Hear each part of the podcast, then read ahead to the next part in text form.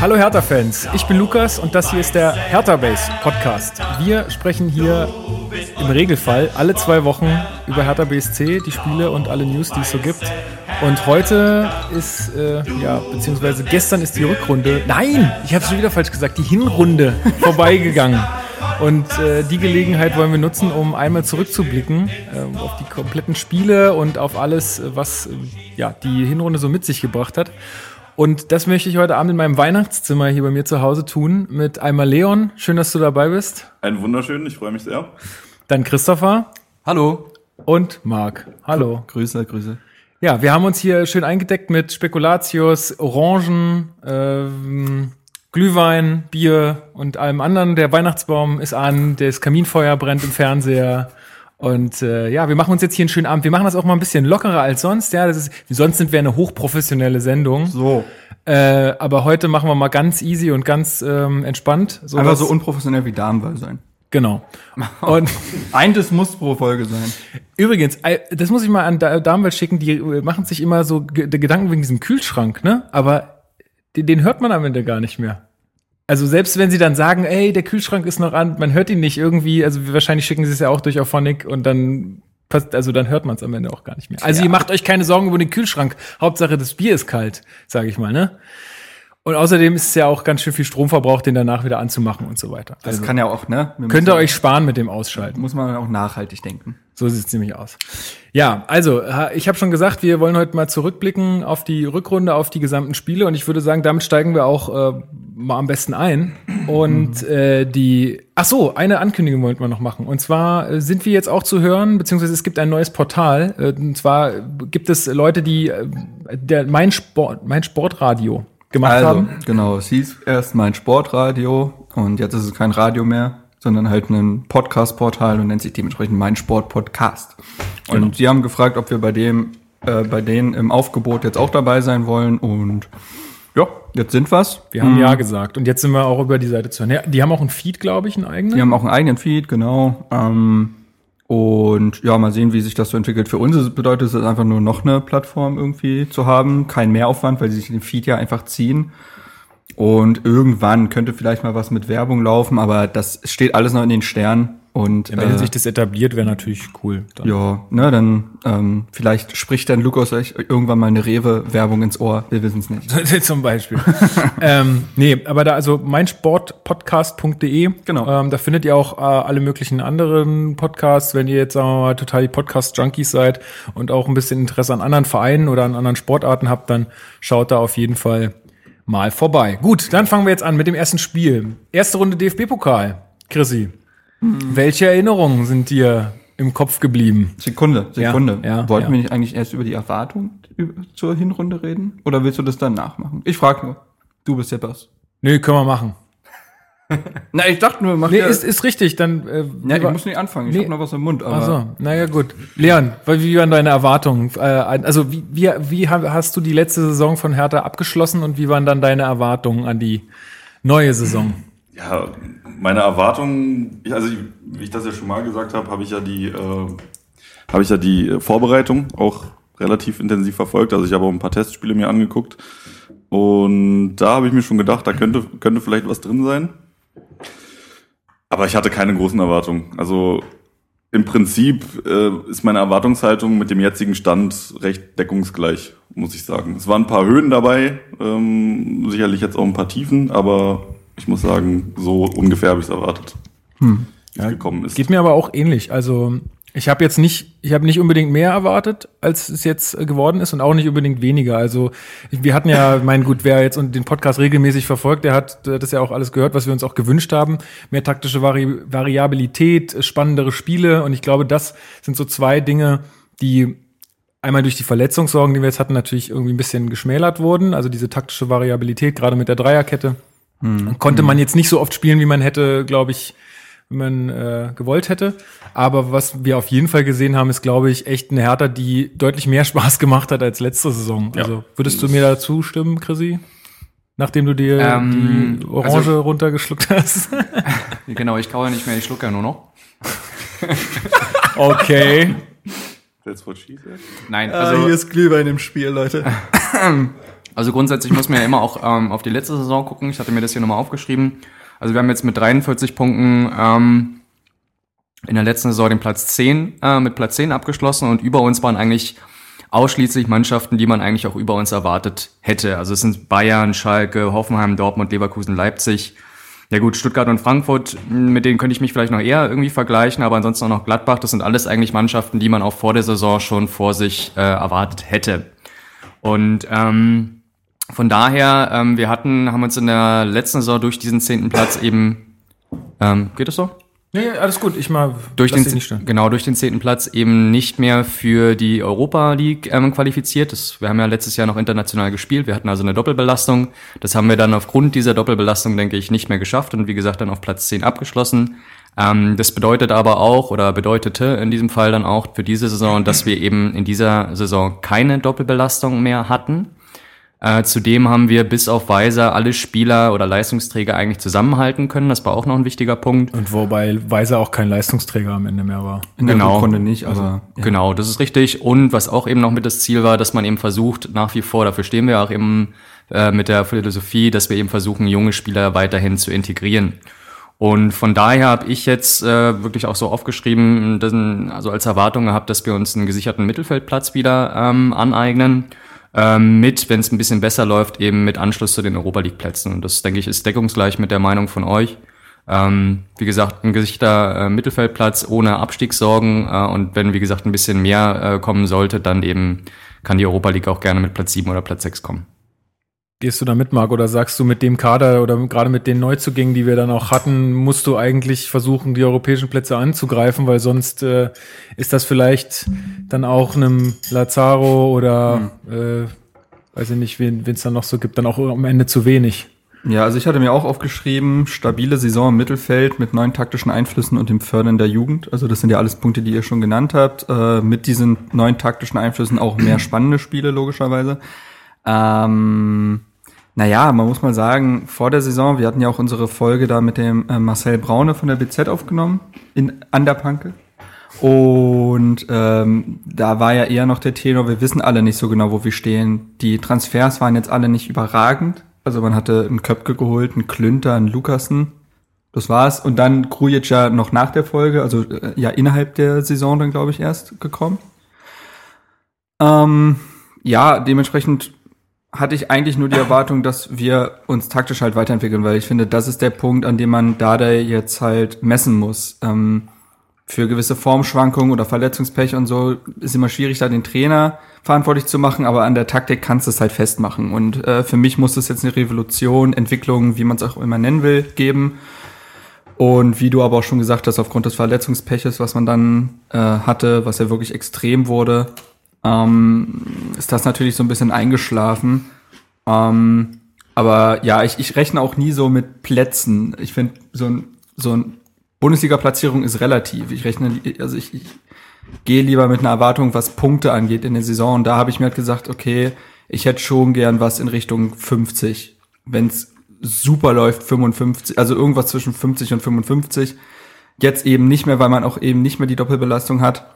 Jetzt haben wir 24 Punkte spielt man eine etwas bessere äh, Rückrunde, was die Punkte angeht, kann man auf die 50 kommen und dann ist man durchaus im Soll, auch wenn wir über die vielen kritischen Dinge in der Hinrunde auch noch reden werden.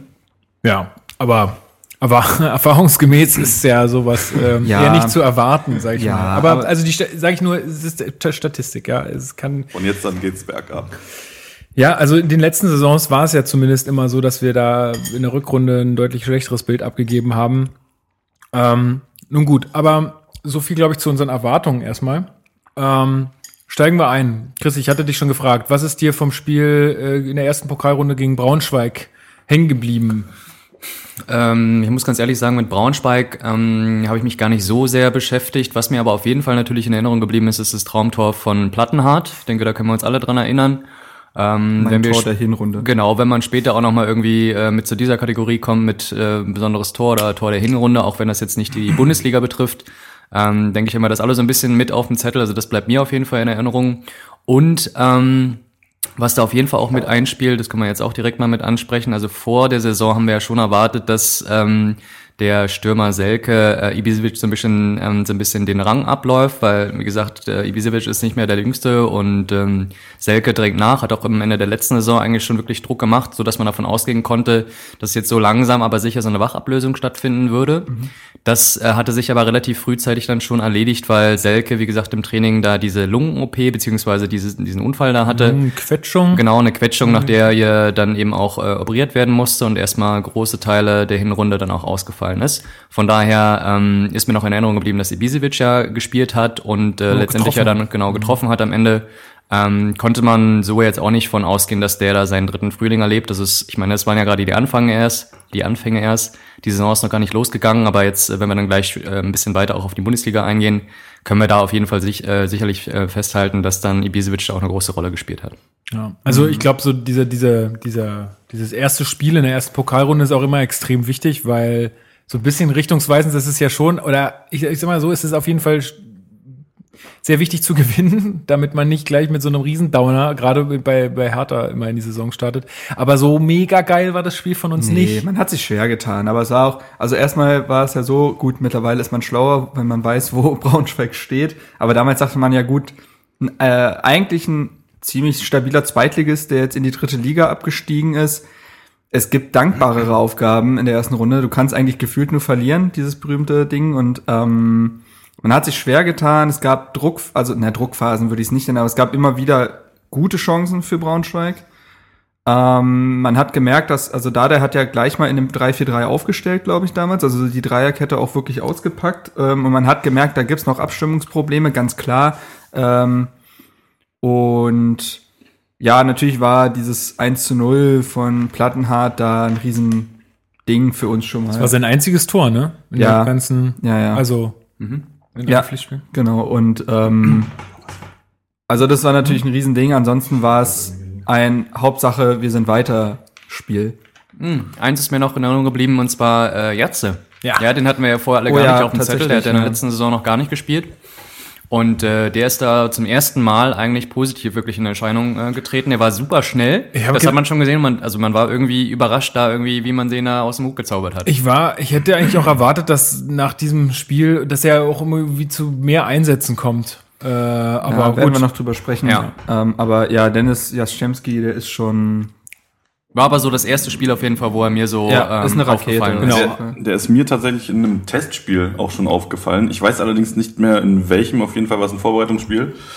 Und äh, da habe ich mir gedacht, wer ist das? Weil der hat wirklich geackert und äh, war sehr schnell, hast du echt gemerkt. Also ich dachte mir schon, sicherlich ein guter, der da jetzt hochkommt. Also ja, also durch seine Schnelligkeit überzeugt ja. er halt. Und dieser, dieser glaube, er kriegt den Pass von Duda in dem Spiel und dann legt er den ja so quasi ah, ja. One-Touch rüber. Er hat ja die Vorlage ja. gespielt, stimmt. Genau. Jetzt habe genau. ich es wieder im Kopf, die Szene. Ja, genau.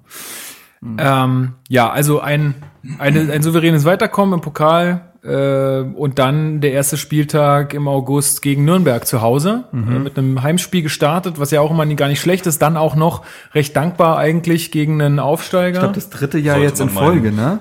Glaube, das dritte Jahr in Folge. Wir haben davor im Jahr gegen Stuttgart gespielt als Aufsteiger zu Hause und dann gegen Freiburg zu Hause. Und wir haben mhm. jedes Spiel gewonnen. Mhm. Ja, ja ähm, genau. Also Nürnberg seit vier Jahren wieder in der Bundesliga. Ähm, ich wäre gern da gewesen, weil ich ja so ein bisschen Bezug zu Nürnberg hatte, aber war, ich, aus, ich weiß gar nicht mehr, aus welchem Grund ich nicht da war. Irgendwas war an dem Wochenende. Dein Pfleger hat Nein gesagt. Ja, möglich, ja. möglich. Aber ich habe den eigentlich ganz gut im Griff. Tja. Ähm, nee, aber auch da ähm, spielt Dada wieder mit Dreierkette. Und ich muss auch sagen, auch da tut sich Hertha ein bisschen schwer. Also auch da war das noch nicht so das locker leichte, wir wissen genau, also mein kann ja auch nicht oder kann ja auch keiner jetzt wirklich erwarten, äh, da zum Saisonstart. Mhm. Aber dann ähm, ja, wie, äh, ach genau, das war das, das war das Tor von auch Ibišević getroffen, Chris. Mhm, nach äh, 27. genau. Nach genau. geiler Vorarbeit von Lazaro. Eigentlich, eigentlich ist es Laz ja. Lazaros Tor, weil der sich halt so durchtankt auf rechts und dann äh, muss ich den Ibišević eigentlich nur noch einschieben. Ja, aber er ähm. steht halt da, wo er stehen muss, ne? Und das ist halt immer doch noch eine Qualität. Selke stand diese Saison noch nicht so oft da, wo er stehen muss, ähm, kann man mal sagen als Vergleich. Nee, ähm, ich weiß noch, dass das Spiel, also Nürnberg hat jetzt auch keine Bäume ausgerissen. Dieser Kubo, dieser Japaner, Der den war sie, der- ja, der, das war, ja- der war gar nicht so schlecht. Also der hat Aber pff, in dem Spiel, ich sage jetzt nicht in der Hinrunde, keine Ahnung, wie er danach so war, aber in dem Spiel hat er zumindest unsere Abwehr durch seine Finden und so durchaus Probleme bereitet. Ansonsten war das, hast du schon gemerkt bei Nürnberg, dass das qualitativ jetzt nicht der Riesenverein äh, ist mit den Spielern.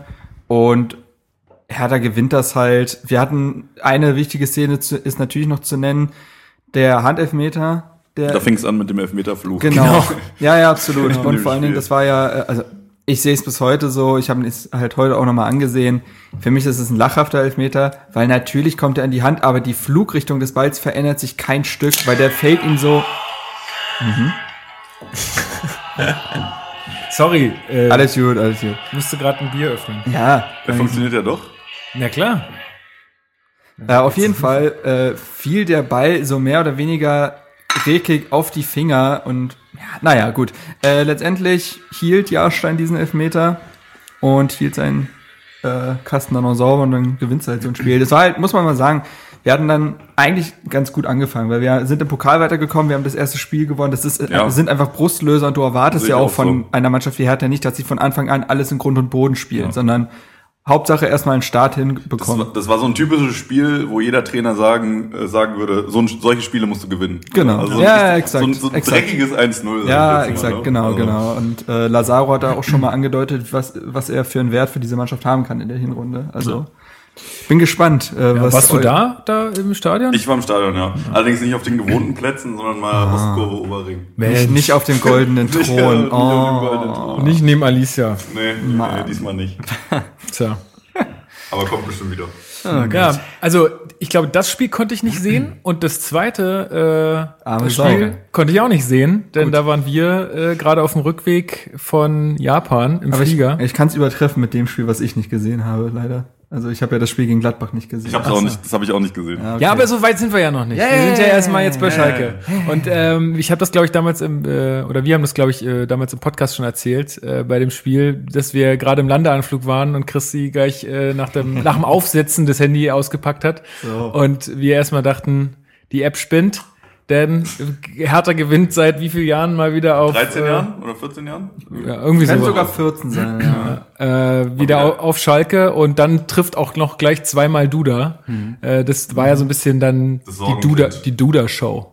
Die du da schon. Ja, das, vor allen Dingen war es ja nicht nur aufgrund der Tore die Duda-Show, sondern der hat ja gleichzeitig noch Sebastian Rudi, den neuen Spielmacher bei Schalke, komplett aus dem Spiel genommen, indem er ihn in die Stimmt, Manndeckung Manndeckung genommen hat. Und der hat sowohl spielerisch und von der Torgefahr her extrem überzeugt, als auch kämpferisch. Der hat teilweise Grätschen ausgepackt, wo du dachtest, er steht da jetzt auch noch Scherbrett auf dem Feld oder was? Wie geht das? Wie kann der beides machen?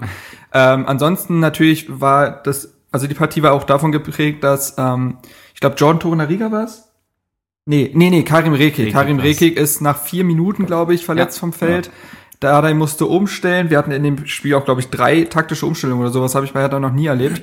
ähm, dafür kam Javairo Dilrosun rein Bester Mann. wo man ja auch erst vor der Saison dachte, ja, gut, aus Man City gekommen, U20, pff, den bauen wir mal ganz langsam auf. Und dann äh, kam auch nicht nur die Duda-Show, sondern die Dilrosun-Show in Diese. Vorlage von dem, die war. Das war vor allem ein geiler Angriff, weil Torunariga den Ball, einen exzellenten langen Ball spielt, äh, Dilrosun den überragend annimmt, äh, den Rückraum zu Duda und der macht ein Tor. Also es war einfach ein geiler der, Angriff. Der nimmt den ja an und legt den sich gleichzeitig Genau. mit der Annahme vor. Ja, genau, genau. Ja, also es ist Ähm, genial. Und da haben gleich drei Spieler, die so ein bisschen die Hinrunde ja auch geprägt haben in gewissen Phasen. Torunariga, Dilrosun und Duda bewiesen, was sie können. Und äh, Duda hat dann ja noch mit einem exzellenten Freistoßtor nachgelegt. Also ähm, geiles Spiel gewesen, geiles Ja. Spiel. Und Wo- auch wieder Handelfmeter. Stimmt, gegen uns. Ja. stimmt. Aber Aber, da war es Dummheit. Caligiuri verschossen. Ja. Genau, Also aber da, aber da war es von Grujic grobe Dummheit, weil er den Arm so komisch nach oben Er hat noch hebt. so so gemacht. Ja, also irgendwie. wie wie Oh, er hat noch Schweinsteiger, so. wie Schweinsteiger, das war schwierig. so. Ah, Scheiße. ähm, zweideutige Gesten passieren hier. Reißt euch zusammen. Ähm, wobei man da auch schon mal sagen muss, äh, auch da, also sowohl Nürnberg hat im Spiel gegen Hertha bewiesen, dass es qualitativ schwierig wird für sie in der Hinrunde, als auch Schalke bewiesen hat, dass dass auch ihre nicht um Aber da war das ja wird. noch keinem klar, wie Nein, nein, nein, aber aber beschissen da, aber da Ich glaube, die haben am ersten Spieltag gegen Wolfsburg gespielt verloren, und verloren, dann verloren, aber das weißt du, das kann passieren nee, irgendwie. Ja, ich, ich sag ja auch nicht, dass es schon so grottig war, aber man wenn man das Spiel in der Retrospektive sieht, sieht man da schon Ansätze, die sich halt bewahrheitet ja, gut, haben. Okay. Wenig Durchschlagskraft, eigentlich kein Mittelstürmer. Ähm, da war ganz viel ganz verkehrt, die hatten ein grausames Passspiel. Ähm, und ja, Wie lange nee, bleibt der Trainer da noch? Ich, die behalten den. Der Kölner ist es? Nee, nicht nee, Nürnberg, Tedesco. Äh, Schalke. Ach, bei Schalke, sorry. Ja, ja gut, ich meine, also Leverkusen hat jetzt reagiert, aber die stehen ja sogar noch besser da. Ja. Ähm, ich glaube, ich glaube nicht, dass. Ich glaube, wenn du ihn, wenn du Tedesco jetzt nicht entlassen hast, dann lässt du ihn auch nicht mehr. Und Heide ist ja normalerweise eben der Typ, der einem Trainer mhm. extra lange vertraut. Und man muss mal sagen, also ich weiß nicht, also ich glaube, Heidel will sich nicht die Blöße geben, weil er den Kader auch zusammengestellt hat. Da wurde dieses Jahr richtig reingebuttert. Ja, und weil er unbedingt den Trainer haben wollte. Ja, genau. also dementsprechend, äh, ja. Aber lasst uns nicht über Geld Nee, ich habe ich hab da, ich hab da auch zu wenig Ahnung. Aber wer da mehr erfahren möchte, geht vielleicht mal auf meinen Sportpodcast.de. Oh. ja, okay. Noch mal ein bisschen Werbung hier für die Kollegen. Na klar. Na klar. Ähm, ja, genau. Aber äh, ja. Drei Spiele, drei Siege, ne? Ja, krass. Also äh, da, also da, das war ja schon mal heftig, aber danach ging es ja noch weiter. Und dann hat Hertha den besten Saisonstart ever, glaube ich, hingelegt. Wobei mich dieses Ding so nervt, bester Saisonstart, weil das kannst du, bis wann gilt das? Spieltag 5, Spieltag 10? Du kannst die Statistik einfach beliebig ausbauen, je nachdem, wie, wie es gerade für dich hm. passt. Naja. Ja. Nee. Nee du kannst nicht. ja nach drei Spielen sagen, äh, also wenn du nach drei Spielen äh, neun Punkte geholt hast, dann ist das halt erstmal zu schlagen. so Und wenn ich meine, mehr kannst du ja auch nicht holen. Ja, logisch, aber äh, ja. Also, weiß ich nicht, oder wie, wie meinst du? Nee, ist egal. Ist egal. Ja, gut. Oh, Jetzt geht hier noch mein Rechner in Standby-Modus. Das geht nicht. Ähm, genau, äh, dann geht's nämlich weiter. Äh, ach genau, ich, ich glaube, das war dann so ein bisschen der beste Saisonstart seit, weiß ich nicht, wie viel Jahren oder ich glaube ever. Seit Erich Bär noch bei Hertha gespielt Genau, hat. wahrscheinlich. Und dann ähm, gehen wir am dritten Spieltag auswärts nach Wolfsburg. Und äh, auch die sind super gut gestartet, hatten auch äh, sechs Punkte. Ja. Ähm, und ja, gab dann ein 2 zu 2 in Wolfsburg. Davor, dass die Saison war, gab es ja dieses furiose 3 zu 3. Äh, und diesmal war es wieder ein Unentschieden und auch, also das war auch so ein Spiel, äh, wo ich mir gedacht habe, das ist halt sowas, was ich sehen will von Hertha. Ich, gut, das sind jetzt keine drei Punkte geworden, aber es war trotzdem ein geiles Spiel. Ja, das war ein sehr also da waren Emotionen drin, da waren coole Aktionen drin, es war offensiv, es war nicht so viel hinten rumgeplänkel, es war nicht einfach, ja, einfach gut ja. anzusehener Fußball insgesamt. Also es war ja erstmal so, muss man sagen, dass die erste halbe Stunde klar Wolfsburg gehört hat. Die haben uns hinten reingedrängt, die haben wirklich ein gutes Spiel da zu dem Zeitpunkt gemacht, hatten aber gleichzeitig, was man dann, wo man dann auch die Defensive loben kann, nicht die großen Chancen. Es war eher dieser Rossillon, der zwei, drei Raketen immer gezündet hat aus ja, der Distanz. der hat auch mal den Fotografen da umgeschossen. Den Kameramann, ja. Den Kameramann, Kameramann auch aus dem Stadion geschossen und ähm, ja, was dem Spiel natürlich gut getan hat, äh, Dardai hat einfach und da ist auch so ein Motiv dieser Hinrunde, hat einfach der Jugend vertraut und hat Dilrosun einfach mal als Startelfspieler gebracht. So. Ja. Ähm, nach dem starken Spiel gegen Schalke. Und Dilrosun war es ja auch der, ich weiß nicht, war hat er das 1 zu 0? Doch, er hat das, ja, 1, 1 zu 0 gemacht, gemacht ja. nach gutem Dribbling und dann aus fast zu spitzen Winkel da eingelocht. Mhm. Ähm, äh, wegen Loch, ne? Hä, nee. Nee, er erinnert sich einfach dran und feiert. Ja, ja. Ähm, so. Nein, ähm, also grundsätzlich, vielleicht habe ich da auch eine eigene Meinung zu. Also zu den vielleicht. ersten beiden, wahrscheinlich, ähm, zu den ersten beiden Spielen habe ich mir eigentlich aufgeschrieben, dass es glückliche Siege waren. Äh, der erste Sieg halt gegen Nürnberg, weil äh, in der letzten Minute mehr oder weniger diese Elfer halt noch äh, gehalten wurde. Da muss man einfach von Glück einfach reden, dass der nicht reingegangen, äh, beziehungsweise der gehalten wurde. Ja. Weil wenn, dann hätte das auch ganz schnell anders aussehen können. Und bei Schalke haben wir ebenfalls Glück gehabt, weil wie gesagt, äh, Schalke beim 0-0 erstmal nochmal einen Elfer verschießt und auch darüber hinaus, also sagen, klar haben wir die Tore geschossen, aber Schalke hatte auch genug Möglichkeiten, um das äh, wieder auszugleichen. Jahrstein hat, hat Jahrstein noch richtig viel Genau, das ist mir noch so ein bisschen untergegangen. Also klar, mhm, also ich habe mir noch aufgeschrieben, starker Duda, ja, der hat auch Rudi, ähm, hast ja gesagt, dann schön aus dem Spiel genommen. Das war sicherlich ein Schlüssel. Aber ein zweiter Schlüssel war natürlich auch, dass Jahrstein wirklich so hervorragend gehalten hat. Das muss man, das ging mir noch so ein mhm. bisschen unter. Ja, nee, ist richtig. Aber stimmt. so kann man halt zusammenfassen, dass die ersten beiden Spiele schon auch ein bisschen was mit Glück zu tun hatten. Und wenn wir jetzt zum dritten Spiel kommen, bei Wolfsburg, da würde ich es andersrum sehen. Da hatten wir zum ersten Mal in der Saison ein bisschen Pech.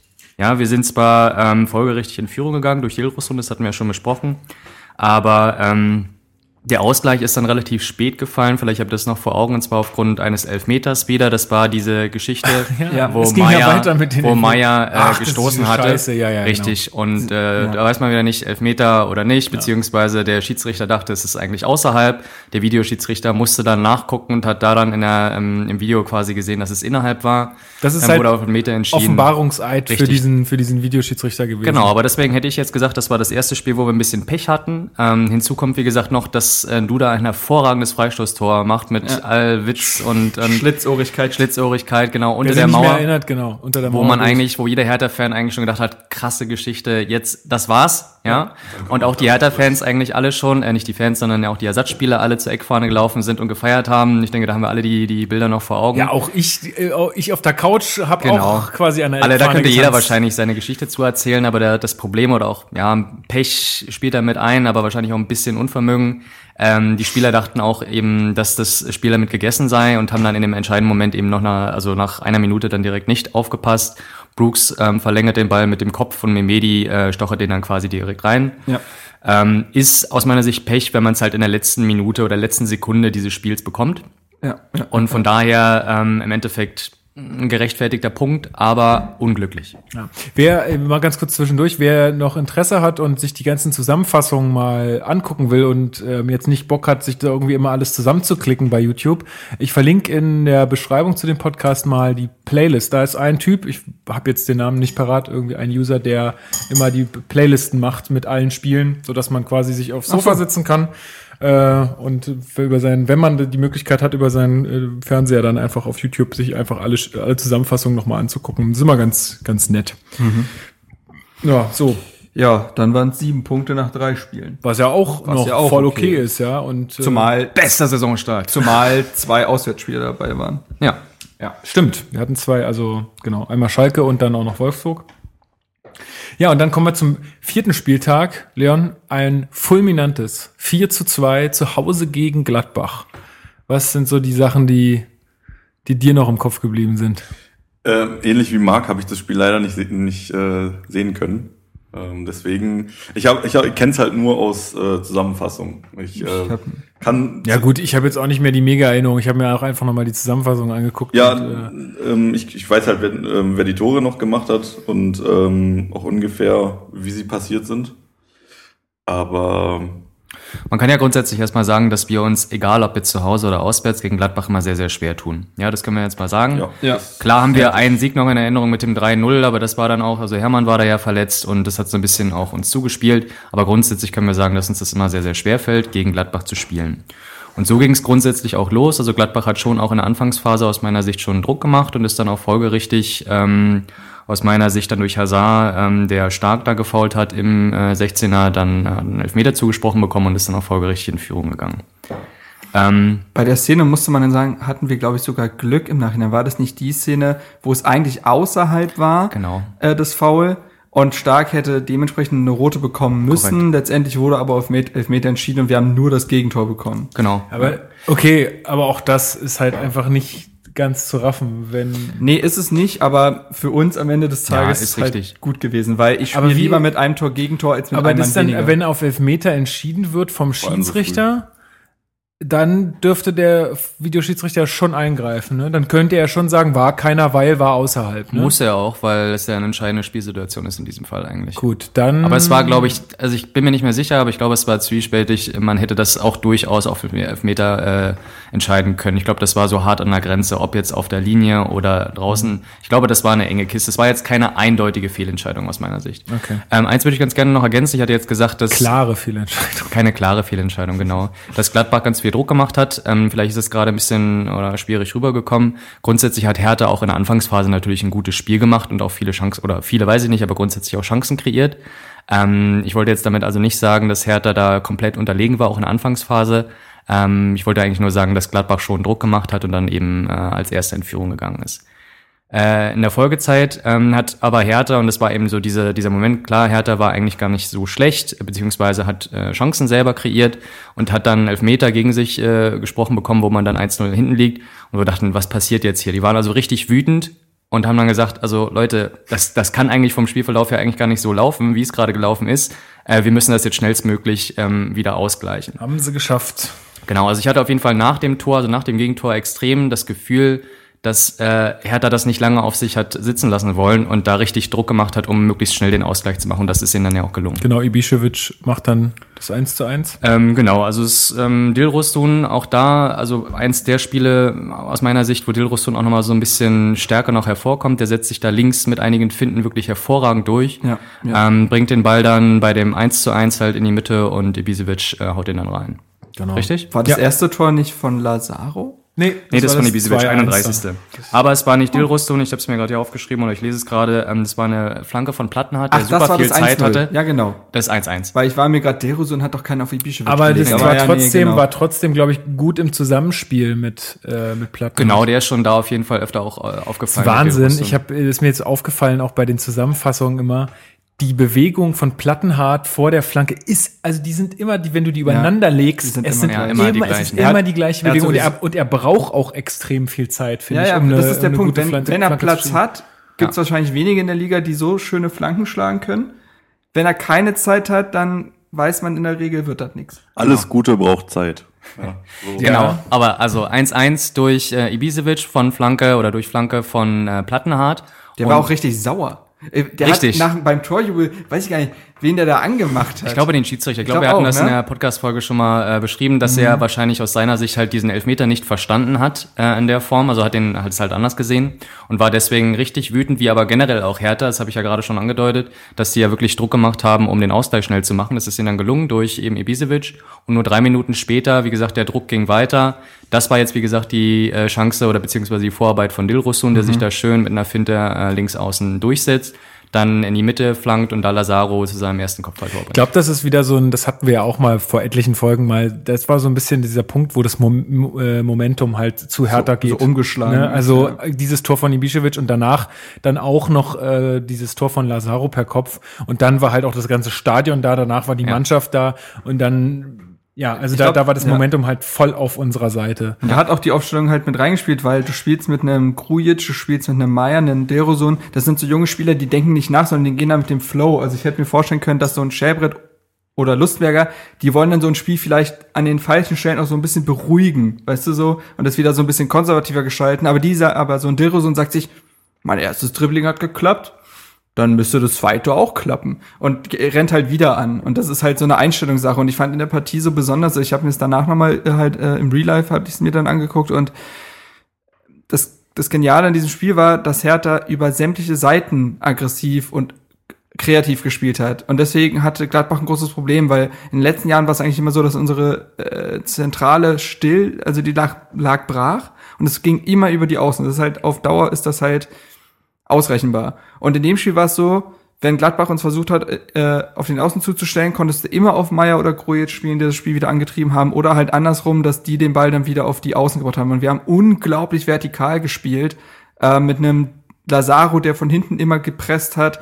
Und das ist schon, also das, ich glaube, das war das Spiel, was gezeigt hat, was diese Mannschaft kann und was Dade vielleicht auch von seiner Mannschaft sehen will mit einem Grujic. Und äh, das, ja, also ich glaube, das war so ein bisschen die Vollendung von dem, was man in der Hinrunde hätte spielen können. Genau, also was auffällig war auf jeden Fall bei diesem Spiel, was auch, in, wenn wir das in der Folgezeit dann weiter besprechen, ähm, war, dass wir eben nicht nur eine Halbzeit sehr gut gespielt haben, sondern in einer zweiten Halbzeit direkt da ähm, fortgeführt, also das fortgeführt haben, was wir in der ersten halt begonnen haben. Ja. Ähm, von daher auch in der zweiten Halbzeit weiter Druck gemacht und dann halt wirklich das aus der oder zu der ähm, zu dem Zeitpunkt eigentlich schon vorentscheidende 3 zu 1 ähm, wieder durch Ibisevic. Ähm, Vielleicht könnt ihr euch dran erinnern, also das war total überraschend auch für mich, weil also wir hatten ja schon also so einen bunten Mix eigentlich an Spielern aus jungen und alten Spielern. Ibisevic da klar, der einem in Erinnerung ist, aber wir haben ja dürfen wir nicht vergessen, dass wir noch einen weiteren älteren Spieler bei uns in den Reihen haben, Salomon. der auch da gespielt hat. Genau, Salah, Salah Bankodu.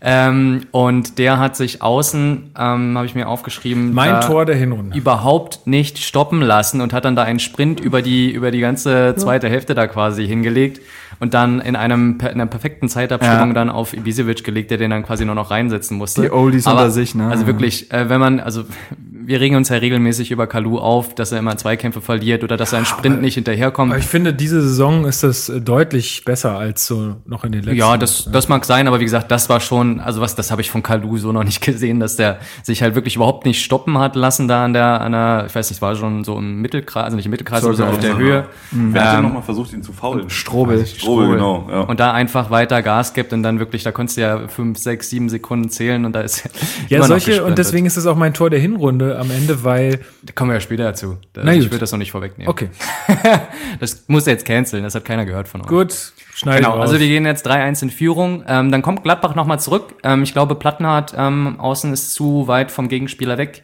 Flanke kommt rein und dann ähm, ja, köpft den Player ähm, sehr schön eigentlich ein. Player bei Gladbach auch ein neuer Spieler, hatte man so noch nicht auf dem Zettel, hat sich dann im Laufe der Saison ja auch als quasi hervorragender Einkauf äh, Ich glaube aber auch herauskristallisiert. einer der teuersten, ne? ja, der hat auch Ist, schon. ist halt ein Top-Player. Was hat er gekostet? ja, also ich weiß gerade nicht aus dem Kopf, wie viel er gekostet hat, aber es war schon eine Stange Geld. Aber ich meine, wenn man es zur Verfügung hat, dann kann man es halt mal austesten. Wen haben die denn verkauft, dass die da Ich glaube, die brauchen keinen verkaufen, um da wirklich Geld in die Echt? Hand zu nehmen. Gladbach hat so viel Kohle oder was? Ja, die haben Yannick Westergaard verkauft für 18 Millionen oder so nach Southampton und haben dann, glaube ich, knapp 20 für Player bezahlt. Okay, naja, kann man machen. Naja, auf jeden Fall, Gladbach kommt nochmal zurück. Und am Ende trifft er nochmal einen Mann, den auch wir eigentlich äh, vor der Saison nicht wirklich äh, auf dem Zettel hatten, nämlich Duda, erneut, ja, nachdem er gegen Schalke schon ein starkes Spiel ge äh, gemacht hatte ähm, und auch gegen Wolfsburg, ähm, trifft er auch erneut in Aber Folge. auch, auch da wieder Dilrosun. Richtig, Dilrosun, eigentlich eine, fast eine Kopie eigentlich von, von dem ähm, Tor, das er vorher schon vorbereitet hatte. Er setzt sich links durch, spielt ins Zentrum, also, also eine Kopie im Vergleich zu dem Schalke-Spiel, da ist es eigentlich genauso gewesen. Er setzt Genau. sich links durch, spielt ins Zentrum und Duda schließt dann ab. Ja.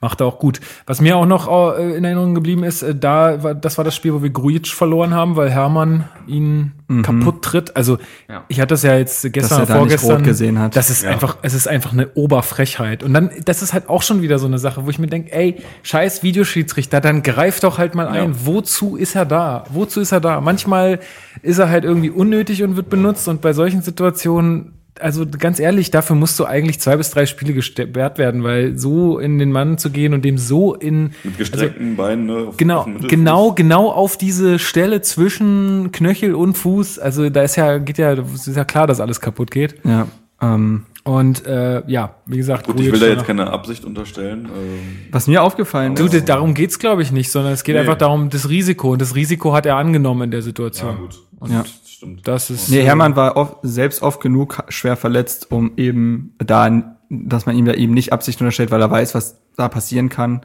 Aber ja, was mir bei dem Tor von Duda aufgefallen ist, Duda hat eigentlich immer, ups, äh, Akkustand niedrig. ja, wird schwierig. Hast äh, du ein Ladekabel nee. dabei? Egal, ich, ich habe ich hab alles im Kopf, glaube ich. Na gut. Ähm, Duda hat eigentlich immer äh, dieselbe Schusshöhe. Er versucht immer halb hoch bis unten in den Winkel zu schießen, weil es für den Torhüter schwer ist, da halt hinzukommen. Also so runter. Das, also guckt euch mal die Tore an, die er so gemacht hat, aus dem Spiel heraus. Das ist eigentlich immer derselbe Schuss. Also das war jetzt gegen äh, gegen was gegen was hat er getroffen? Jetzt zuletzt Augsburg. War wieder so ein Tor. Also ist irgendwie auch so ein Signature. Aber was meinst du mit geworden. immer derselbe Schuss? Also ich meine, dass er jetzt Also- halb hoch oder unter die Latte kommt, das ist ja jetzt, also. Nee, er schießt eben nicht unter die Latte, Sondern sondern flach. immer, immer flach Eigentlich. bis also höchstens gegen Bayern halb hat hoch. er direkt unter die Latte geschossen. Ja gut, das war aber auch aus zwei Metern. Ich rede ja von den Dingern, die er immer so, wenn er sie in den Rückraum bekommt. Okay. Also mir ist das aufgefallen, gut. Ähm, Nee, aber ich, ich, ich gehe damit. Äh, Ähm, nur, ich weiß jetzt nicht, was ich noch dazu sagen soll. alles gut. ähm, und letztendlich, ja, also es war damals, war ich ja in Hamburg äh, auf so einem Kino-Festival äh, und äh, hatte dann nach dem Film das, den Spielstand gecheckt und dachte so, hä? Wie, Hertha führt jetzt 4-2 gegen Gladbach und dann liefen die letzten Minuten, dann war es vorbei und ich konnte es auch nicht so recht glauben, also das war dann der beste Saisonstart aller Zeiten, nämlich nach vier Spielen zehn Punkte. So ist es nämlich. So ist es nämlich. Zehn Punkte. Ja, und dann hat man ja eigentlich schon gedacht, Leon, äh, geil, Mann, Hertha ist äh, voll, ich glaube, zu dem Zeitpunkt waren wir dann irgendwo unter den ersten vier oder so, oder den ersten fünf. Richtig geil, äh, fahren nach Bremen, dieses Mal, also Bremen ja immer für uns ein super schwieriges Pflaster, aber haben gedacht, ey, jetzt geht was, wir sind voll gut drauf und zack, alle Träume eingerissen. 1 zu 3 in Bremen. Ja, das Ding ist, Bremen hatte halt einen ähnlich guten Saisonstart wie Hertha, ja. ne? Und äh, Bremen hat ja auch, hat sich, muss man sagen, auch in der, in der Sommerpause gut verstärkt mit äh, Davy Klaassen, den sie geholt haben, zum Beispiel von, von Everton. Ähm, und die waren zu dem Zeitpunkt gut drauf. Die sind ja jetzt mittlerweile auch ein bisschen eingebrochen. Aber ähm, die waren gut drauf. Und ähm, man hat, also was, woran ich mich sehr prägnant erinnere, ist, ähm, man hat wirklich gemerkt, dass äh, Grujic gefehlt hat in dem Spiel. Also man da, hatte. Da war es das erste Mal so, ne? Dass genau, man gemerkt hat. Man hat wirklich gemerkt, ähm, dass komplett die Koordination zwischen Offensive und Verteidigung, dass da irgendwas gefehlt hat. Ein Zahnrad in dem ganzen mhm. Bollwerk hat, hat auf jeden Fall gefehlt und ähm, ich habe ich hab wirklich sehr gemerkt, dass, dass Grujic da gefehlt hat in dem Spiel, leider Gottes. Ja, und ich glaube, es war auch so ein bisschen unglücklich, ne? wenn ihr euch an das 1-0 erinnert, wo Lusti Jahrstein, äh, den, ja, ja, Leon, äh, wo ihr den, Lusti den, äh, den Ball Jahrstein aus den Händen kloppt ja. und solche Sachen. Es war halt einfach dumm wieder, ne? Es war wieder richtig Die Tore dumm. geschenkt, das werden wir diese Hinrunde noch öfter, glaube ich, genau, besprechen. Also ich weiß auch nicht, ob ich da jetzt so mitgehen würde mit Krujic. Ähm, mir ist der am Anfang der Saison eigentlich gar nicht so extrem aufgefallen. Also das ist jetzt grundsätzlich ist es ja nicht ein schlechtes Zeichen, wenn einem Spieler nicht auffällt und man trotzdem die Spiele gewinnt. Das ist ja eigentlich eher ein positives. Also man redet halt nur nicht darüber. Äh, in dem Spiel ist es aber wirklich tatsächlich eigene Dummheit gewesen. Das muss man so klar und deutlich sagen. Du hast es schon angesprochen, das erste äh, Tor, da hat Jahrstein den eigentlich schon in den Händen und Lusti spitzelt ihn den aus den, aus den Schuhen, also Zack, aus den Handschuhen. Und weg. Zack, und auch direkt dann, also hatte der Gegenspieler wirklich äh, einfaches Spiel. Ich muss mal ganz kurz gucken, wer hat's gemacht. Harnik hat das Tor gemacht. Und ähm, die, das zweite äh, Tor, also das 2 zu 0, war dann durch Velkovic oder ja, genau, durch Velkovic. Und da, ähm, wenn ihr das noch in Erinnerung habt, das war ein das, Eckball. Das war ein ähm, Foul vor allem. Und der setzt sich gegen Stark, also wirklich sehr zweifelhaft durch. Da weiß ich nicht, da hätten auch andere vielleicht äh, vorher das Ganze abgepfiffen. Es war so ein bisschen Pech. Mhm. Dann kommt man nochmal zurück in der zweiten Halbzeit durch äh, Dilrosun aus dem spitzen Winkel. Eigentlich wieder ähm, so ein wieder so ein Ding, wo, wo man sich denkt, wie kann der überhaupt reingehen? Und dann ist man wieder so dämlich und fault dann äh, im eigenen 16er wirklich total unnötig. Also Lustenberger das heißt, war es wieder, ne? Ja, nee, Bundes das war Plattenhardt in der ja, Form. Genau. Ah, ja, Bundesliga-Geschichte haben wir da geschrieben. So was gab es nämlich noch nie. Richtig, Rekord habe ich mir auch aufgeschrieben. äh, fünf Spiele äh, Rekord hat eigenen Gegentor, genau. Rekord Elfmeter zugesprochen oder gegen uns bekommen. Äh, aber wenn man es jetzt so zusammenfasst, zwei Spiele, die wirklich, äh, nicht zwei Spiele, zwei Gegentore mit Elfmeter Meter und diesem Gespitzel da, die, also das ist wirklich dämlich gewesen. So mit einem Punkt, sag ich jetzt mal, das hätte ich gerecht gefunden. Aber so war es eigene Dummheit und in der Form dann ja, am Ende ja, es war ja also 3-1. Also, also, also genau, sag ich ja. ja. Wäre es ein Punkt gewesen, hätte man sich vielleicht nicht beschweren dürfen, aber man muss sagen, rein spielerisch gesehen war das von, war das von Hertha nicht mehr ansatzweise das, was man gegen ja. Gladbach gesehen hatte von Bremen, aber eben auch nicht gut. Ja. Und äh, dann wäre ein Punkt verdient gewesen. Aber äh, soll jetzt hier nicht so klingen, wie Hertha hat eigentlich ja echt ganz okay gespielt, sondern nee, wir haben eben die Tore hergeschenkt und offensiv waren wir nicht gut genug. Also ja. äh, es lief eigentlich auch alles über Dilrosun in ja. dem Spiel. Also Duda ist beispielsweise auch verschwunden in dem Spiel. Deswegen Duda ist auch so ein bisschen der Spieler der Hinrunde, weil er äh, eigentlich die beiden Licht- und Schattenseiten von Hertha ganz gut beschreibt. Ähm, und das war so die erste Partie, wo er gänzlich verschwunden war. Ähm, und ja, dann ja, die Tore echt hergeschenkt. Aber das, wie gesagt, ist so ein, ist so ein Narrativ, was sich ja durch die gesamte Hinrunde zieht. Genau, kann man also eigentlich zusammenfassen, unnötige Niederlage, eigene Dummheit. Und, und das, was, was noch hinzukommt, Jahrstein verletzt sich ah, ja. am Oberschenkel, muss ausgewechselt werden. In der zweiten Halbzeit kommt Thomas Kraft dann mhm. an die Partie und dann auch in Folge, glaube ich, die nächsten zwei Spiele oder zumindest das nächste ein, Spiel. Ein Spiel danach noch. Äh, genau, dann ist nämlich, das nächste Spiel ist ja Bayern gewesen, genau, da durfte dann Thomas Kraft auch spielen, beziehungsweise und hat gut dann gespielt. die anderthalb Spiele. Ja, und das ist ja, sagen wir ja auch immer wieder, wenn es um Thomas Kraft geht, es ist halt einfach, exzellent so, so eine, also ich meine, Hertha ist nun eh gesegnet mit sehr guten Torhütern aktuell, ja, also sowohl aus dem, aus dem Nachwuchs als auch jetzt mit Jonathan Klinsmann, der sicherlich auch kein schlechter Torhüter nee, ist oder nee. überdurchschnittlich gut, auch für sein Alter. Ähm, aber eine, eine Nummer zwei sozusagen, er ist ja eigentlich die nominelle Nummer eins, aber eine Nummer zwei zu haben wie den Thomas Kraft ist halt in der Bundesliga einfach Gold wert. Äh, den kannst du halt ins Tor stellen, auch in so einem Spiel und ähm, der macht dann halt einfach einen guten Job. Ähm, ja. Also ich erinnere mich dann noch an Zeiten, äh, na, wie hieß er noch? Burchard. Äh, Burchard zurück, da, da, hat man andere, also da hatte man andere Bauchschmerzen, wenn dann der Das Spiel gegen Hamburg. Derby Held. Derby Achtung, Held. dies ja. keine Wiederholung. Ja, aber genau. Das habe ich im Auto gehört damals zu spielen. Ich habe es nicht gerafft, ey. Ja, aber gut. Äh, Ne? Ja, Mittlerweile Stammkeeper bei Fürth in der zweiten Liga. Ist auch ganz okay. Ja, hat sich, nee, gema- hat sich gemacht. Hat, sich auf jeden Fall gemacht. Schöne Grüße. Also, wenn er das hier hört. Props gehen raus. Boyke. Genau. Ähm, ja, und dann, also können wir ja überleiten zum Spiel gegen die Bayern. Äh, sechster Spieltag, äh, Heimspiel gegen die Bayern, ausverkauftes Olympiastadion, Thomas Kraft im Tor. Äh, und wir, Schellbrett mit Startelfdebüt. ja, und wir gewinnen das Ding. Ja, äh, ich war da ja mit, äh, oh Gott, mit, also mit Marcel, mit Sven, mit Chris Max. und Max. Also Chris Chris, der Franzosen Chris. und Max war ich da.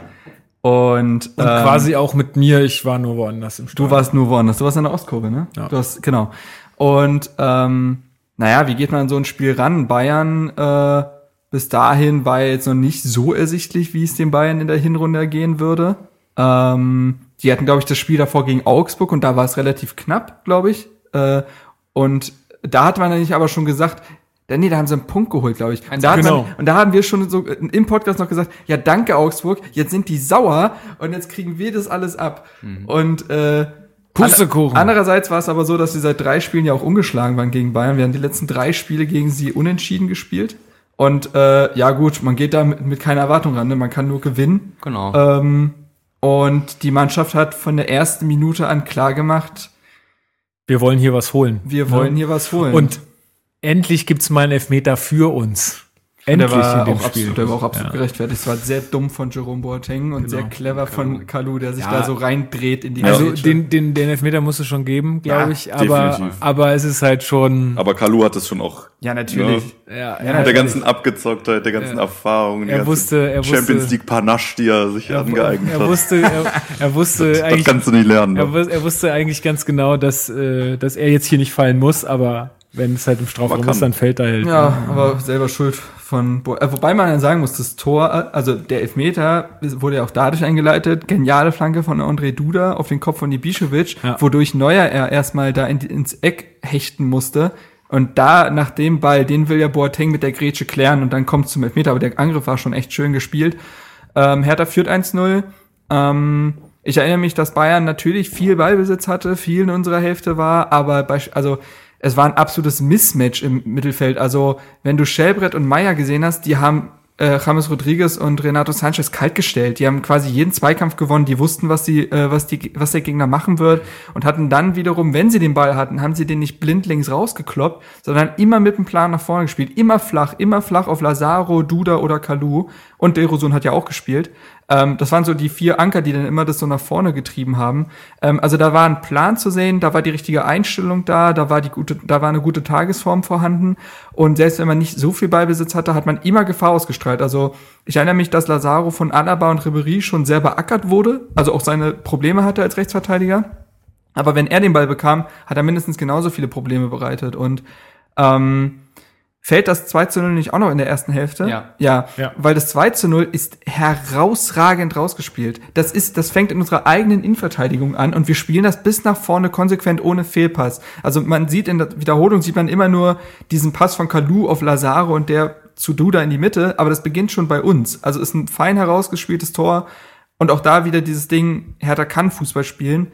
Ähm, und klar, also wir- nach dem 1 zu 0 dachten wir schon so, okay, das ist schon mal gut, jetzt hat man einen Puffer, so. Und dann machen die das 2 zu 0 und dann beginnt's im Kopf so, Moment, du kannst ja hier gewinnen. Und äh, ja, dann war die zweite Hälfte natürlich dementsprechend Nervenkitzel pur. Bayern, Zittern. äh, Bayern angelaufen, hatten ja auch durchaus ihre Chancen, das darf man nicht, äh, darf man Auf nicht. jeden Fall. Also Robben beispielsweise muss ein Tor machen, als in der Mitte bedient wird. auch. Das Das darf man nicht verschweigen, aber unterm Strich war es für mich ist ein absolut verdienter Sieg. war verdient, auf jeden Fall, würde ich auch sagen. Weil Hertha die Partie, also sie haben ihren Plan durchbekommen. So. also es war kein Sieg, wo man am Ende gesagt hat, boah, also dass wir jetzt hier drei Punkte holen, ist absolut Glück gewesen oder glücklich. Würde ich äh, auf, also würde ich auf keinen weiß ich nicht, glaube ich, würde ich fast einen Tick anders sehen. Ich würde schon so sehen, also das war eine Warum ist der starke, nochmal in dem Podcast dabei? Weiß ich auch nicht. eine starke kämpferische Leistung von Hertha, eine geschlossene Mannschaftsleistung. Die haben auch äh, phasenweise gut nach vorne gespielt.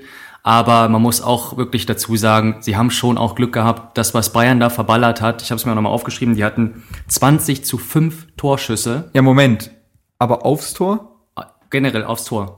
20 zu Ja, aber, aber nicht die. Also, Torschüsse. Ja, aber direkt aufs Tor waren es keine 20. Glaube ich auch nicht. Sondern vier oder so. Nee, waren schon ein paar. Also ich habe schon ein paar in Erinnerung von Robben, du hast es selber angesprochen, von Kimmich, Alaba hatte auch eins. Und das waren auch wirklich teilweise hundertprozentige. Bei Kimmich, äh, da steht Ribery zwei Meter vor dem Tor und blockt geil. den Ball ab, sonst wäre der drin gewesen. Bei Robben, der trifft aus drei Meter Entfernung das leere Tor nicht. Und wie gesagt, bei diesem Torschussverhältnis. Das sind ja alles keine direkten Torschüsse, ne? Das ist ja alles daneben sozusagen, wenn das, der Torwart nicht eingreifen also, also muss. Thomas, aber das ist ja extrem glücklich, dass ja. da irgendwie ein Fuß drin ist und so. Also ganz ehrlich. Ja, ähm, aber du, also, aber ja. Ich würde nicht, ich würde nicht sagen, es ist nicht unverdient. Das würde ich nicht sagen. Aber jetzt zu sagen, es war verdient, tue ich mich schwer. Aber ich glaube, ich würde zusammenfassen, dass es ähm, ein glücklicher Sieg war, trotz geschlossener also, oder gerade wegen einer geschlossenen Mannschaftsleistung und Campusleistung. Also ja, aber dann, aber dann ist es ja wieder verdient. Also ich, ich stimme dir zu. Finde ich auch. Warum ähm, soll Endeffekt, das, warum soll das nicht verdient äh, ich sein? Ich muss sagen, ich bin mehr bei Chris. Ähm, Chris hat nämlich äh, auf jeden Fall recht mit den Sachen, die er gerade gesagt hat. Ähm, Hört gut hin, der Mann kann, der weiß Bescheid. ähm, also allerdings, wir sitzen hier auch in den richtigen Lager. Äh, allerdings, was, was Chris halt auch gesagt hat, es war eine geschlossene Mannschaftsleistung und dann ist es für mich im Endeffekt schon verdient. Also, ja, also ich würde jetzt nicht sagen, es war glücklich, glücklich, aber es war. Du musst ja auch mal sehen, was da an Qualität bei Bayern auf dem Platz steht und was dann für Spieler bei Hertha auf dem Platz stehen. Und wenn du dann mit der Mannschaft es schaffst, 2-0 ohne Gegentor zu Hause zu gewinnen, dann finde ich, kann man also da nicht von sprechen, dass das jetzt nur glücklich war. Also ich meine, Thomas Kraft ich erinnere mich, glaube ich, an zwei Szenen, wo er wirklich eingreifen konnte. Also, aber gut, wir bewegen uns anscheinend. Lass uns das nicht zu, zu genau. Eins, eins würde ich ganz gerne noch anmerken, ja. und zwar, ähm, wir haben dieses Spiel jetzt gewonnen, 2-0. Ähm, das, ist das war eins oder eins der wenigen Spiele ohne Grujic. Wir werden da bestimmt später nochmal mhm. zu sprechen drauf kommen, dass wir mit Grujic eine deutlich höhere Punkteausbeute haben. Äh, haben. Ja. In diesem Spiel war er nicht dabei und ich meine, das würde eure Aussage nochmal unterstützen. Wir haben gut gespielt eigentlich und wir haben trotzdem das Spiel gewonnen. Es hängt oder schien zu dem Zeitpunkt zumindest also nicht alles nur an Grujic äh, festzulegen. Obwohl ich finde, auch Spiele gegen Bayern sind immer eine sehr, sehr besondere Situation. Ja. Wenn es Olympiastein ja. ausverkauft ist, ist es immer eine besondere Situation. Äh, wir wissen ja auch, dass sich Hertha mit äh, sehr spielstarken äh, Gegnern Bayern, oft, äh, leichter tut irgendwie. Aus, weiß nicht, vielleicht kannst du das als ehemaliger Fußballspieler eher besser erklären, ja, warum das berühmte, das so ist, du kannst nicht oder? verlieren, also spielst du halt Oder ist es nur was, der, ist ja, es nur was im Kopf? Ich glaube schon. Bringt dir das halt auch was, weil, weil die dir vielleicht auch irgendwie mehr Räume lassen und nicht nur irgendwie auf Kampf und Verteidigung aus sind. Solche das ist ja sowieso ein Thema, was sich durch die ganze Saison zieht. Ich glaube, das sollten wir dann besser an einem späteren Zeitpunkt nochmal besprechen. Aber klar, um da einen Satz zu sagen, es ist zwar oder war jetzt in der Hinrunde schon auffällig, dass sich Hertha gegen starke oder nominell starke Gegner einfacher get, äh, getan hat als gegen schwächere Gegner.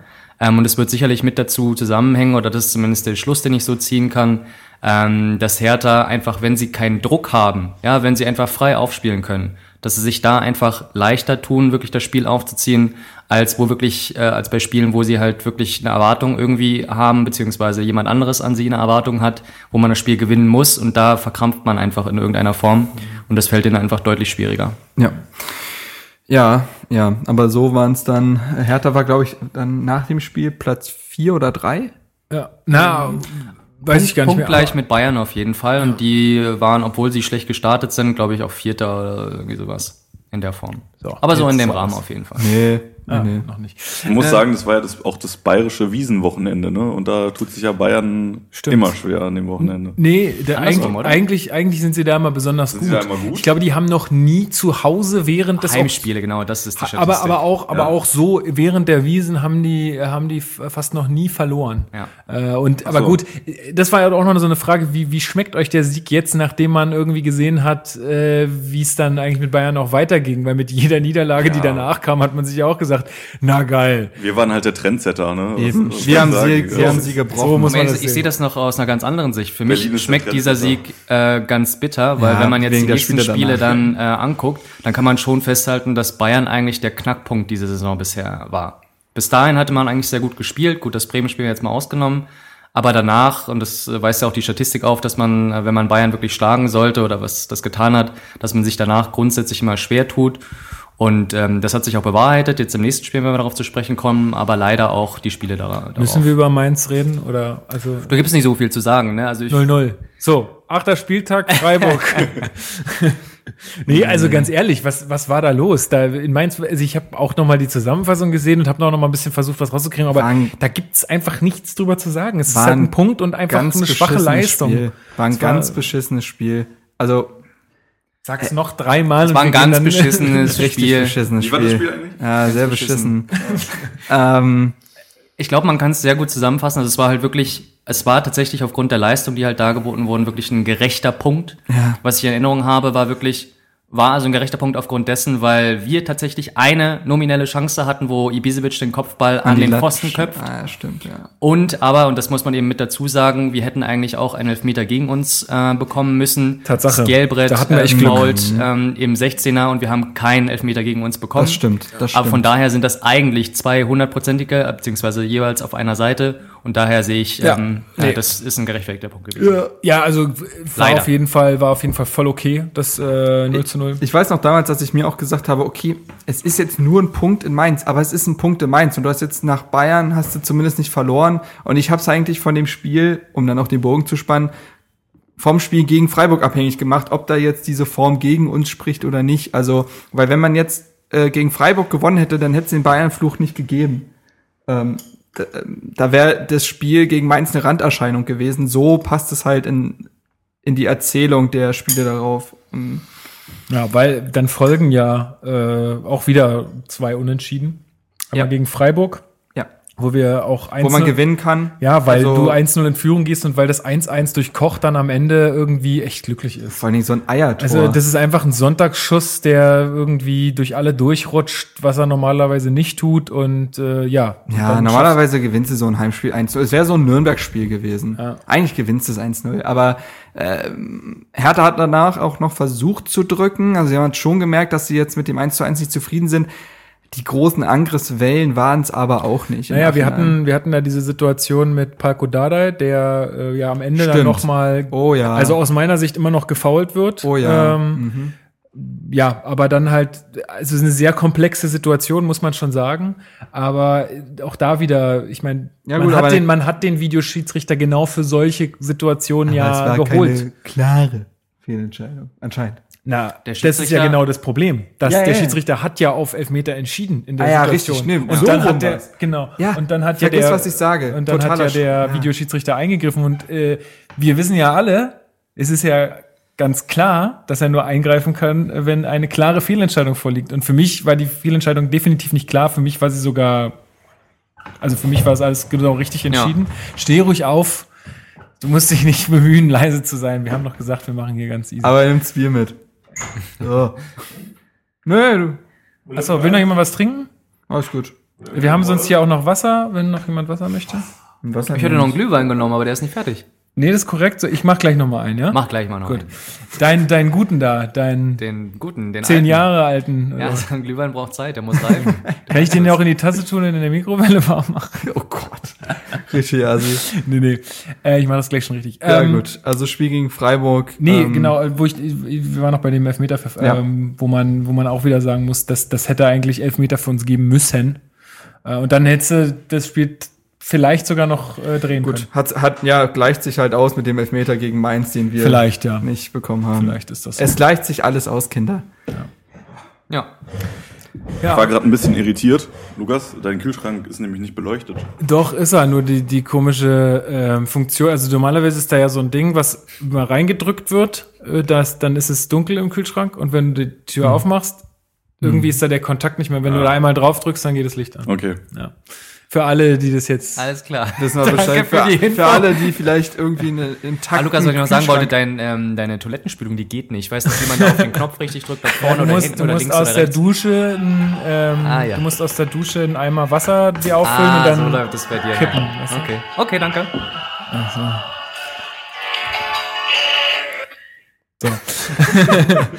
ähm, Ja. Also, Genau. Ah, Skandalspiel. Dann, genau, dann folgt das Skandalspiel Oh, warte. Äh, in Dortmund. Oh. 2 zu 2 am neunten Spieltag. Ähm, ja, also ich Äh, finde, ich wir, finde, äh, das, das passt eigentlich gar nicht so sehr in, in dieses Bild rein, dass man äh, so schlecht spielt am Ende äh, immer nach Bayern, weil ich finde, wir haben da schon eine ganz gute Leistung gezeigt. Wir haben halt gegen die Übermannschaft der Liga gespielt, ne? Mhm. Und das hat man auch, also wir haben es ja bei dir geguckt, äh, weiß ich noch, äh, und man lag eigentlich die ganze Zeit nur mit Herzflimmern da, weil irgendwie ja. jeder Angriff von Dortmund war so, oh Gott, oh Gott, Aber oh, das wirklich. war knapp und ui und ha. Und äh, gleichzeitig war es natürlich so, dass Hertha Nadelstiche gesetzt hat. Also sie wollten auch hier wie gegen Bayern spielerisch auch schon mithalten, aber es war schon ganz anderes Kaliber als Bayern. Also da würde mich am Ende ganz gerne mal eure Meinung auch interessieren, weil wir eben über Bayern und verdient oder unverdient äh, gesprochen haben ob ihr jetzt diesen Punktgewinn in Dortmund als verdient anseht. Es gab ja viele unabhängige Experten, die gesagt haben, aufgrund der letzten 15, 20 Minuten, die ja. Hertha gespielt hat, war es verdient, den Punkt mitzunehmen. Echt?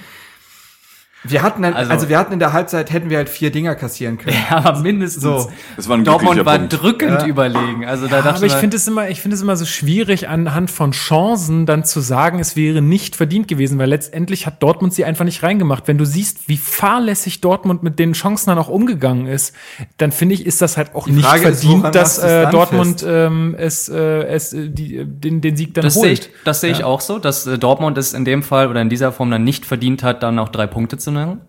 Aber, äh, Aber dann gleichzeitig zu sagen, dann Hertha hätte den Punkt dann verdient gehabt, obwohl sie eigentlich nichts dafür gemacht haben. Gut, sie haben, ja, sie haben die Tore geschossen. Ja, richtig, sie haben waren nicht unverdient, aber glücklich. Mit keine Ahnung, zwei Torschüssen, zwei so. Tore gemacht, definitiv. Aber also ich bin weit davon entfernt zu sagen, dieser ja. Punktgewinn war ein verdienter Punkt. Ja, sorry. wollen wir mal, wollen wir mal drüber reden? Äh ist ja wie klare und nicht klare Fehlentscheidung hier mit dem unverdient und verdient. Ja, nicht unverdient, also, aber glücklich. Also da würde ich ganz so gerne den Videoschiedsrichter ja, so einwenden, wenn das möglich ist. Können wir Markus Merkmann kurz vom Mars zuschalten, bitte. Genau. Genau, also wenn wir da das Spiel nochmal einzeln durchgehen, ja, also wie gesagt, ähm, Dortmund auf jeden Fall drückend überlegen. Die haben gerade in Anfangsphase aber mal so richtig Druck gemacht. Was ich in Erinnerung habe, war das Traumtor von Sancho mit der Hacke, wo äh, Reus äh, quasi reinkommt. Das wird eingespielt, also wird äh, Zentrum reingesteckt und äh, Sancho. Aber das war doch Hacke. abseits dann, ne? Ja, genau. Ähm, Fußspitze. Ja, ja. Fußspitze, Fußspitze, wo ich mir auch so denke, das ist doch nicht im Sinne des Spiels, Leute. Das ist doch völlig, das ist doch kein Vorteil wenn ja. deine Fußspitze äh, im, im Abseits ist. Das Wir sind hier immer noch in Deutschland. Okay? Okay?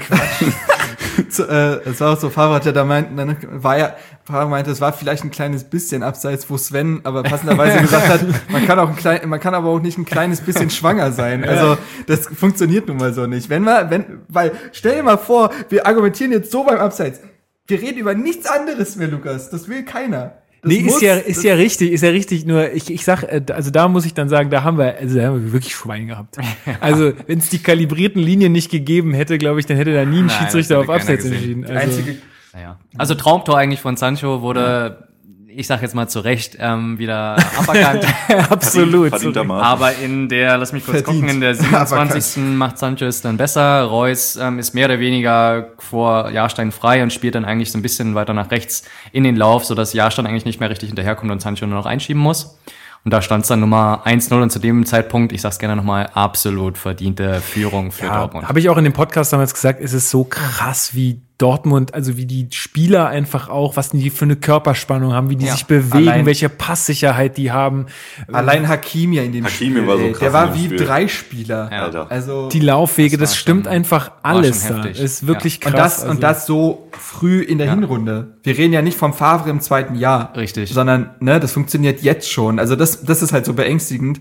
Aber ich hoffe so sehr, dass die Meister Umso, werden. Ja, aber Favre hat doch nächstes Jahr keinen Bock mehr oder so. naja. naja, umso überraschender äh, war auf jeden Fall, dass wir in die Halbzeit mit einem 1 zu 1 reingegangen sind. Denn noch vor der Halbzeit macht der Hut einen folgeschweren Fehlpass, den Mittelstädt, weil er gut aufpasst, schön oh, ja. abfängt. Dann sprintet er äh, weiter ähm, bis in die gegnerische Hälfte und da sind irgendwie drei Leute, die er dadurch an sich zieht. Und dann, ähm, und so dann stoppt er kurz Pass. und flankt rüber bis zu Kalu, der den dann schön annimmt und dann reinstochert. Nicht mit der Hand. Nicht mit der Hand, richtig reguläres Tor. Äh, 41. Minute war das äh, wo man, wo jeder Hertha-Fan, glaube ich, gesagt hat, huch, was, also wie konnte das jetzt auf einmal passieren? Damit konnte man jetzt so nicht rechnen.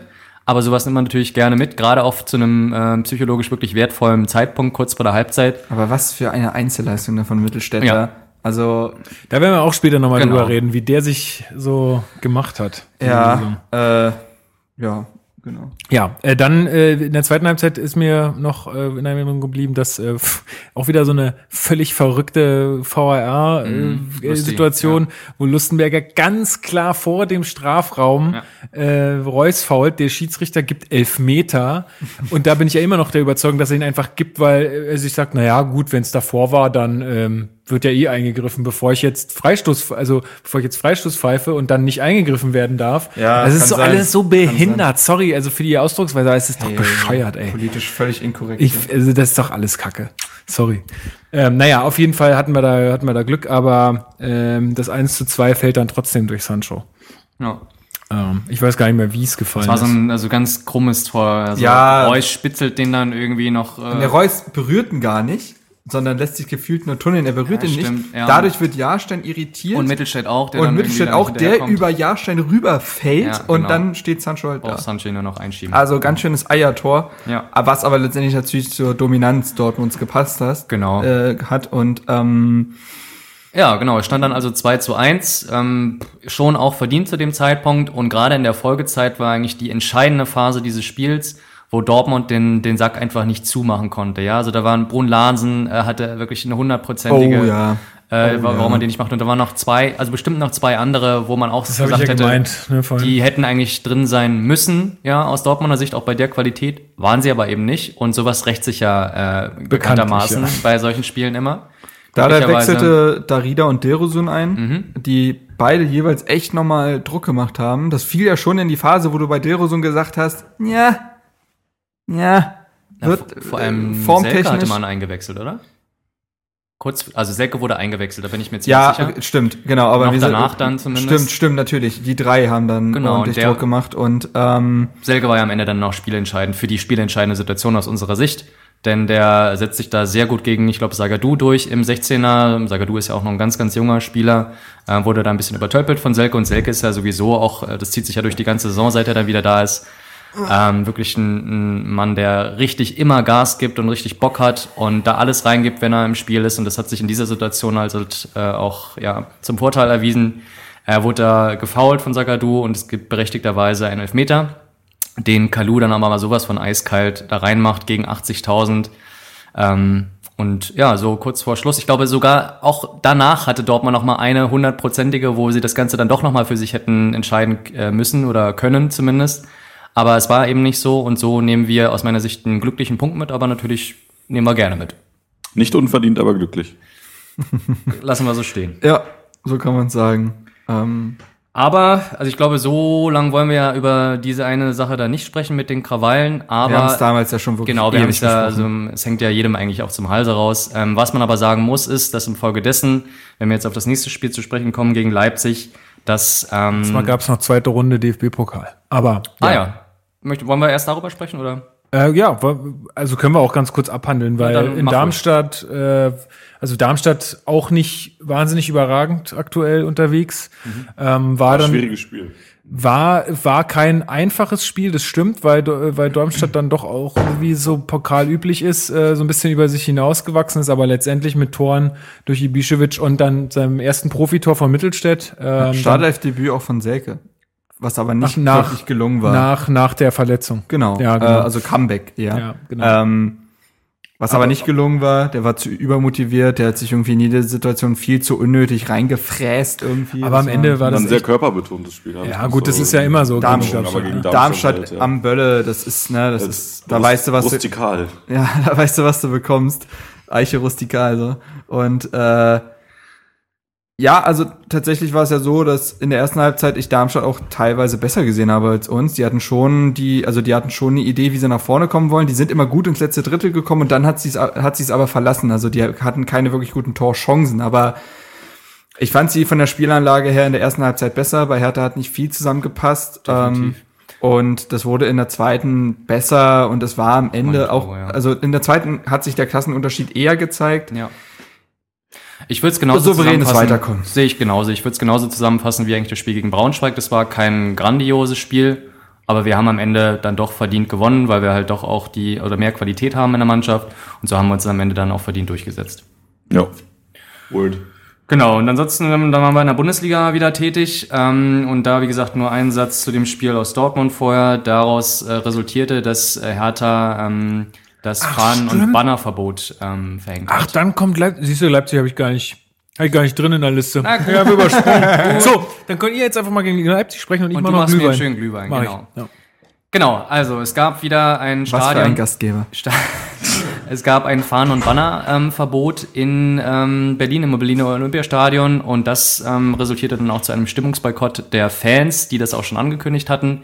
Ich war selbst vor Ort im Stadion und war. Da haben wir uns auch noch getroffen in der Halbzeit, ne? Auch richtig, genau. Und ich war. Da ging es dir gut an dem Tag. Mir ging es sehr gut, aber nicht aufgrund des Spiels. ja, können wir gleich äh, drauf zu sprechen kommen. Ähm, aber ja, es war halt wirklich erschreckend, dass wirklich gar keine Stimmung da gemacht wurde und das ähm, hat sich aus meiner Sicht dann auch auf das Spiel ausgewirkt, zumindest ja, auf das Spiel von definitiv. Hertha.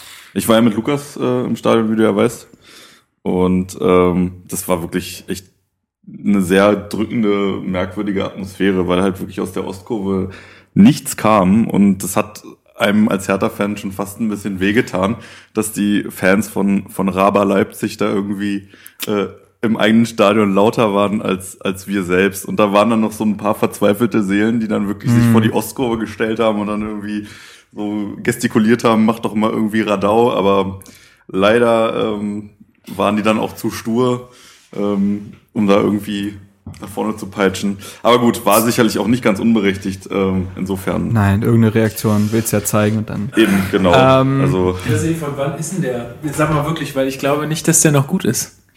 Na, dann, dann lass mir das mit dem Glühwein besser. Ich weiß nicht, ich habe den in meinem Altbestand gefunden. Ich glaube, glaub, der ist nicht mehr gut. Hast du, hast du Rotwein? Also, soll ich dich mal riechen lassen? Nein. No risk, no fun. Aber der kann doch eigentlich nicht schlecht werden, da ist Alkohol drin. Ja, aber Rotwein kann kippen. Also yeah. Rotwein kann schon schlecht werden. Dann lassen wir das besser. Ich bin ja auch bald im Urlaub, bevor ich mir hier noch irgendwie so eine... So ist es nämlich. Willst du sonst noch was anderes trinken? Ähm, ich würde dann Bier nehmen. Gut, und berichten.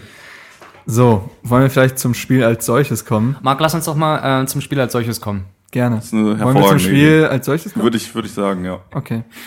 Also zum Spiel als solchem. Ähm, äh, ja, die ersten zehn Minuten ähm, waren grausam von Hertha. Äh, das berühmte, wir verpennen einfach mal die, erst, die Anfangsphase, was sich ja auch noch gegen Hoffenheim, Augsburg und jetzt auch Leverkusen gezeigt hat. Wie so ein kleiner roter Faden, der sich irgendwie jo, durch, durch die Hinrunde gezogen ähm, hat. Also ja. es war tatsächlich so, ähm, dass ähm, Leipzig sehr früh zu Chancen kam. Ähm, ich erinnere mich an Werner, der gleich, gleich nach vier Minuten gleich die erste Chance hatte. Und dann treffen sie ja, und es war, äh, gefühlt hat Hertha es geschafft, innerhalb er, von den ersten zehn Minuten nach dem Gegentreffer zu betteln, wo man ja eher sagt, mhm. das sagt man nach einer Halbzeit oder so. Da war es nach der Anfangsphase. Äh, Leipzig geht verdient in Führung und erst danach beginnt Hertha mit dem Fußballspielen und ähm, spielte dann auch eine gute erste Halbzeit. Also ähm, man hatte, man hatte Gelegenheit, man hat grotesk viel liegen lassen. Ich glaube in Form von Kalu, und Ibišević. Ja. Und ähm, 200-prozentiger auf jeden Fall Kalu. Also siebte hattest du ja gesagt, oder hattest du noch nicht gesagt, aber in, wir sind ja ähm, in Rückstand geraten in der siebten Minute durch Werner, war irgendwie Gewusel im Strafraum und Werner stochert ihn dann rein und dann ist es richtig, so wie du auch schon gesagt hattest, wir hatten trotzdem danach Chancen in Form von Kalu, wirklich 200-prozentiger aus meiner Sicht wo äh, die erste war durch äh, Lazaro, wo Lazaro ihn einfach nur noch, also frei vorm Torwart ja. zu Kalu rüberspielt ja. und Kalu einfach das Tor nicht trifft. Ja, also was, Komm. wo man sich an den Kopf fasst und sagt, Alter, was, wo, woran hast du geguckt, woran hast du gedacht gerade?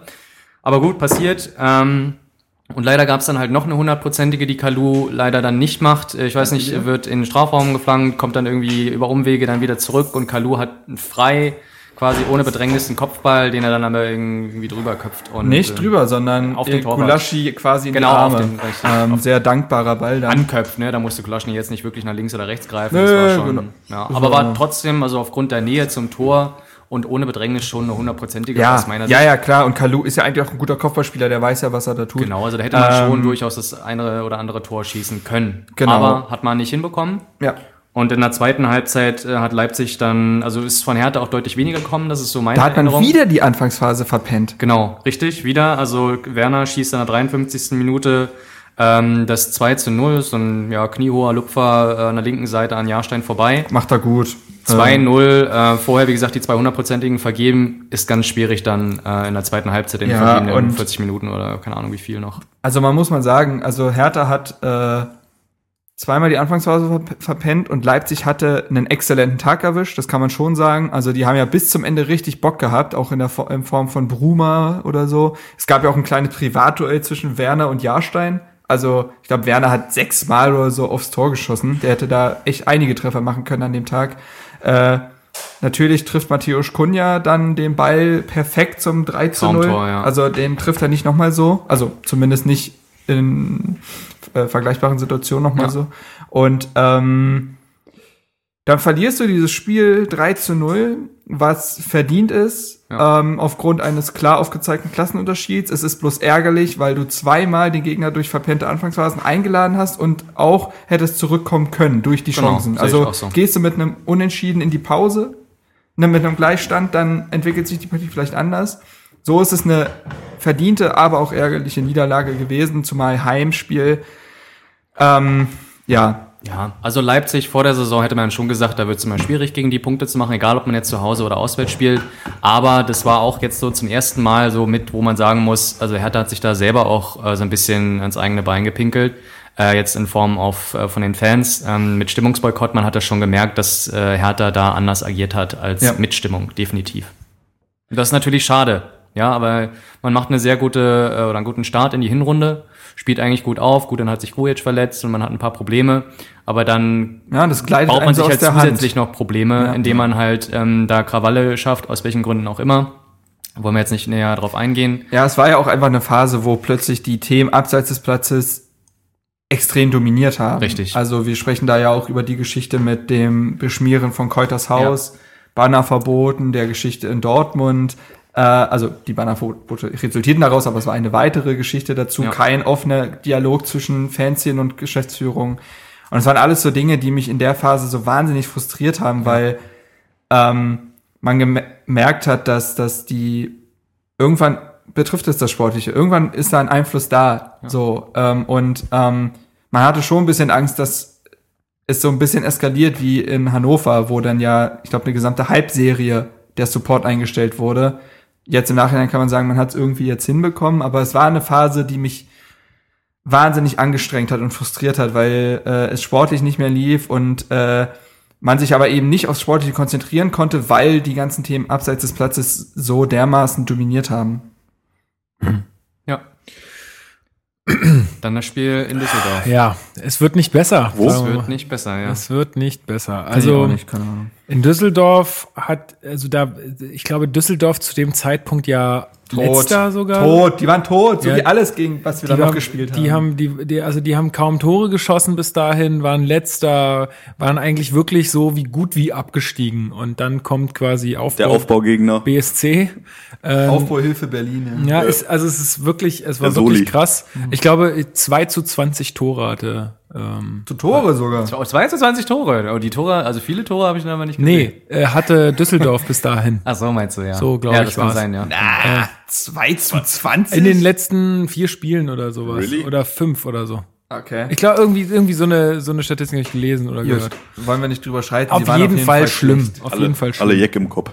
Ja, und dann Hertha halt auch mit drei Unentschieden irgendwie ähm, davor. Und einer Niederlage, das Und- hast du wieder vergessen. Die, die habe ich ja verdrängt. Und was da jetzt auch immer stärker auch noch zum Tragen kam, das muss, darf man halt leider jetzt äh, auch nicht unter den Tisch kehren, ähm, das Verletzungspech, was wir dann zu dem Zeitpunkt auch hatten. Also ich weiß, dass wir gegen Düsseldorf auch mit einer äh, Innenverteidigung gespielt haben, ich glaube von Lukasen, der da, glaube ich, ich weiß nicht, sein erstes oder Nee, zweites- zweites Ja, Spiel. gegen zweites Freiburg hat er sein Startelfdebüt gegeben. Genau, das war auch schon nicht so rund, aber können wir später nochmal Ah, gegen Freiburg war okay.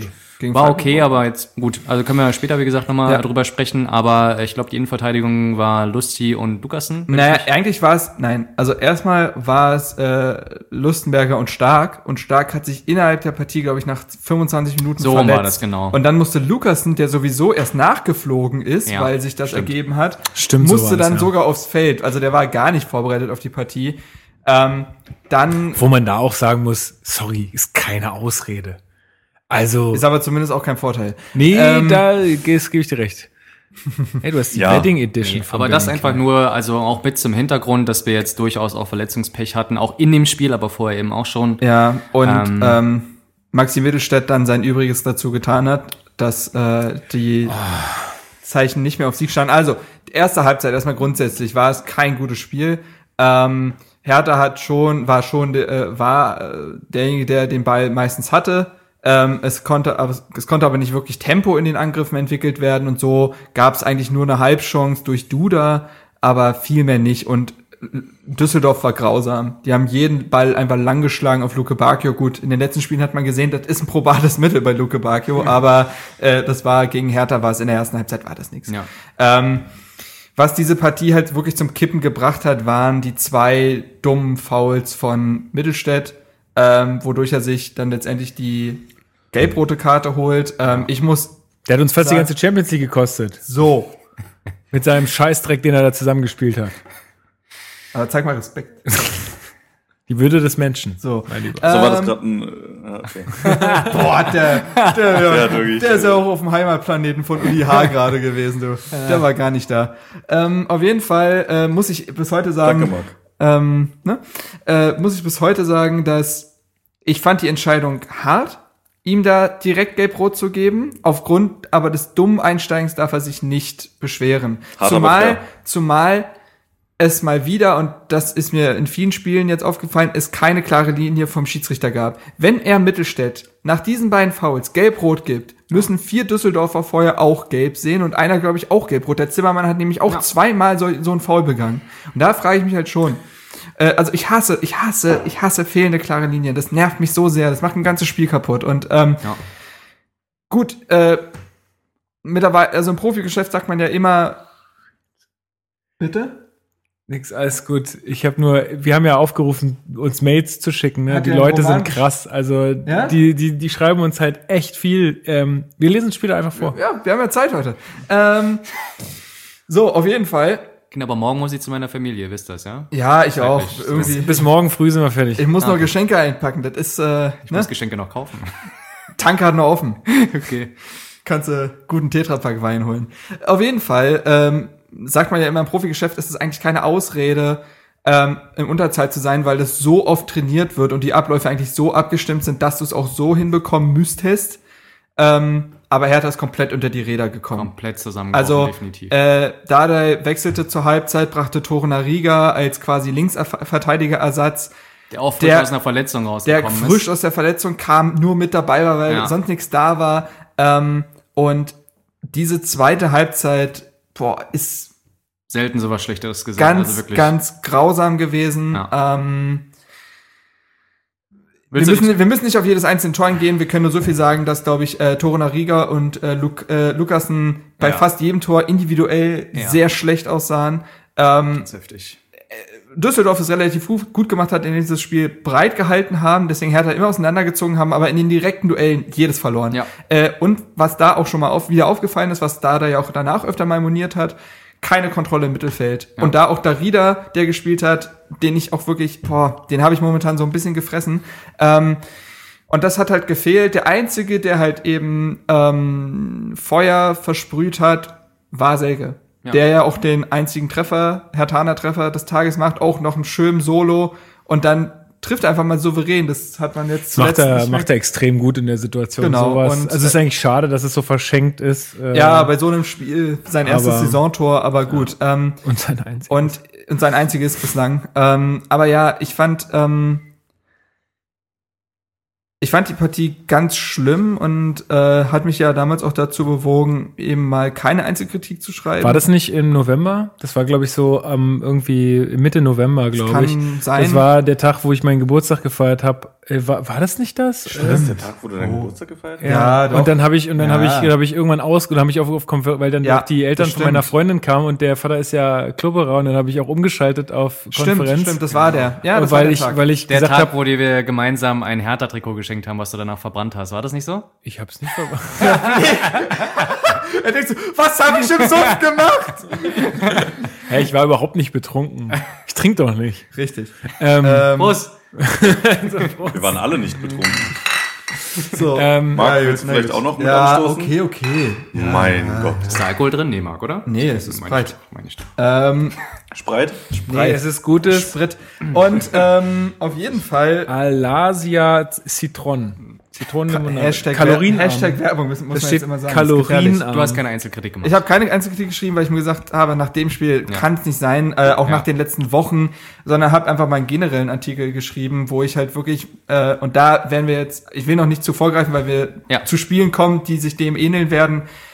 mir diese Mentalität, diese fehlende Mentalität einfach aufgefallen Ja. ist und ich das mal monieren wollte, weil das kann, das konnte nicht sein. Äh, gefühlt schafft es in dieser Mannschaft außer Lazare und Selke niemand, sich mal gegen widrige Umstände zu stemmen, mal den, den berühmt-berüchtigten Bock umzustoßen und einfach mal, weiß nicht, eine Partie, also sein Glück zu erzwingen. Wir sind, die Mannschaft ist gut darin, auf einer Welle zu reiten, dann gewinnst du gegen Gladbach und gegen Schalke und es läuft. Aber sobald du von der Welle runter bist, kommst du nicht mehr aufs Brett. Und das nervt mich an dieser Mannschaft, weil es sich jetzt äh, auch schon durch die letzte Saison gezogen hat, wo wir eine sehr trostlose Rückrunde gespielt haben. Ähm, also das ist ein wiederkehrendes Motiv. Und ja, ich wollte gerade sagen, das ist aber passiert, aber schon öfter. Ähm, ja, genau, Also das ist ein wiederkehrendes Nicht nur letzte Motiv Saison, und, sondern ähm, das nervt mich wahnsinnig und ähm, ich bin's leid über dieses, ja, da hatten wir keine gute Tagesform zu reden. Wenn welche welcher Trainer spricht so oft von Tagesform, die so wichtig ist. Ich, ich sehe Nagelsmann nicht sagen, ja gut, haben wir verloren wegen der fehlenden Tagesform. Ähm, und das es sind so Dinge, die passieren jetzt öfter, die sind, die sind gegen Stuttgart passiert, die sind gegen Leverkusen passiert, die sind gegen Augsburg passiert. Und das sind äh, das, dieses, diese fehlende Mentalität, ähm, eine Partie für sich zu drehen, nervt mich und frustriert mich, weil diese Mannschaft mehr kann. Und sorry, Düsseldorf war tot, die waren am Boden Ja. und du holst die wieder ähm, ohne Grund. Ähm, das, das hat, deswegen hat mich die Partie, mir war scheißegal, wie die Gegentore gefallen sind. Das äh, direktes Duell, das Toriniger einen direkten Zweikampf verliert, das ist mir egal. Da habe ich jetzt nicht die große Lust, das noch zu, zu überanalysieren. Es ging um das generelle Auftreten der Mannschaft. Da war keine Kontrolle, da war kein Plan, da war kein sich aufbäumen. Das war dieses, ja gut, dann gehen wir halt unter. Und das ist etwas, was mich massiv nervt und was diese Hinrunde zum Ich Ende glaube hin nicht mal, dass es ein, na hat. gut, dann gehen wir halt unter ist, sondern da fehlt, da fehlt's halt einfach an, Initiative. ja, genau, da fehlt's an Initiative, da zählt's, Ja, da aber das fehlt's, ist es doch. Ja, Ja, aber ich glaube nicht, dass es diese Gedanken sind, so Nein, von wegen, jetzt nicht. haben die, jetzt liegen die hier schon drei ins vorne, Dann obwohl ich, obwohl ich das, obwohl ich das, und, 40 oder auch da will ich nicht vorgreifen, obwohl ich das jetzt auch im letzten Spiel äh, gegen Leverkusen fast so gesehen habe, ab der 85. Minute, so von wegen, ja, Nee, hier, irgendwann hier geht- geht, hier geht jetzt heute eh nichts mehr. Irgendwann geben so. die sich dann halt auf. Da denken sie, okay, dann, dann ist es halt so. Ähm, Das ist halt, was Marc gerade völlig korrekt gesagt hat, man sieht keinen Aufbäumen. Ja. Man sieht nicht, dass die Jungs nochmal, dass es denen irgendwie gegen den Stolz geht, dass die sagen, nee, wir, wir wollen jetzt hier nicht. Wir, wir werden, auch wenn wir es jetzt vielleicht nicht mehr drehen können, wir werden wenigstens versuchen, es Ja, irgendwie exakt. noch Besonders zu in so einer korrigieren. verrückten Bundesliga-Saison, wo eh alle Ergebnisse möglich sind. Vor allen Dingen, und, und wenn du, also ich meine, und am Ende bleibt dir so ein Spiel oder bleibt dir auch am Ende so ein Spiel äh, immer besser in Erinnerung, wenn du dann noch so ein Tor kurz vor Schluss machst. Und selbst wenn du dann nicht gewinnst, dann heißt es am Ende, naja, äh, und äh, wir hätten es ja, noch mal drehen können. Und also, aber so bleibt es halt einfach im, im Kopf wie, ja, ihr habt euch halt einfach aufgegeben. Genau. So ein bisschen. Genau, also wir können es auf jeden Fall so zusammenfassen, es war eine verdiente Klatsche gegen den Tabellenletzten, trotz Schiedsrichter. Ja, klar, das spielt auch noch mit ein und gelb-rote Karte, aber trotzdem im Ja, Endeffekt ja, ja. war es verdient und das hat auch schon, ich glaube, bei jedem Hertha-Fan schon mal ordentlich gesessen. Besonders halt gegen den Gegner, mit, mit, der dem, man, mit dem man genau. solch eine Historie verbindet, ist das halt, ja. Genau, jetzt, äh, dann ging's äh, Gegen Hoffenheim. Elfter Spieltag im Olympiastadion, ein 3 zu 3. Hoffenheim mit vier Spielen, äh, die sie gewonnen haben am Stück, also auf, auf einer hammergeilen Welle Genau. geritten. Äh, und Hertha mit nur zwei Punkten aus vier Spielen. Und ja, Hertha geht einfach mal wieder 2-0 in Rückstand. Und ich, ich war noch, äh, ich Vor weiß das war ich, ja nach ich der war in, Winterpa äh, Winterpause, nach der Länderspielpause. Du genau. hattest zwei Wochen, um dieses Düsseldorf-Spiel aufzuarbeiten. Da wurde Genau. solchen Regen geschwungen. Ah, wir müssen kompakter stehen und wir müssen wieder zu den Grundtugenden Ja, bla, bla. Und nach zehn Minuten Das ist doch alles bla bla bla, ist das doch. alles bla bla bla. Äh, so, und nach zehn Minuten. Zehn Minuten? Liegst du 2-0 hinten und ich dachte mir schon wieder so, was habt ihr denn Das war, gemacht? es war, ich war ja in Nürnberg und ich habe es ja da geguckt und ich, ich war, ich war erstmal so, ich saß so, so da und dachte so, ja, es war so klar, ey, es ist einfach so alles, es läuft halt Das ist einfach so alles diese gegen Stimmung, uns. die sich jetzt da in den letzten Spielen einfach so entwickelt hatte. Man hatte 3 zu 0 zu Hause gegen Leipzig verloren. Man hatte 4 zu 1 äh, auswärts gegen jemanden verloren, wo man sich im Traum nicht hätte vorstellen können, dass man da eine Klatsche kriegt. Ja, und dann gegen Hoffenheim, wo auch ein guter Gegner ins Stadion kommt. Rückkehr, Rückkehr Grujic aber auch wiederum. Genau, also es gibt zwei Dinge, die man da erwähnen muss. Die sind auch wichtig, denke ich. Also einmal ist das Stimmungsboykott aufgehoben worden.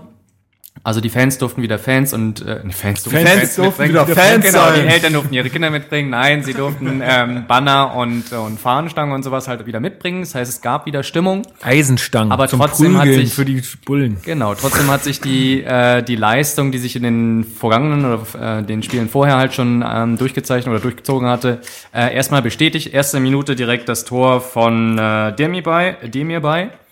Ähm, Fehler nach Fehler von Grujic, genau. genau. der ähm, die Situation eigentlich schon geklärt hatte, aber dann einen schlechten Pass spielt, der abgefangen wird und Demirbay muss den dann eigentlich nur noch einschieben. Und so wie ihr es ja auch schon gesagt hattet, nach zehn Minuten Kramaric, das war eine Rettungsstation von Baumann, Na, also vom Rettungs- Torwart. Ja.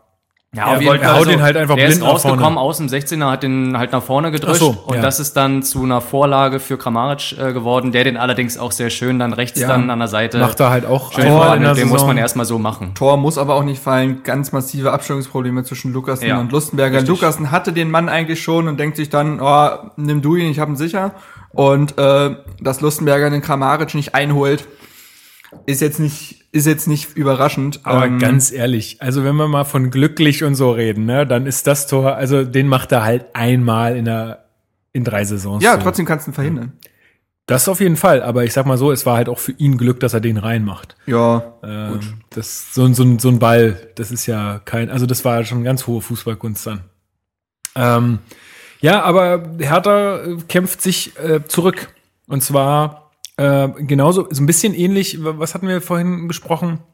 Ähm, wo, wo dieser, ach genau, Glenn Gladbach war das, glaube ich, ne? Ähm, äh, dann kommt nämlich ein schneller Anschlusstreffer von Ibišević. Zwölfter, ja. Ähm, genau. Und eigentlich ist es eine, also eigentlich haben erst alle gedacht, es wäre eine Absetzsituation, aber da war halt ein Hoffenheimer irgendwo fast in der Ostkurve. Und das zählt dann, Stimmt. das zählt dann leider auch. Angesteckt durch die Stimmung in der Ostkurve. Ist er, ist er kurz rein da im oh, geile Stimmung hier. Ich wusste gar nicht, dass ihr auch Stimmung machen könnt. Ah, f- äh, Fans, das ist das also. Ja, Ah, genau. Ähm, und ähm, war in, insofern einfach ein komplett regulärer Treffer, obwohl auch da, muss man sagen, war es echt richtig knapp vom Abseits her, weil ja dann der Torwart ähm, quasi das Abseits aufhebt in der Situation, aber auch da halt irgendwie so eine so ein Fuß oder so war dann letztendlich ausschlaggebend, ähm, dass Ibišević da das Tor machen kann. Eingeleitet aber auch mit von Lecky, der da in der Startelf stand, auch das erste Mal seit 300 Jahren. Und er sollte ja wirklich maßgeblich für diesen Punkt dann auch noch wichtig gewesen sein. Also Ja, aber ich finde, nach dem Tor hat man, also da hatte man schon wieder so ein Aufbäumen. Da hatte ich, da hatte ich dann wieder das Gefühl, doch, da geht noch was heute. Da, da kann noch was drin sein, dadurch, dass, dadurch, dass auch das äh, Tor dann auch so schnell gef äh, gefallen ist. Ähm, und dann schlief das Spiel aber wieder so ein bisschen ein. Und kurz nach der Halbzeit macht ja dann, ähm, wer war's? Ich fand nicht, dass das Spiel eingeschlafen ist. Ich fand dieses Spiel, Naja, also ich sag mal so von ging- den Höhepunkten. es war ein absolutes Ping-Pong-Spiel. Es gab kein zentrales Mittelfeld. Es ging nur von einer Abwehrreihe zur nächsten. Und genau das äh, würde ich dann nämlich, also ich greife ein bisschen vor, aber wir reden sowieso noch drüber, dieses Tor von Lazaro, was dann als Riesending gefeiert wird. Und ah, sie können doch kämpfen und so. Die, da, die Abwehr von Hoffenheim, genauso wie unsere, war den ganzen Abend ein Schweizer Käse.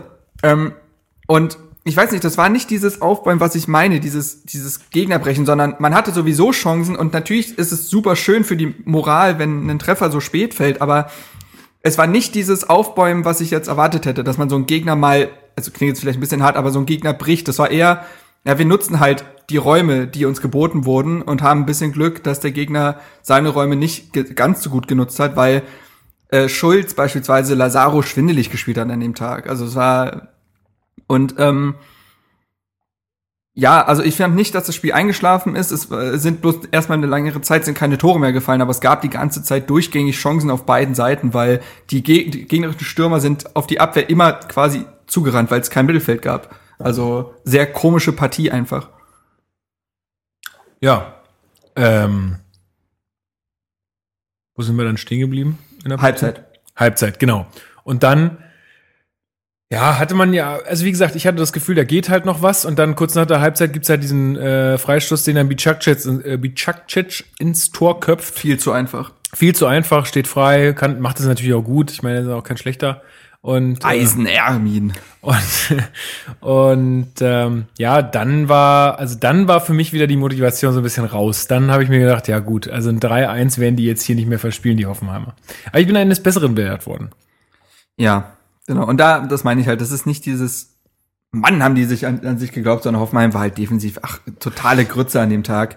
Ähm, ja, obwohl man auch jetzt bei dem, bei dem 3 zu 2 oder 2 zu 3, wie man sehen will, äh, auch sagen muss, hatten wir auch ein bisschen Mithilfe von Schulz, Ja. Ex-Hertaner. Vorher Ja. haben wir noch eine Riesenchance durch Ibisevic. Kennt ihr, auf, wisst ihr auf alle Fälle. Ähm, ich glaube, es war eine Ecke oder so und Ibisevic Ach, ja, ja, ja. kriegt den Kopfball halt rein und Baumann Alter, holt mit einer. Weltklasse-Parade wirklich diesen Ball da noch vor. vor Parade der. Hinrunde. Meine Parade der Hinrunde. Aber Wahnsinn und äh, das hatten wir beim letzten, beim, beim Podcast auch schon besprochen, aber der Ibisevic murmelt dann noch irgendwas in sich der rein. konnt's auch nicht fassen. Ey, du bist von einem anderen Planeten oder keine Ahnung was, das hat man ihm so richtig angesehen im, im Gesichtsausdruck. Ähm, ja, aber trotzdem, Hertha hat da weitergemacht und ja, sie hatten dann ein bisschen Glück, dass dann diese ja verunglückte Flanke oder abgefälschte Flanke von Selke, glaube ich, dann durchgekommen ist oder überall Ja, rübergegangen fliegt ist. so überall mit so eine rüber. Mhm. komische Flugkurve, wo Lecky Ich glaube, dann... die wäre son sonst zu lang gewesen. ja, wahrscheinlich. oder halt so, dass, oder zu kurz, Zu scharf. äh, also zu niedrig, Ja, dass zu Baumann niedrig, abfängt. Auch. So. Aber so fällt sie halt direkt runter und Lecky muss ihn quasi, der ist ja handlungsschnell und auch ein sehr schneller Typ, ähm, muss dann quasi nur noch einschieben beziehungsweise dahin sprinten und dann ist er da. Ja, und dann stand es 3-2. Ähm, das war in der 71. Minute. Man hatte also noch 20 Minuten Zeit und da hat man wirklich dann nochmal Lunte gerochen, beziehungsweise auch die Hertha-Fans war ja, waren ja wirklich dann mit dabei und äh, haben das Team dann wirklich angepeitscht, um da noch einen Punkt äh, rauszuholen. Ja, und dann hatten wir schon angesprochen. Lazaro dann nach dem Eckball mit so einem ja, Sonntagsschuss halt, ne? Traumtor, ja. Wahnsinnsding, ja. Also, Tor zum 3 zu 3. Kann man so machen. Kann, so man mal machen. Ähm, Marc hätte den auch so gemacht, aber trotzdem war ein tolles Tor. ja, mit dem falschen Fuß. Mit dem falschen Fuß. äh, nee, äh, ist natürlich, also, dass das ein Riesentor ist, brauchen wir nicht drüber reden. Ähm, und, äh, aber da auch wieder die Körpersprache von Lazaro nämlich. Der nicht ewig feiert und in die Kurve rennt, sondern der wollte dann das 4-3 haben. Was und das hätten wir ja auch wäre. fast gehabt. Wir reden da wieder über. Davy Selke, der leider mal wieder eine Torchance ziehen lässt. Ich will ihn nicht fertig machen, um Gottes Willen, aber es ist in den letzten Spielen schon Aber er hat schon richtig Aber scheiße ist- gespielt. ist er hat er uns fast die Champions League gekostet mit dem Scheißdreck da, so. den er da zusammengespielt hat. So, ähm, nee, und ähm, man hätte es ja fast sogar tatsächlich noch gemacht, das 4-3. Ich bin aber weit davon entfernt zu sagen, das war jetzt dann aber bitter, dass wir nicht gewonnen haben, weil Hoffenheim hatte sehr viele Chancen in dem Spiel. Ich würde Äh, so zusammen, äh, zusammenfassen, es war ein verdienter Punkt. Na Mensch, na Nach Mensch. Also da habe ich ganz anderer Meinung. Aufholjagd. Da ich ja? ganz andere Ich denke, also ich sehe das ähnlich wie ihr. Also ich glaube, drei Punkte wären zu viel gewesen jetzt äh, bei dem Spielverlauf, aber es war doch aufgrund dieser Aufholjagd wirklich ein verdienter Punkt für mich. Jo, ähm, und dann kommen wir jetzt so langsam in die Gefilde, wo es jetzt da schon nicht mehr so lange her ist, dass wir drüber gesprochen haben. Deswegen, Ja. also gerade gegen das Spiel äh, jetzt gegen Hannover und Frankfurt müssen wir vielleicht gar nicht zu viele Worte verlieren, weil gegen Hannover waren wir ja alle vier im Stadion. Mhm. Ähm, für mich eigentlich die souveränste, äh, die souveränste, Ja, der souveränste. Sieg, ähm, den wir geschafft haben, auch mit einer guten fußballerischen Leistung am Ende. Ich meine, im Pokal war das ja immer eher alles so ein, naja, fußballerisch, hm, aber trotzdem irgendwie weitergekommen und auch verdient weitergekommen, aber naja. So Ja, das stimmt. Also- nee.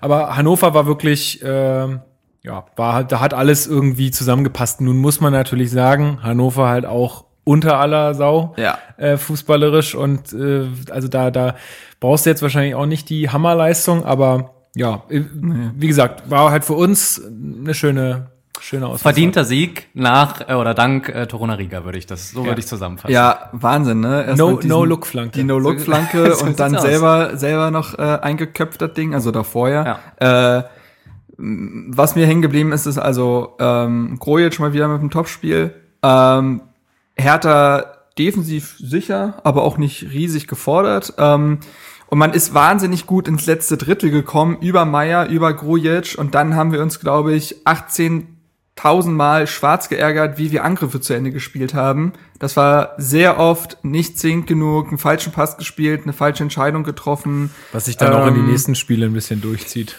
Da hätte, hätte man nämlich schon gedacht, da führte man nämlich nur 1 zu 0 und dachte sich, ja, aber irgendwann hält Füllkrug seinen unförmigen Kopf da mal in so einen Kopfball rein und dann steht es plötzlich 1-1. Ist ja völlig egal, wie verdient oder nicht verdient.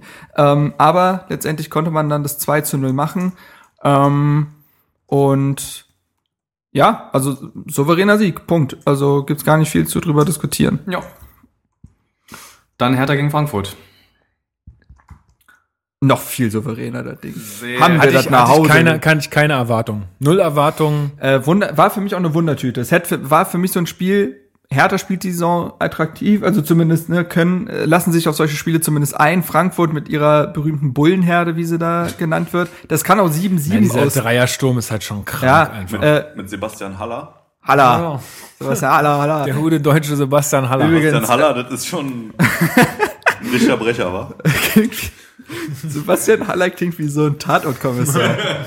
Übrigens dasselbe mit dem Schauspieler Ethan Hawke, den man Ethan Hafke aussprechen kann, und dann ist das auch einer aus Münster oder so. Aber gut, äh, zum Spiel. Also für mich war das so ein Spiel auf dem Blatt, das kann auch 7-7 ausgehen, wenn beide Mannschaften Bock haben auf Fußball oder man neutralisiert sich halt. Man hat sich eher neutralisiert. Ähm, überragendes Spiel von Marco Grujic. Also spätestens das Spiel hat, glaube ich, allen vermittelt, was dieser Mann kann, nämlich alles. Jetzt, jetzt sogar, jetzt Wir so, heben den gerade schon wieder auf so einen Thron. äh, nee, aber es gibt, es, es gibt wirklich äh, wenig Sachen, die, wo ich sagen würde, da hat Grujic große Defizite. Also sowohl defensiv, ja. so oft haben wir ihn ja auch noch nicht spielen sehen. Na gut. Also, Ähm, ne? Ich finde dieses Spiel, also ja, ich würde dir erstmal recht geben, Grujic hat ein sehr gutes Spiel gemacht. Trotzdem hatte auch sein Spiel Licht und Schatten. Ähm, wenn wir jetzt chronologisch vorgehen, die, die, äh, sein erstes Bundesligator jetzt nach einer Ecke von Plattenhardt, sehr schön gemacht. Ähm, ja, genau, Lukas klopft sich auf sein Herz. Äh, alles gut. welche ähm, Bedeutung? naja, weil er doch. Äh, Ach so, stimmt. Hat er ja gemacht. Er ist jetzt Herr Tana, ist doch logisch. ja, ich, ähm, gut, und danach, also infolgedessen, dann glaube ich auch in der zweiten Halbzeit hatte Selke noch, Selke noch mal zwei Chancen. Eine Chance hat er tatsächlich oder bringt er tatsächlich im Tor unter, wurde dann aber nachträglich nach gefühlten fünf Minuten auf Abseits entschieden und dadurch dann eben nicht gegeben. Ja. Und die zweite hundertprozentige, äh, die halt dann wirklich eine hundertprozentige war, die wurde dann durch einen Platzfehler vereitelt. Da ist er dann kurz vor seinem Schuss dann nochmal in die Lüfte gesprungen, der Ball. Und äh, dann hat den Selke halt leider nicht unterbringen können. Aber trotzdem zusammengefasst, wir hatten eigentlich, oder Selke hatte zwei große Chancen. Und äh, in der Regel, das hatten wir ja vorher schon mal besprochen, rächt sich sowas, wenn man seine Chancen liegen lässt. Und da komme ich jetzt auf Grujic nochmal zurück, was eben auch ein Nachteil Ja. ist. Ähm, eigentlich ähm, hätte es einen Elfmeter in, ja, in der letzten Minute oder 88. Minute gegen uns geben müssen. Ich glaube, da waren wir uns alle einig. Ähm, und das war eben die Folge von aus einer Situation, wo Grujic den Jovic wirklich klar hält. Ja, und das meine ich mit, er hat auch Nachteile oder gerade sein Zweikampfverhalten am Mann im eigenen 16er. Wir hatten das ähm, beim Spiel gegen Hoffenheim, wo er einen Fehlpass ähm, spielt, das zu einem Tor geführt hat. Wir hätten hier eigentlich gegen Frankfurt ein Gegentor durch ihn bekommen müssen, aus meiner Sicht. Ähm, auch Elfmeter verschuldet. Genau, deswegen, also ich sehe das ähnlich wie ihr. Grujic ist ein toller Spieler und ist wichtig für unser Spiel. Ich würde ihn aber auch nicht zu hoch loben. Auch er macht log logischerweise Fehler und hätte uns in diesem Fall eigentlich auch drei Punkte oder zwei Punkte in der Form kosten können, wenn nicht sogar müssen. Ja, Ist halt äh, auch noch ein junger Spieler, ne? Ja, Muss Wie so halt viele bei uns eigentlich. Ja, das ist halt, glaube ich, auch so ein bisschen das Problem. Was ich noch ansprechen wollte, ähm, äh, weil du jetzt diesen Platzfehler ansprachst, finde ich auch, und ist auch einfach wieder ein Argument für ein neues Stadion, ist dieser Rasen in der zweiten Hälfte. Wie Pardadei sagt ja immer, ja, du kannst halt einfach keinen richtigen Fußball mehr spielen in der zweiten Hälfte, weil der Rasen so kaputt getreten ist, dass äh, ähm, halt nichts mehr geht. Und ich meine, das hast du jetzt halt dann auch in, Das der, richtig, in der Form gesehen. Und das würde halt, das liegt natürlich auch an der Beschaffenheit des Stadions. Ähm, weil du halt Weiß wenig, ich nicht. Also ich meine, wir werden es ja auch nochmal, oh, sorry, dass ich dich jetzt gerade Ja. unterbrochen habe, ähm, aber ich glaube, das ist noch nicht mal ein großes Problem von dem Stadion selber. Es hängt nun mal auch mit darum, damit zusammen, dass wir jetzt Winter haben. Wir haben also Dezember Sicher. und ich, wir werden jetzt auch noch auf das Spiel dann in Leverkusen kommen, da wird es ja auch nochmal zum Tragen kommen und das Stadion ist eigentlich ganz schön. Ich glaube, dass jeder Platz, egal in welchem Stadion, zu dieser Zeit, wenn er nicht regelmäßig ausgetauscht wird, ähm, diese Verhältnisse äh, dort vorherrschen. Also ich glaube, in modernen Fußballarenen, äh, auch zum Beispiel in München oder so, siehst du halt kaum Probleme auf dem Platz, weil die Stadien teilweise so konzi konzipiert sind, dass die Stadien, äh, also dass der Rasen ähm, gut äh, sich gut erha also erholen kann jedes Mal nach den Spielen und dass er halt auch geschützt ist. Also in Schalke können sie ja, ich glaube, irgendwo haben sie sogar das Problem, dass zu wenig Licht reinkommt oder so. kann sein, weiß ich nicht. ähm, weil, weil das Stadion so weit zu ist. Aber gut, in Schalke können sie ja rausfahren. Da haben sie ja, können sie ja können machen, sie ja alles, sie da können sie auch ein Dach zumachen. Genau. Also für mich auch wieder ein Argument einfach, dass man einfach ein neues Stadion baut, damit man einfach auch einen besseren Untergrund hat am Ende. Auch wenn es Winter ist, natürlich hast du recht, ne? Also im Winter Also- ist es immer schlechter als im Sommer, aber. um vielleicht zum Spiel zurückzukommen, insofern verdienter Sieg, dass man sagen kann, äh, sehr geschlossene Mannschaftsleistung. Man hat äh, den berühmten Schneid abgekauft, also zwei, äh, die Zweikämpfe wirklich sehr gut angenommen, äh, stand den Leuten auf den Füßen. Natürlich hatten wir bei der Chance von vom Haller, äh, als er gegen den Pfosten geschossen hat. Äh, da hatten wir ein bisschen Glück, auch beim Elfmeter. Aber ries so viele Chancen hatte Frankfurt wiederum auch nicht, gemessen daran, wie es vielleicht bei anderen Spielen für sie aussah. Ähm, und für mich äh, war das ein Sieg, der so ein bisschen die alten Hertha-Tugenden gezeigt hat. Also kompakt stehen, jeden Zweikampf annehmen, einen klaren Plan haben, äh, über einen schnellen Lecky versuchen nach vorne zu spielen, Spiel vielleicht auch über einen Standard entscheiden. Das war so ein bisschen Hertha 2016. Ähm, aber für das Spiel, für den Gegner genau angemessen. Und deswegen hat mich der Sieg natürlich auch, also generell, weil es gegen formstarke Frankfurter war, äh, sehr gefreut. Für mich auf jeden Fall auch, äh, aber ein verdienter Sieg wäre es jetzt für mich. Ist auf, leider jetzt, nicht. jetzt ist doch mal das, Das gut ist jetzt ein hier. glücklicher Sieg für mich gewesen. Aber gut, damit haben wir das Spiel abgeschlossen. Stuttgart. Nicht verdient, aber glücklich. So, Sag ich doch. ähm, ja, aber Chrissy, dann äh, bleib doch gleich mal äh, am, am Mikro beim Reden, weil du bleib mal warst, am Mikro, du ja. warst ja, Bleib äh, am Mike. du warst ja vor Ort. Wie, Richtig. Wie war es denn so? Ich wie hat dir denn die Arena gefallen?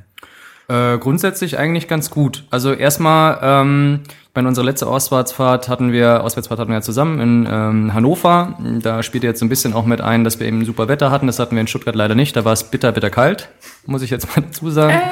Ähm, ich habe gegenüber von, äh, oder links eigentlich neben dem Gästeblock gesessen äh, mit einem Kumpel von mir. Und das Stadion an sich gefällt mir eigentlich sehr gut. Ja, die haben ja auch keine Laufbahn in dieser Form. Das hatten sie ja früher immer. Hat keiner außer Nürnberg und wir. Ja, deswegen, also früher hatte Stuttgart, äh, Stuttgart das ja auch, ne? Aber das Ja, haben sie ja. jetzt Ja, in der. Form nicht und deswegen, also das Stadion ist eigentlich sehr schön, kann ich mich nicht beklagen. Ähm, und äh, wenn wir dann direkt auf das Spiel eingehen wollen, wenn ihr nicht vorher schon irgendwie was äh, habt, ähm, kann ich da vorab schon mal sagen, dass beide Mannschaften auf jeden Fall großes Verletzungspech hatten. Beide waren sehr gebeutelt. Wir haben mit einer Innenverteidigung diesmal aber wirklich mit Ronariga und Lusti ähm, gespielt. Mittelstädt, äh, Mittelstädt ist für den verletzten Kalu äh, reingekommen und wir hatten eine Zentrale von Darida und Skjelbrett.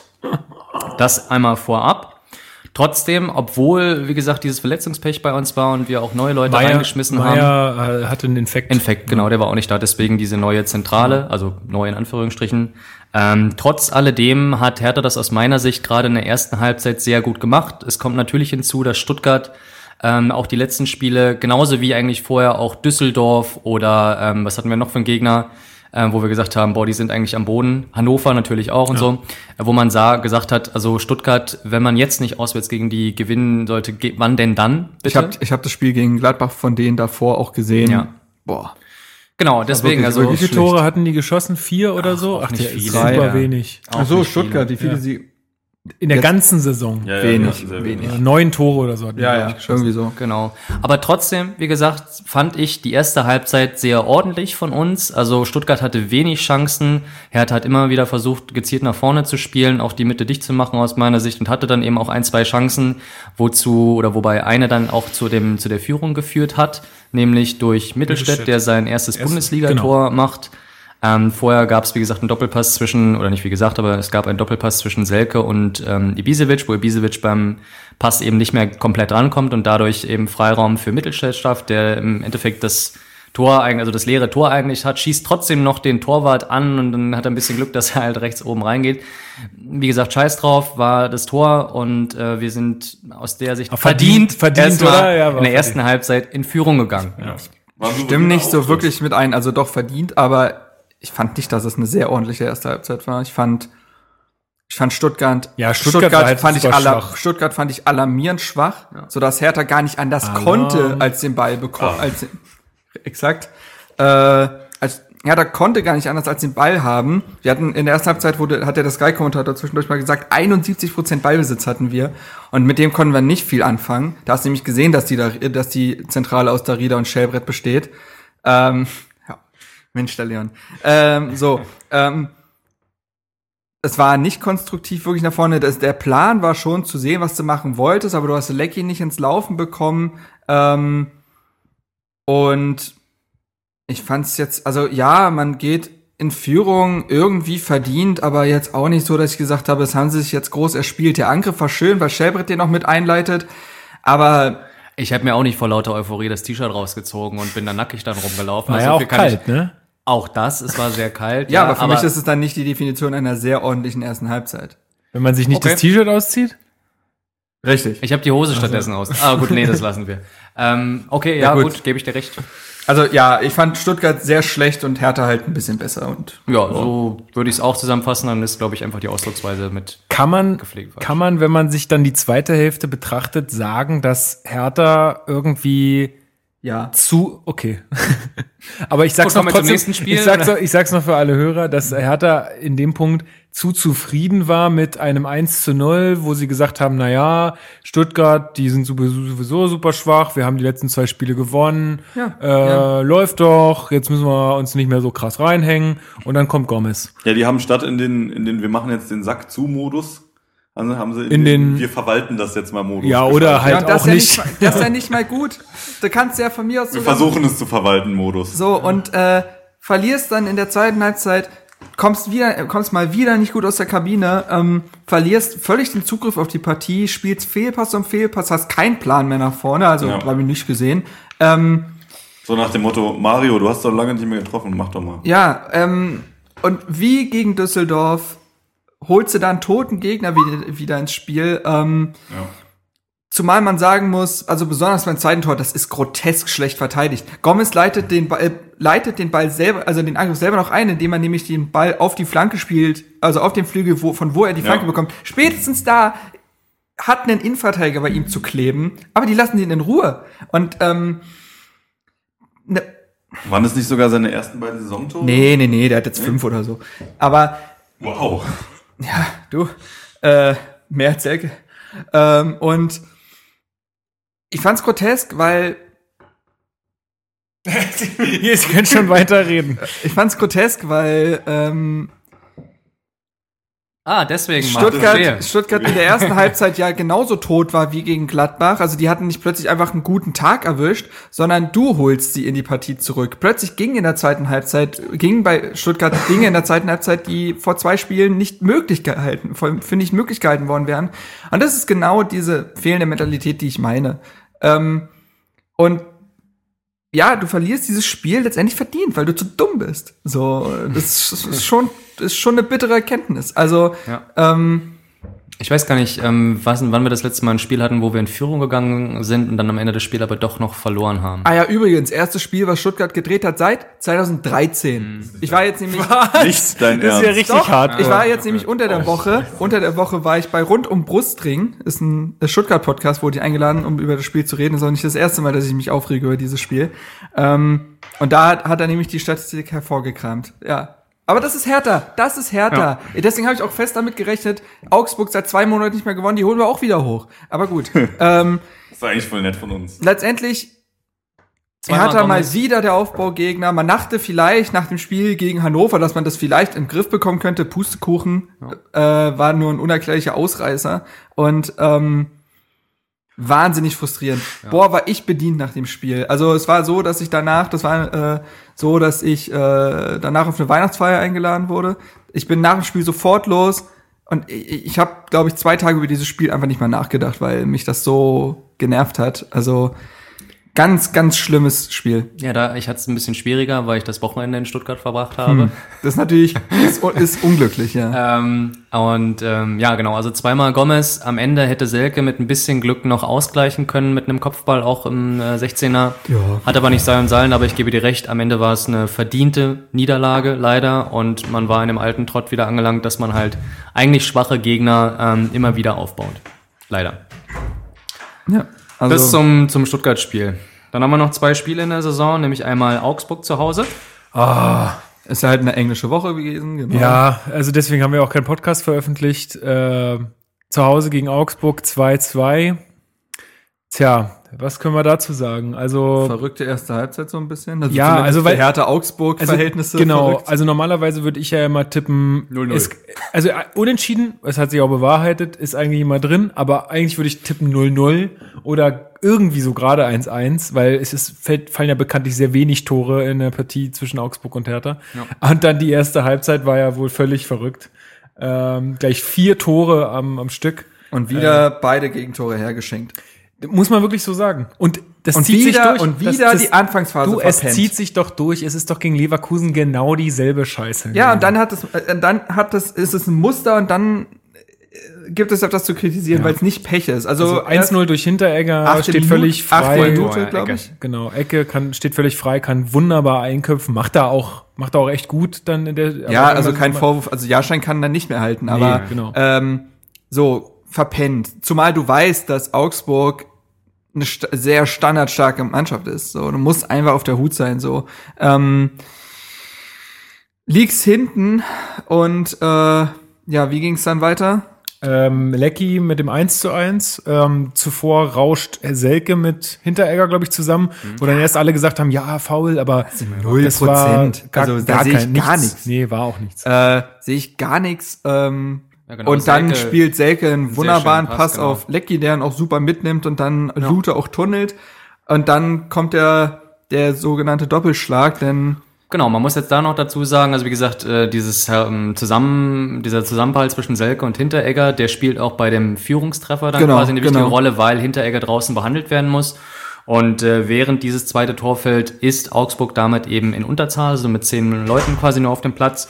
Und ähm, ja, also das Tor ist gerade gefallen und äh, Augsburg weiß noch gar nicht so richtig, wie ihnen äh, geschieht. Äh, Lazaro macht wieder richtig gut Druck, sprintet rein, ähm, erahnt den Pass, ähm, läuft durch, äh, schließt ab. Ähm, der Torwart hält den noch, aber den Abpraller, den staubt Duda dann erfolgreich ab. Und so führt man dann innerhalb von zwei, drei Minuten äh, sofort wieder und äh, dreht den Rückstand. ja, siebte Saisontor von Duda. Ich glaube, ein, ein Tor noch und Kalu kauft ihm eine Rolex. Äh, ja, nee, also ich muss sagen, dass ich finde, dass Lute bei der Szene zweimal schlecht aussieht. Also beim, er, beim Schuss von Lazaro ist er zu früh unten, so dass er den Arm hochreißen muss. Wenn er stehen bleibt, dann sollte das eigentlich kein Problem sein. Vielleicht klärt er dann zur Ecke oder so. Und beim Nachschuss von Duda rutscht er ihm unten durch. Also zweimal sieht Lute da nicht gut aus und Hertha führt plötzlich. Und dann denkt man ja, ah, okay, Momentum auf unserer Seite, so ein bisschen vielleicht auch wie gegen Gladbach. Ja. Jetzt müssten sie es eigentlich entweder das Spiel schon töten oder zumindest weiter nach vorne gehen. Ja. Stattdessen schenkt man Augsburg mal wieder ein Tor, weil man ist gerade einfach in vorweihnachtlicher Geberlaune. Ähm, Unfassbar. was, was, was, Im 16er. wirklich Wieder so zwei Doppelpass, Spieler- Zwei, drei Doppelpässe. wieder zwei du sagst, Spieler mit einem nicht sein. Doppelpass vier Spieler aussteigen lassen, ist nicht zu erklären und zieht sich, wie gesagt, durch diese Hinrunde. Ähm, und ja, so steht's plötzlich 2-2 und man denkt sich, es war ja auch kurz vor der Halbzeit. Wenn man Genau. 2-1, ey, wenn man mit 2-1 in die Halbzeit geht, das Spiel ist durch. So, Augsburg war nicht gut. So, Augsburg war seit zwei Monaten nicht mehr gut. Aber ja, das ist, ja, ist ja egal. Ja. Und in der zweiten Halbzeit passiert dann nicht mehr viel. nee, da passiert eigentlich gar Und nichts so mehr. muss man dann am Ende sagen, verdient, ja, Also dass man ich- hier ja. nicht gewinnt. Nee, war ein leistungsgerechtes Gerechte 2-2. Punkteteilung. Also ich Ja, fand, genau. Augsburg wirkte schon wahnsinnig zufrieden mit dem Punkt in der zweiten Halbzeit. Na Hertha gut, aber das kannst du auch sein Nein, in der sag- Phase, ich- wo die stecken und ich, äh, ich zu sag Hause, ja auch nicht, dass es äh, schlimm ist. auswärts. aber Wenn du bei äh, einem Champions dementsprechend, League-Kandidaten einen Punkt bekommst, hallo, wenn du bei einem Meisterschaftsanwärter Meisterschaftsanwärter. ja.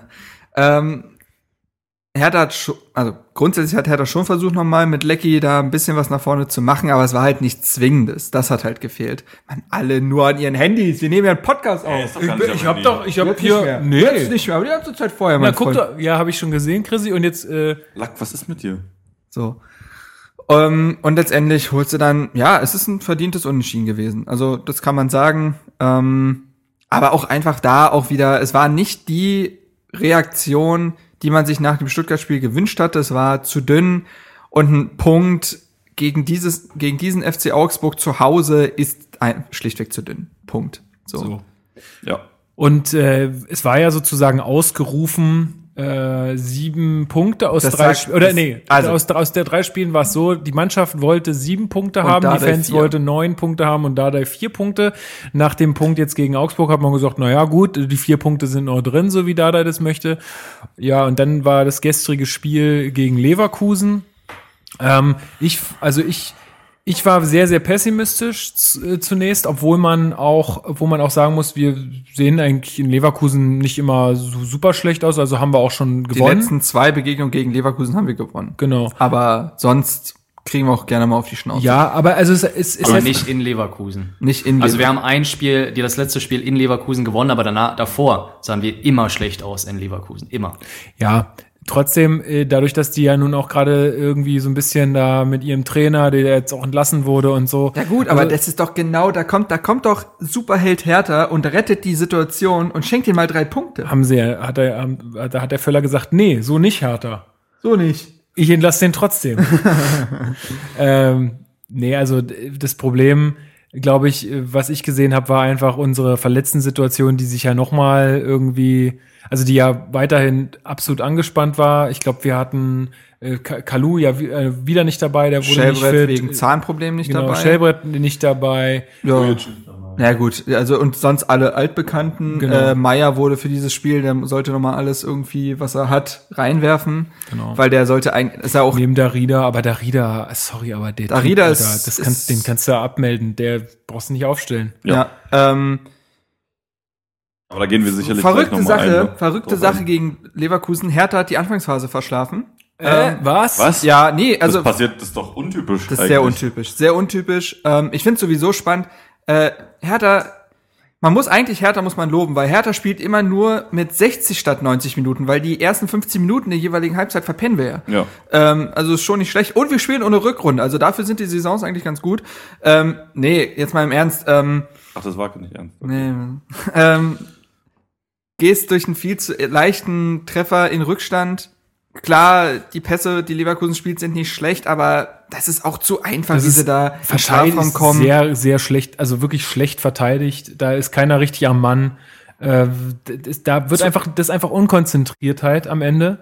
Ähm, und auch da wieder, das habe ich ja vorhin schon gesagt, alle Tore eigentlich geschenkt. Das zweite, ja, alle, zweite alle. durch einen Platzver äh, Platzverweis. Das zweite durch einen Platzfehler. Da kann Jahrstein wirklich gar nichts für. Das nee, ist super kann, unglücklich, aber. Nee, kann er nicht, aber wie es fand ich gut, wie was Preetz in der Halbzeit gesagt hat. Er hat gesagt, für mich spielen wir eh viel zu viel zurück.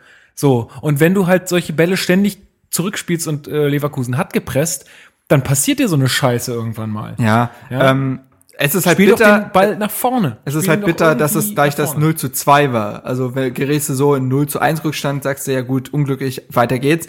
Äh, hier war es dann halt gleich eine, ein zwei Tore Rückstand, das ist halt bitter. Ähm, Hertha hat dann ja äh, plötzlich dann doch wieder angefangen Fußball zu spielen, ähnlich wie im Heimspiel gegen Hoffenheim war das ja oder wie gegen Leipzig. Also du liegst schnell hinten, kommst dann noch mal rein, findest irgendwie dein Flow, äh, machst dann durch Tore nach Riga so ein kleines Eiertor, weil Leverkusen das schlecht verteidigt bei dem Standard. Äh, Toro Nariga macht es 2 zu 1. Ähm, und so gehst du ja in die Pause. Also es war, Hertha hat sich in der, in der ersten Halbzeit nach den beiden Gegentoren stabilisiert. Das war, der Plan war ersichtlich mit Lecky und Selke wieder äh, da vorne zu stürmen. Fand aber ich, ich fand auch, man ähm, hatte das Gefühl, da ging noch was. So. Ja, ich habe also ich hab die Partie von, in der Halbzeit, Jordan, in der yes. Partie in der Halbzeit habe ich mir gedacht, das ist überhaupt nicht verloren. Leverkusen hat jetzt was zu verlieren. Genau. Ähm, ja, das habe ich extra äh, gemacht. Und ähm, ja, deswegen war ich mit der ersten Halbzeit, also sie war frustrierend aufgrund der beiden Gegentreffer, aber die Leistung war war okay. So ähm, und dann gehst du halt mit Rückstand in die Pause, aber hast jetzt nicht das allerschlechteste Gefühl. Es gab noch Hoffnung. Ja, Tja. aber auf jeden Fall. Was, wo war dann der Knackpunkt? Na gut, das naja, 3-1 fällt halt schnell, ja. fällt halt schnell. Also, fällt halt naja, schnell gut, also man muss jetzt dazu sagen, zu dem 3-1, das darf man jetzt nicht, äh, auch nicht unter den Tisch fallen lassen. Das ist halt krass. Ne? Lecky ne? hat sich verletzt und dann dauert es, es Ey, fünf bis, keine Ahnung wie viele Minuten, bis der, ähm, bis der Ersatzspieler ja, dann wirklich auf, den, auf das Feld das kommt. War so das bedeutet, eigenartig. Das hat so lange gedauert, das bedeutet, dieses 3 zu 1 ist in Unterzahl ähm, ja, aber oder? ursächlich war das nicht. Also, weil da ist es hm, Weiß ich nicht, das ist einfach nur eine Verschiebung von, von Spielerketten letztendlich. Also Lustig stand da wirklich im, also nicht gut im Raum am Ende. Also ja. da war nee, so warte, viel, Moment. Nee, nee, das Platz. war ein ganz klarer Fehler von Tonariga, der plötzlich aus der rausgeht, ja. fünf Meter nach vorne geht. Natürlich, aber ja, das ist richtig. Aber Lustig steht da trotzdem noch hinter ihm, hinter ihm. Er steht neben ihm. Hinter wem?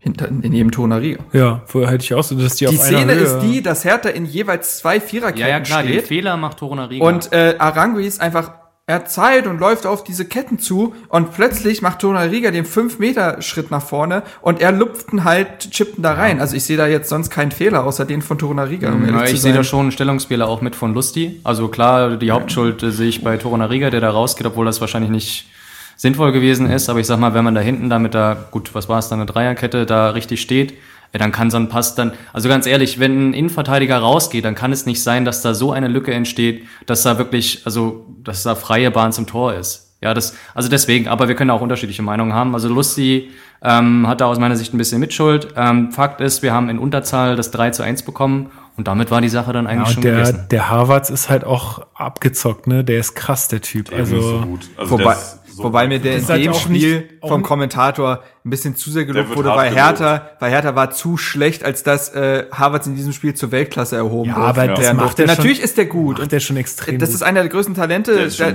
äh, Europas. Darüber brauchen wir gar nicht drüber diskutieren. Das ist bloß die Frage, ob du es in der Partie so aber dermaßen herausheben musst. Du hast recht. Äh, der hat, der hat auch, ja, das sieht alles so leicht aus. Ja, wo ich mir dachte, ja, weil Hertha es ihm leicht macht. Das, der, der hat ja Platz, der das Junge. Fand ich, das fand ich auch übertrieben. Um, so, aber, aber letztendlich kriegst du es 3-1.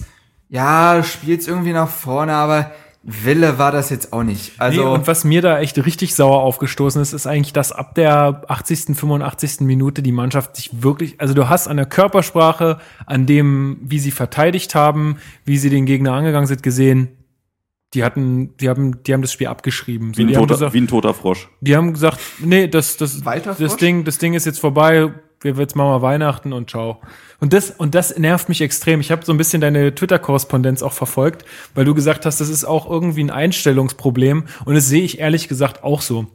Es hat nichts damit zu tun, dass irgendwer, äh, dass irgendwie so Verletzungssorgen und so sind. Ja, ist alles. Und dass man auch das Ding verlieren kann, ist auch in ja, Ordnung. Da darum geht's aber nicht. Es geht Exakt. einfach darum, wie man verliert. Exakt. Und die, und ich habe nicht das Gefühl, dass die bis zur 90. plus drei wirklich noch äh, das Spiel drehen wollen. Der Einzige, ja. der es da mal wieder macht, ist Lazaro.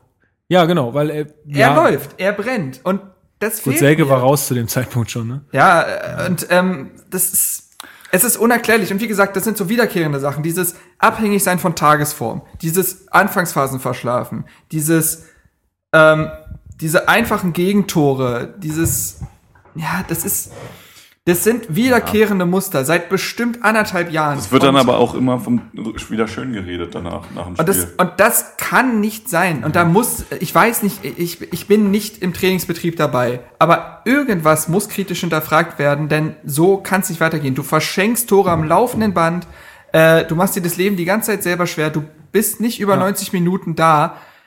Und das hat Hertha mal ausgezeichnet. Hertha war oft, also in dieser Anfangsphase von Dardai, wo man nicht überragend Fußball gespielt hat, aber man war immer da. Man war immer da. Man hat immer 100% gegeben. Äh, man war immer konzentriert. Man war cleverer als der Gegner. Und das ist jetzt gerade alles weg. Und das ist genau der Punkt. Das lasse ich mir nicht mit Verletzungspech erklären. Natürlich hat das einen, Effekt, dass Grujic fehlt. Oder Kalu. Aber da stehen doch immer noch. Richtig stark. Aber da steht ein Lecky auf dem Platz, da steht ein Darida auf dem Platz. Das sind gestandene Bundesligaspieler. Wir spielen da ja nicht mit 18-Jährigen. Und deswegen zählt es für mich nicht. Ähm, und das macht mich so wütend. Du holst aus drei Spielen gegen Stuttgart, Augsburg und Leverkusen in deren jeweiligen Zuständen einen Punkt.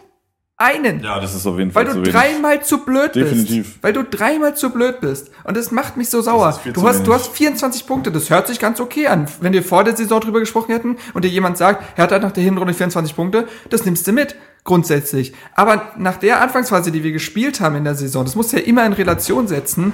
Ja. Wir hätten, wir hätten ja auch 30 Punkte haben können oder mehr, weiß ich nicht genau. Natürlich ist das sehr viel hätte, hätte Fahrradkette, aber dass Hertha solche Dinge nicht erzwingt. Naja, das Ding ist halt, halt, was irgendwie auch sinnbildlich für Hertha ist, wie ich finde, es ist halt immer, wenn du halt irgendwie einen sogenannten Big Point landen kannst, ja, dann, genau, dann, dann wird's halt immer schwammig. Ne? Ja, genau. Dann, dann genau. verliert sich das und dann, ich, ich weiß nicht, wo da das Problem ist, dass die irgendwie, kommen die mit dem Druck nicht zurecht oder ähm, was? Wo, wo ist da das Problem? Das ist ja auch etwas, was bei Hertha schon länger ein Problem ist. Und das ist das, das ist ja was Selke und äh, Lazaro, die das auf dem Feld auch zeigen, also das Gegenteil zeigen, sind genau die, die das auch immer wieder ansprechen. Ja, du kann, ja, kannst, ja, jetzt mal, kannst jetzt mal auf die Hertha-Homepage gehen und dann hat, haben sie die Stimmen zum Leverkusen-Spiel. Lazaro kritisiert deutlich, und Plattenhardt sagt nach dem Spiel, ja gut, bei zwei Treffern sahen wir vielleicht nicht ganz gut aus, wir wollen es in Zukunft besser machen. Und dann siehst du halt die beiden Mentalitäten, dieser, die in dieser ja. Mannschaft schweben. Und die eine ist deutlich, im, äh, äh, deutlich äh, im, in der Mehrzahl. So, und ja, dann weißt du ja, wo das Problem liegt. Also ich habe es. Äh, ja, es ist ein Mentalitätsproblem, ja, würdest du sagen. Ja, genau. Das sage ich ja die ganze Zeit. Und äh, auf Twitter wurde ein, äh, das Sky-Interview von Lazaro, was ich leider nicht sehen konnte, öfter mal zitiert, der wohl deutlich in die Kritik gegangen ist. Mhm. Also Manche, Selke, haben, Selke ja auch. manche ne? haben sogar von Bashing gesprochen. Gut, ich habe es wie gesagt nicht gesehen, deswegen kann ich es nicht genau sagen, aber ich kann verstehen, dass der Junge frustriert ist, weil in dieser Mannschaft viel mehr steckt und weil du dieses Spiel gegen Leverkusen nicht verlieren musst. Du musst es nicht verlieren. Ja. Aber um auf dieses Spiel nochmal zurückzukommen, also die, um nochmal über diese Szene zu reden, über vom 3 zu 1, warum da jetzt der Einwechselspieler nicht kommt. Dada hatte das ja so erklärt, dass ähm, man eben Verletzungsgefahr eben vorbeugen wollte und die Leute, die ja in der Halbzeitpause alle mit drin waren, alle, auch die Auswechselspieler, wollte man erst dann warm laufen lassen, damit eben die Verletz das Verletzungsrisiko gering ist. Was ich aber, also grundsätzlich versteht man das ja, was ich nicht verstehe ist, warum sind die denn in der Halbzeitpause mit in der Kabine? Wofür brauchen die das? Das ist bei den Heimspielen auch nicht so. Da sieht man immer mal wieder Hertha, ähm, nicht Hertha Fans, sondern Hertha Ersatzspieler draußen in der Halbzeitpause, Halbzeitpause auf dem Rasen sich warm machen. Warum jetzt gegen Leverkusen gerade nicht? Ist auch, eine dumme, ist auch eine dumme Ausrede. Ganz ehrlich, weil letztendlich ist das Risiko, dass du in Unterzahlen Gegentreffer kriegst, viel höher, als dass sich der jetzt Ja. genau da äh, die so haben, verletzt. Die Also haben in der Halbzeitpause dann nichts zu suchen, verdammt. Wenn die noch irgendwie eine Intention brauchen vom Trainer, dann kriegen die das äh, sagen, vom genau. Taktiktrainer oder sowas dann kurz auf eine, auf eine Tafel aufgemalt und dann werden die reingeschmissen, verdammt nochmal. Das ist wirklich ein Tor. Übrigens für mich auch ein Das selber- schwieriges Zeichen in dieser Situation. Und das geht dann nicht um den Spieler als solchen, den ich jetzt persönlich angreife, aber in dieser Situation Peter Pekarik zu bringen, wenn du hinten liegst, das ist schon ein starkes Stück. Das ist schon ein starkes Stück. man kennt Weil- doch seine Offensivqualität. und auf Twitter, auch da wieder auf Twitter, ja, aber ist doch ein positionsgetreuer Wechsel. Nee, du kannst, natürlich äh, ist es ein positionsgetreuer Wechsel, weil Lazaro äh, eins nach vorne geht und du Pekarik nach hinten stellst. Aber du kannst ja einfach offensiv spielen, indem du Lazaro da lässt und dann halt einen Dardai bringst, einen Genau. Jaschemski oder einen Köpke, der übrigens gar nicht so schlecht war. Nee, fand ich zwei auch nicht. gute Chancen ich, fand in dem den, Spiel. ich fand den auch nicht schlecht. Ähm, was ist das denn für ein Zeichen, Ja. äh, Pekarik in so einem Moment zu bringen? Auch da, das ist gefühlt eine, eine Form von Zufriedenheit, Mhm. die ich nicht erklären kann. Und das nervt mich dann dieser Hinrunde. Aber meint ihr, da ist auch Dada dran schuld? So, ein- also, Keine Ahnung, wie gesagt, meinst du, er stellt die kenne- dann, guck er mal, stellt die dann auch mental ich- falsch ein? Ich kenne den Trainingsbetrieb nicht, ich kenne seine Ansprachen nicht, da sind wir schlussendlich nicht dabei. Das Einzige, was ich, was ich sehe, sind wiederkehrende Muster, die eigentlich nicht den Schluss, ähm, den Schluss zulassen, dass die Qualität fehlt, sondern da muss irgendwas im Kopf sein. also was mir bei Dada Und das, das ist das, was ich halt vermute. Natürlich kann ich es zu 100% nicht belegen, weil das kann nur der, der eigentlich, Der dabei ist. das könnte, Rainer Wittmeier könnte das mit Verlässlichkeit sagen, weil der überall dabei ist. Wir können es nicht. Das ist nur so, dass, ähm, wir können nur beobachten. wir können nur beobachten und unsere spekulieren. Schlüsse draus ziehen, wie jeder Journalist wahrscheinlich. Aber- und ähm, das, Aber was, was mir bei Dada auch immer ähm, ein bisschen sauer aufstößt, ist, dass er halt auch ähm, nach solchen Leistungen ist auch immer, finde ich, vielleicht seht ihr das anders, aber ich finde, er nimmt die Mannschaft auch ein Stück weit zu sehr in Schutz. Also er versucht dann halt ähm, Leistungen, die durchschnittlich bis schlecht waren, versucht er dann halt auch schön zu reden und versucht halt auch, statt das mal zu kritisieren, versucht er immer aus den schlechten Leistungen halt auch das Positive noch rauszuziehen. ich glaube, ich In allen glaube, Ehren, ich finde es ja gut, wenn ein Trainer sich vor die Mannschaft stellt und das muss auch so sein. Aber ein bisschen Kritik. ich weiß Ja, halt wir nicht, haben- ob wir es haben- den externen und den internen Genau, Dada das haben wir halt gibt. immer gesagt so, ne? Ja. Also du, du hast bestimmt den Dada, der nach außen ja. hin irgendwie zu den Reportern das immer sagt. Aber da Sonst also hätte er auch auch- keinen Respekt mehr vor der Mannschaft, glaube ich, wenn er Aber- immer der gute Launebär wäre. eben, und ich sag mal so, Habt ihr Das gut hab- gemacht, Jungs. Das habe ich, das habe ich, das habe ich auch damals gesagt, wo wir das schon besprochen haben. Ähm, ich finde es trotzdem falsch in gewissen Momenten, weil es halt auch kein gutes Zeichen nach außen, also auch bei den eigenen Fans ist. Ja, also weil wir uns halt denken so, was? Nee, Alter, wo lebst du denn? Was Ja. soll das? Warum sagst du jetzt nicht einfach mal, hey Leute, da das geht so nicht, so könnt ihr nicht die letzten zehn Minuten spielen. Warum soll, warum soll das nicht mal auch, warum soll das nicht auch mal gehen? Du kannst doch deine Mannschaft auch mal kritisieren. Konkretes- die werden jetzt nicht gleich irgendwie Musst du sogar. gegen dich spielen oder Konkretes so. Musst du. Beispiel ist da, dass Dada ja derjenige war, der vier Punkte gefordert hat, wir einen Punkt geholt haben und er sich nach dem Leverkusen-Spiel auf die Pressekonferenz und sagt, na gut, 24 Punkte müssen wir mit den vielen Verletzten akzeptieren. Wo ist denn, wo ist denn deine Erwartungshaltung von Ja. vorher hin und wo ist äh, der Satz hin, ich werde mich nie über Verletzungen beschweren? In einem Satz beides konterkariert. Ja. Verstehe ich nicht.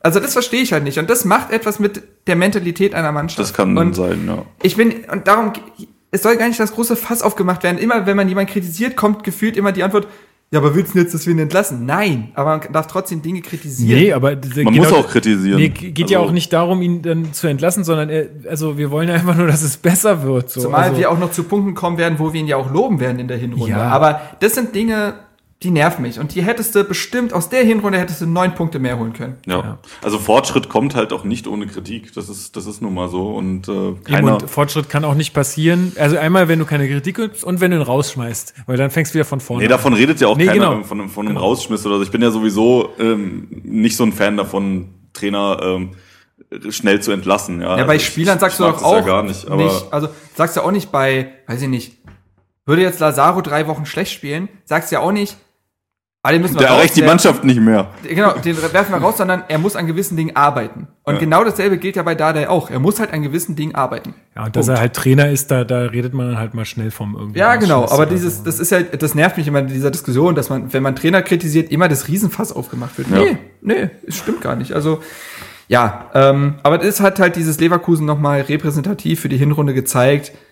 Dieses, dieses über die Schmerzgrenze hinausgehen und dieses Dinge erzwingen fehlt in dieser Mannschaft. Aber schlussendlich muss ich auch ganz ehrlich sagen, mit dem ambitioniert zusammengestellten Kader, den wir zweifelsohne haben, war es mir ein Tick zu wenig. Naja, also, gut, der ambitionierte Kader war ja zuletzt nicht mehr da. Genau. Also ich glaube, das muss man ein bisschen festhalten. Wen, ja. Also wer, wer ist jetzt okay. alles verletzt? Ne? Oder ich, ich glaube, wir haben zweimal in der kompletten Hinrunde dieselbe ja. Elf auf dem Spielfeld ja, genau, gesehen. Genau. Ansonsten haben wir immer Spieler tauschen müssen, immer war irgendwer verletzt, irgendwer nicht dabei, was auch immer. Und so kannst du natürlich auch keine Kontinuität irgendwo reinbringen. Ne? Ich meine, es ist natürlich auch nicht schlecht, ja. wenn, wenn so eine Mannschaft das irgendwie kompensieren kann, aber ich sag mal so, ne, wir haben jetzt 24 Punkte nach der Hinrunde, sind achter Platz, stehen punktgleich mit Hoffenheim und Leverkusen. Hoffenheim und Leverkusen ist okay, kann man so spielen, sehen. Also spielen beide international. Spielen beide, ja, spielen beide international, aber haben halt auch einen deutlich krasseren Kader als wir, wenn man sich das mal anguckt.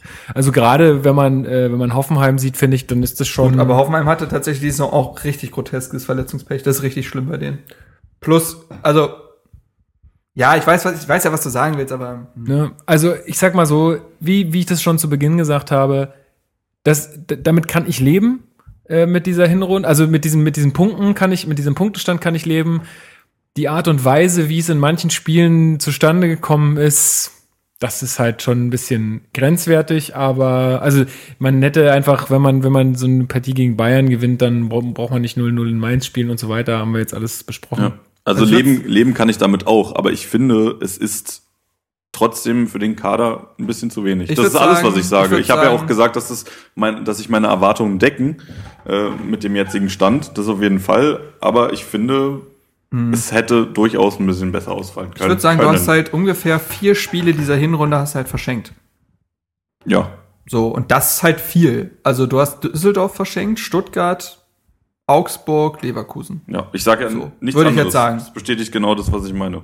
So, so um mal weiterzumachen im Text. Wir haben äh, so ein paar Kategorien ja mhm. ins Leben gerufen oder machen wir ja jedes Mal, wenn wir hier sowas machen. Tor der Hinrunde, Teammitglied der Hinrunde, Spiel der Hinrunde. Ja, die drei, ne? Ja. Ja. Wollen wir mal anfangen? Mit was wollen wir anfangen, so, Chrissy? Erwartungen für die Rückrunde, ne? Und Platzierung und so. Das kommt dann noch. Ja, ja. womit willst du anfangen? Sag's. Ähm, Komm, sag mal dein Tor, weil wir da schon so viel drüber geredet haben. Mein Tor der Hinrunde ähm, war tatsächlich Lazaro beim 3-3 gegen Hoffenheim. Ähm, also klar, man hätte jetzt, also ich wusste jetzt nicht genau, ob wir jetzt auch die, äh, den das Pokalspiel mit irgendwie mit einrechnen. Grundsätzlich bin jetzt nur von der Bundesliga ausgegangen, ansonsten hätte man vielleicht auch nochmal über Plattenrad reden können. Aber für mich äh, war ähm, das Tor von Lazaro ein klarer Sonntagsschuss. Das äh, wird er jetzt nicht so häufig so machen. Äh, und von daher war das das Tor quasi meiner Hinrunde von mhm. Hertha. Mein Tor der Hinrunde ist äh, der Freistoß von Duda beim äh, 2-2 gegen Wolfsburg. Kann man der so herrlich unter der Mauer durchgezwirbelt hat. Allein also, die Blicke von den Abwehrspielern von Wolfsburg da ist mein Herz Goldwerk. aufgegangen, als ich das ähm, Tor gesehen habe. Und John Brooks. Ja, das ja. fand ich wirklich sehr schön. Okay.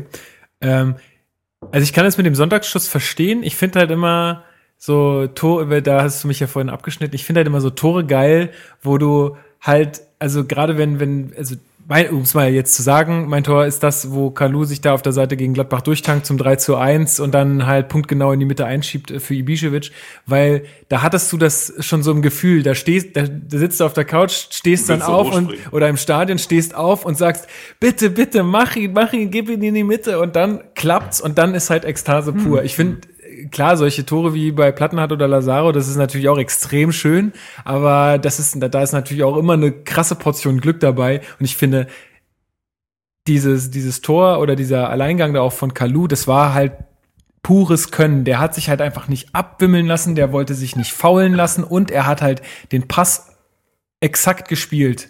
Also das wollte er genau so in dem Moment. Und ich finde, da ist halt einfach nur Können dabei. Da ist jetzt kein, kein, kein, kein Glück oder so. Und ähm, ja, deswegen ist das mein Tor äh, der Hinrunde. Ja, meins ist das von Marvin Plattenhardt. Also, überragender Schuss, dem man auch Plattenhardt tatsächlich nicht zutraut, weil Plattenhardt sehr selten ins Risiko geht mit seinen Aktionen. Äh, trifft er perfekt, wird er nie wieder so treffen. Überragend, ich bin so ausgeflippt bei dem Tor. Ähm, ja, ganz easy Geschichte. Äh, ich hatte immer noch so mir so in so Klammern geschrieben, was für Tore man vielleicht sonst hätte nehmen können, aber auch Lazarus Tor dabei. Ich hätte aber tatsächlich auch das 2-0 gegen Bayern gesagt, weil ich diesen Angriff so gegen, gegen den FC Bayern so herausragend herausgespielt äh, finde, dass äh, man auch da das 2 0 von Duda hätte nehmen können. Aber alle Tore haben, glaube ich, eine Berechtigung. Aber ist ja schön, da haben wir alle ein anderes. Unterschiedlich, ja. Ja, machen wir weiter. Äh, fangen wir bei dir an dann diesmal. Spiel? Genau.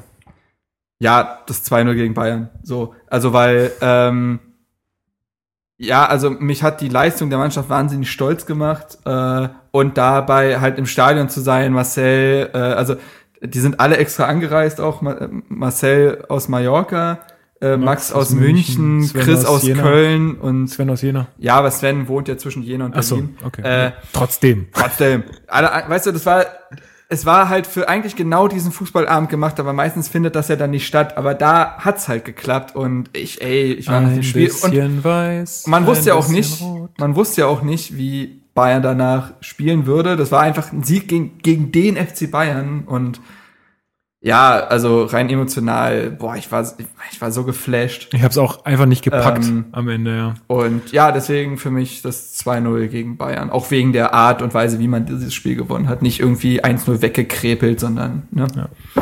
Verdient, verdient gewonnen. Verdient gewonnen. Verdient aber glücklich. So. So, Chrissy. Ich.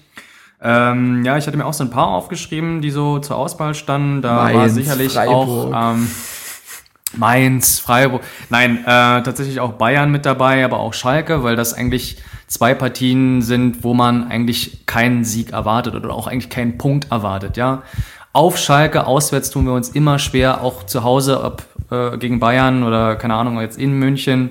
Ähm, da sehen wir eigentlich auch kein Land. Daher war das so mit in der Auswahl, aber eben auch das Spiel in Wolfsburg, wo wir ähm, ja eigentlich unberechtigt ähm, quasi uns Punkte eigentlich geklaut wurden, so beim 1-1, das war zu dem Zeitpunkt eben da und wir sind halt mit dieser genialen Aktion von Duda nochmal äh, zurückgekommen, wo wir dachten, das ist es jetzt.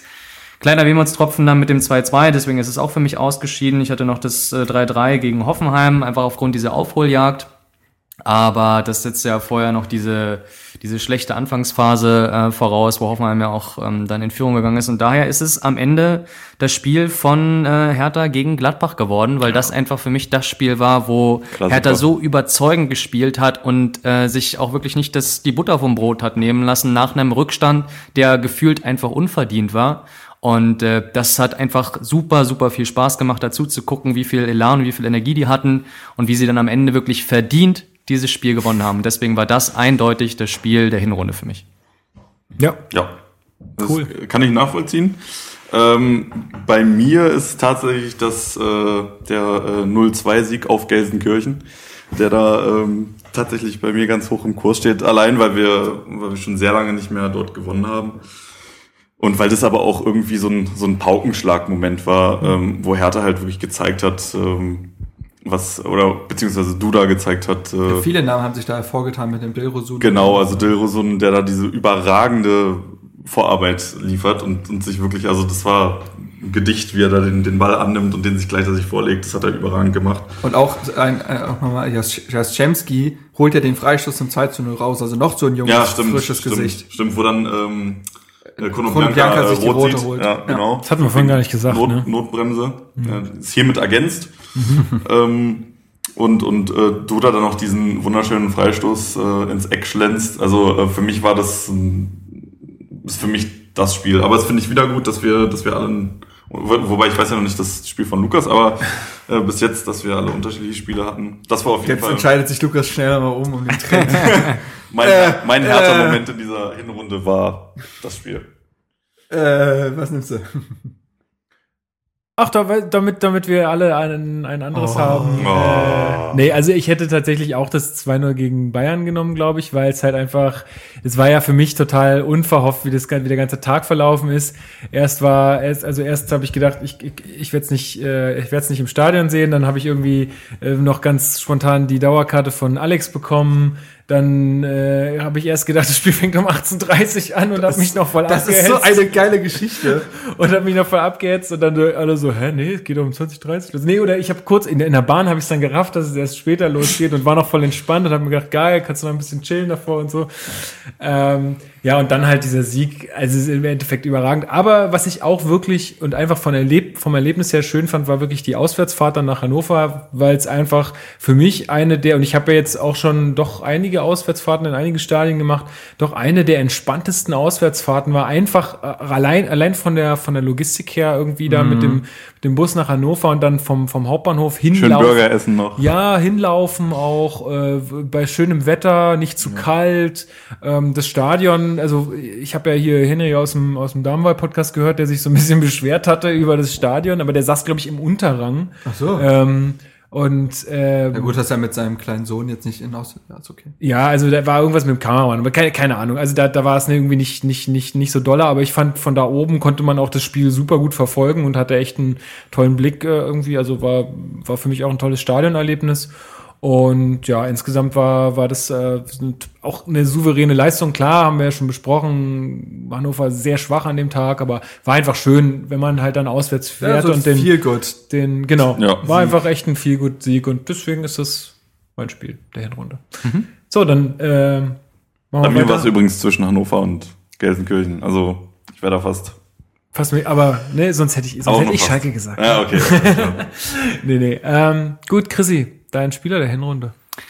Spieler der Hinrunde, genau. Ich hatte mir auch einige wieder da äh, aufgeschrieben. Es gibt ja einige Kandidaten, die Ja, man da hätte nehmen können. Ähm, Duda zum Beispiel hatte ich mir aufgeschrieben, der einen sehr starken Start gemacht hat, aber leider dann zum Ende hin abgeflacht ist. Also quasi das Maskottchen dieser Hinrunde. Genau, also den hatte man ja trotzdem vorher eigentlich überhaupt nicht auf dem Zettel, muss man ja mal so sagen, wie es ist. Das ist ja eigentlich auch wie ein Neuzugang gewesen dieses Jahr. Trotzdem ähm, ist es eher, oder ist er es am Ende ein nicht geworden. harter Urgestein und trotzdem, Genau. trotzdem Dann, dann Dilrosun, der äh, ein starkes Debüt hingelegt hat, äh, womit auch keiner rechnen konnte. Also wirklich ein belebender ähm, Aspekt oder grundsätzlich ein belebender Spieler. Schade, dass er sich dann verletzt hat und dann auch ein bisschen in ein Loch gefallen ist. Also er ist es leider dann am Ende auch nicht geworden. Man hätte Meier nennen können, der jetzt in dieser Saison als unmittelbarer Stamm Spieler sich jetzt aber jetzt hervorgetan hat. Ähm, Lazaro, der mit seinem Willen auch als Leader gereift ist, oder eben auch ein Grujic, der ähm, das, das Spiel ungemein prägt, aber leider eben auch sehr viel verletzt war. Er hat nur sieben, von, du landest. sieben von 17 Bei Spielen. Sieben von 17 Spielen hat er leider nur mitgemacht, deswegen ist es eher leider auch nicht geworden. Äh, bei mir ist es tatsächlich ein Spieler geworden, den vielleicht viele gar nicht so auf dem Zettel hatten, äh, und zwar Ibisevic. Ja, warum Ibisevic? Ibisevic ähm, hatte man vor der Saison einfach nicht auf dem Zettel, weil ähm, weil sich aus der Hinrunde oder beziehungsweise aus der letzten Saison eigentlich schon hervorgetan hatte, dass Selke ihm auf kurz oder lang den Rang ablaufen würde. Ähm, das hat dann äh, nicht geklappt, beziehungsweise äh, Selke hat sich verletzt, so kam Ibisevic zu seinen Einsätzen. Und der Mann ist halt sehr, sehr alt, aber trotzdem, sehr, sehr alt, das hört sich auch irgendwie böse an.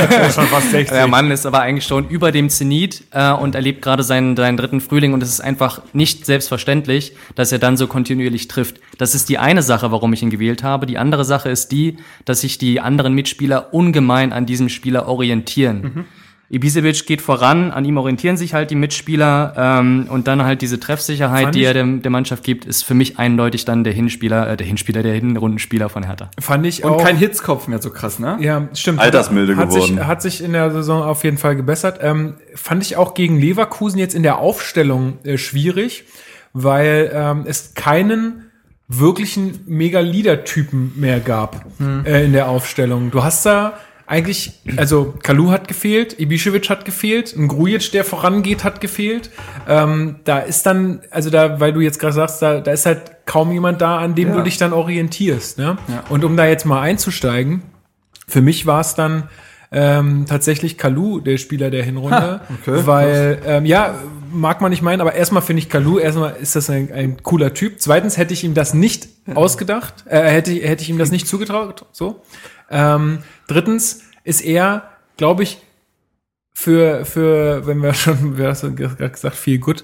Ich glaube, der ist ein richtig krasser Faktor, was Mannschaftsgefüge angeht. Ähm, ja, absolut. Immer seine ganzen, so allen, ne? seine ganzen Instagram-Videos mit Skelbrett, dem ja, Fashionista. Mr. Mr. Fashion Nova. Genau, Fashion Nova. Oder ich glaube, ich glaube tatsächlich, dass er einen großen Einfluss auf, äh, auf Duda hatte, ja, ja. Äh, anfangs der Saison, dass, ähm, dass er ihn ähm, deutlich mehr mit ins Team eingebunden hat. Und ich hab's, äh, ich hab's gesagt, äh, sowohl im Podcast als auch in der WhatsApp-Gruppe. Ich glaube, dass er fürs Spiel von Hertha auch sehr entscheidend sein kann.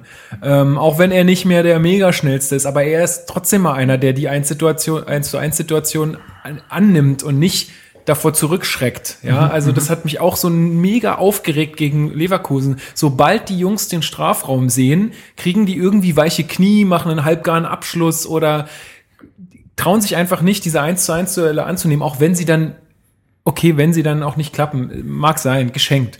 Aber ähm, da ist halt Kalu jemand, und das ist halt für mich auch so, wenn Ibišević dann fehlt, ist er so ein Spieler, der einfach eine gewisse Ausstrahlung dann auf dem Platz hat, die äh, uns dann jetzt auch, glaube ich, in den letzten Partien gefehlt hat. Und deswegen, und weil er einfach äh, ein toller Typ ist, habe ich ihn als meinen Spieler der Hinrunde gewählt.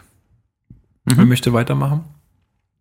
Mhm. Du, äh, ja gut. Ähm, bei mir ist es tatsächlich äh, Grujic geworden, weil er ähm, zu uns kam und wirklich äh, von Anfang an einen sehr großen Einfluss auf unser, auf unser Spiel hatte.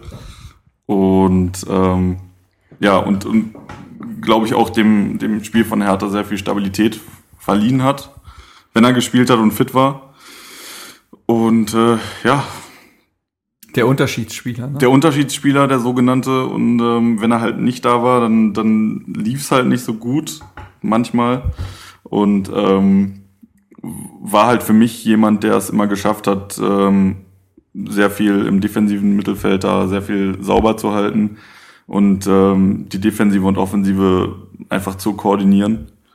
Und ähm, ja, deswegen ist meine Wahl auf, auf ihn gefallen. Er ist noch ein sehr junger Spieler, aber nicht so und für, für seine Größe auch extrem wendig und, und, und ballsicher auch.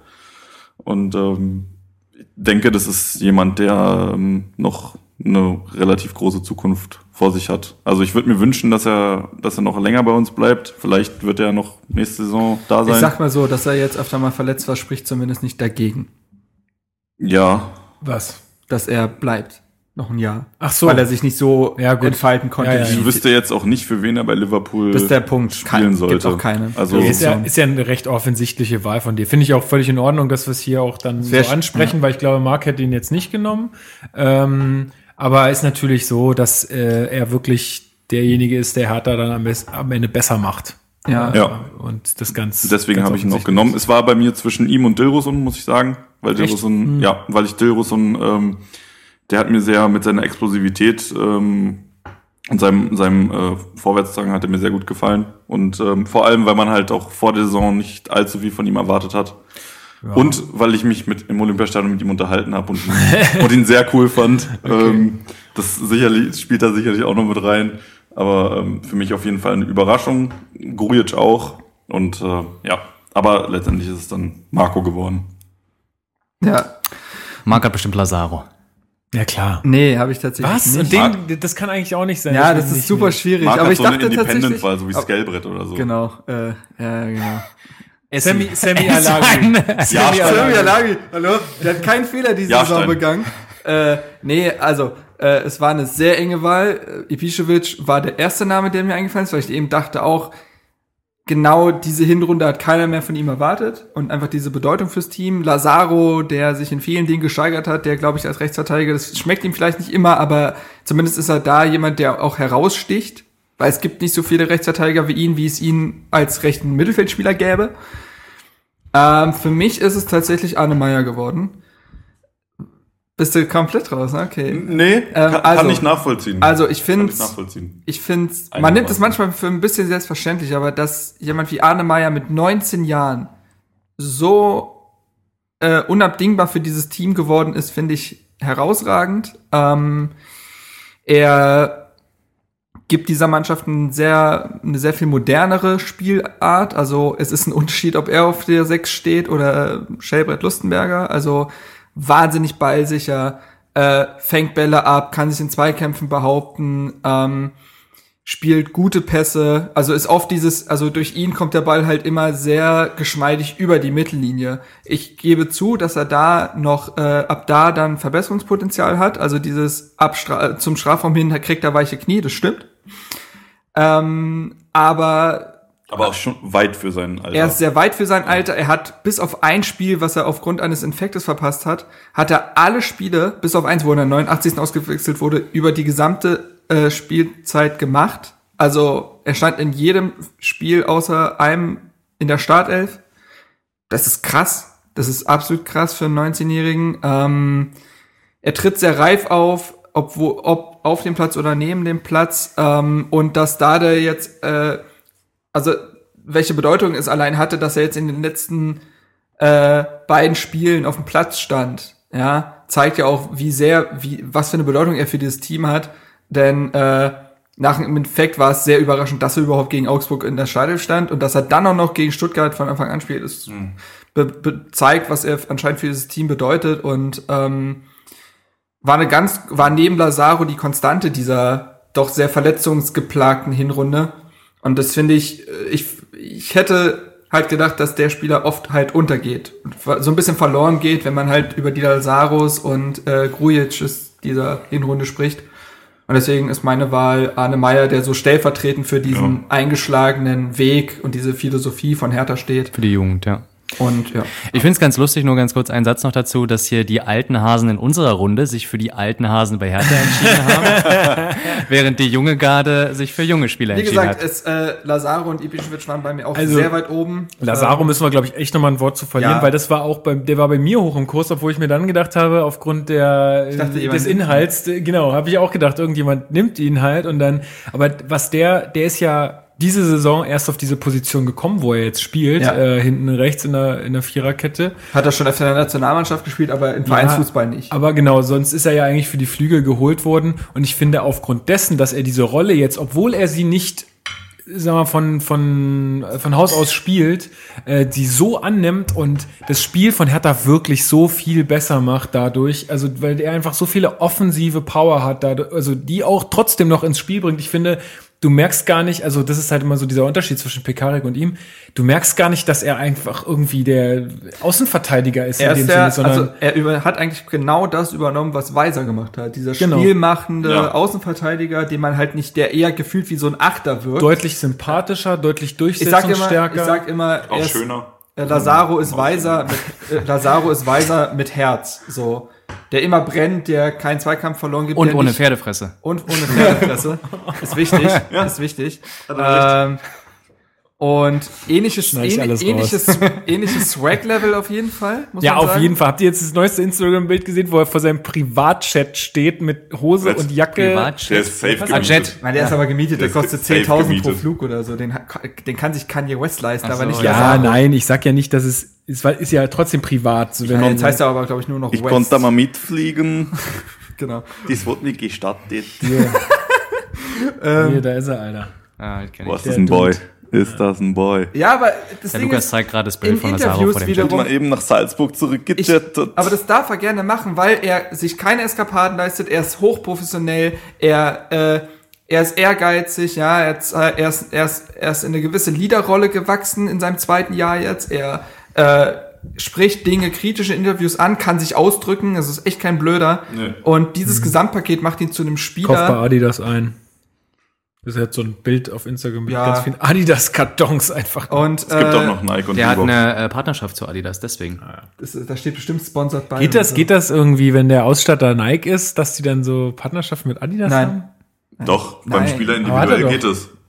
Ja, beim ja, Der Spieler kann doch einen anderen Ausrüster haben. Ja, aber er sprach ja gerade mit. Egal. Äh, so, und äh, dieses Gesamtpaket machen, äh, macht, macht Lazaro zu einem Spieler, der wahnsinnig wichtig für diese Mannschaft ist, der im Sommer weg sein wird.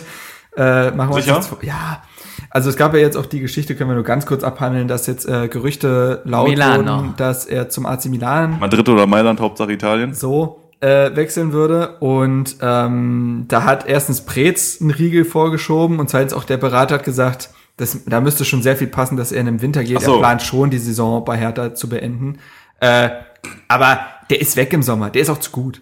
Also der ist zu gut äh, und ähm, den haben wir über zwei Jahre zu einem echt guten Spieler gemacht, aber der überflügelt jetzt das Wie viel, wie viel lang hat er noch Vertrag?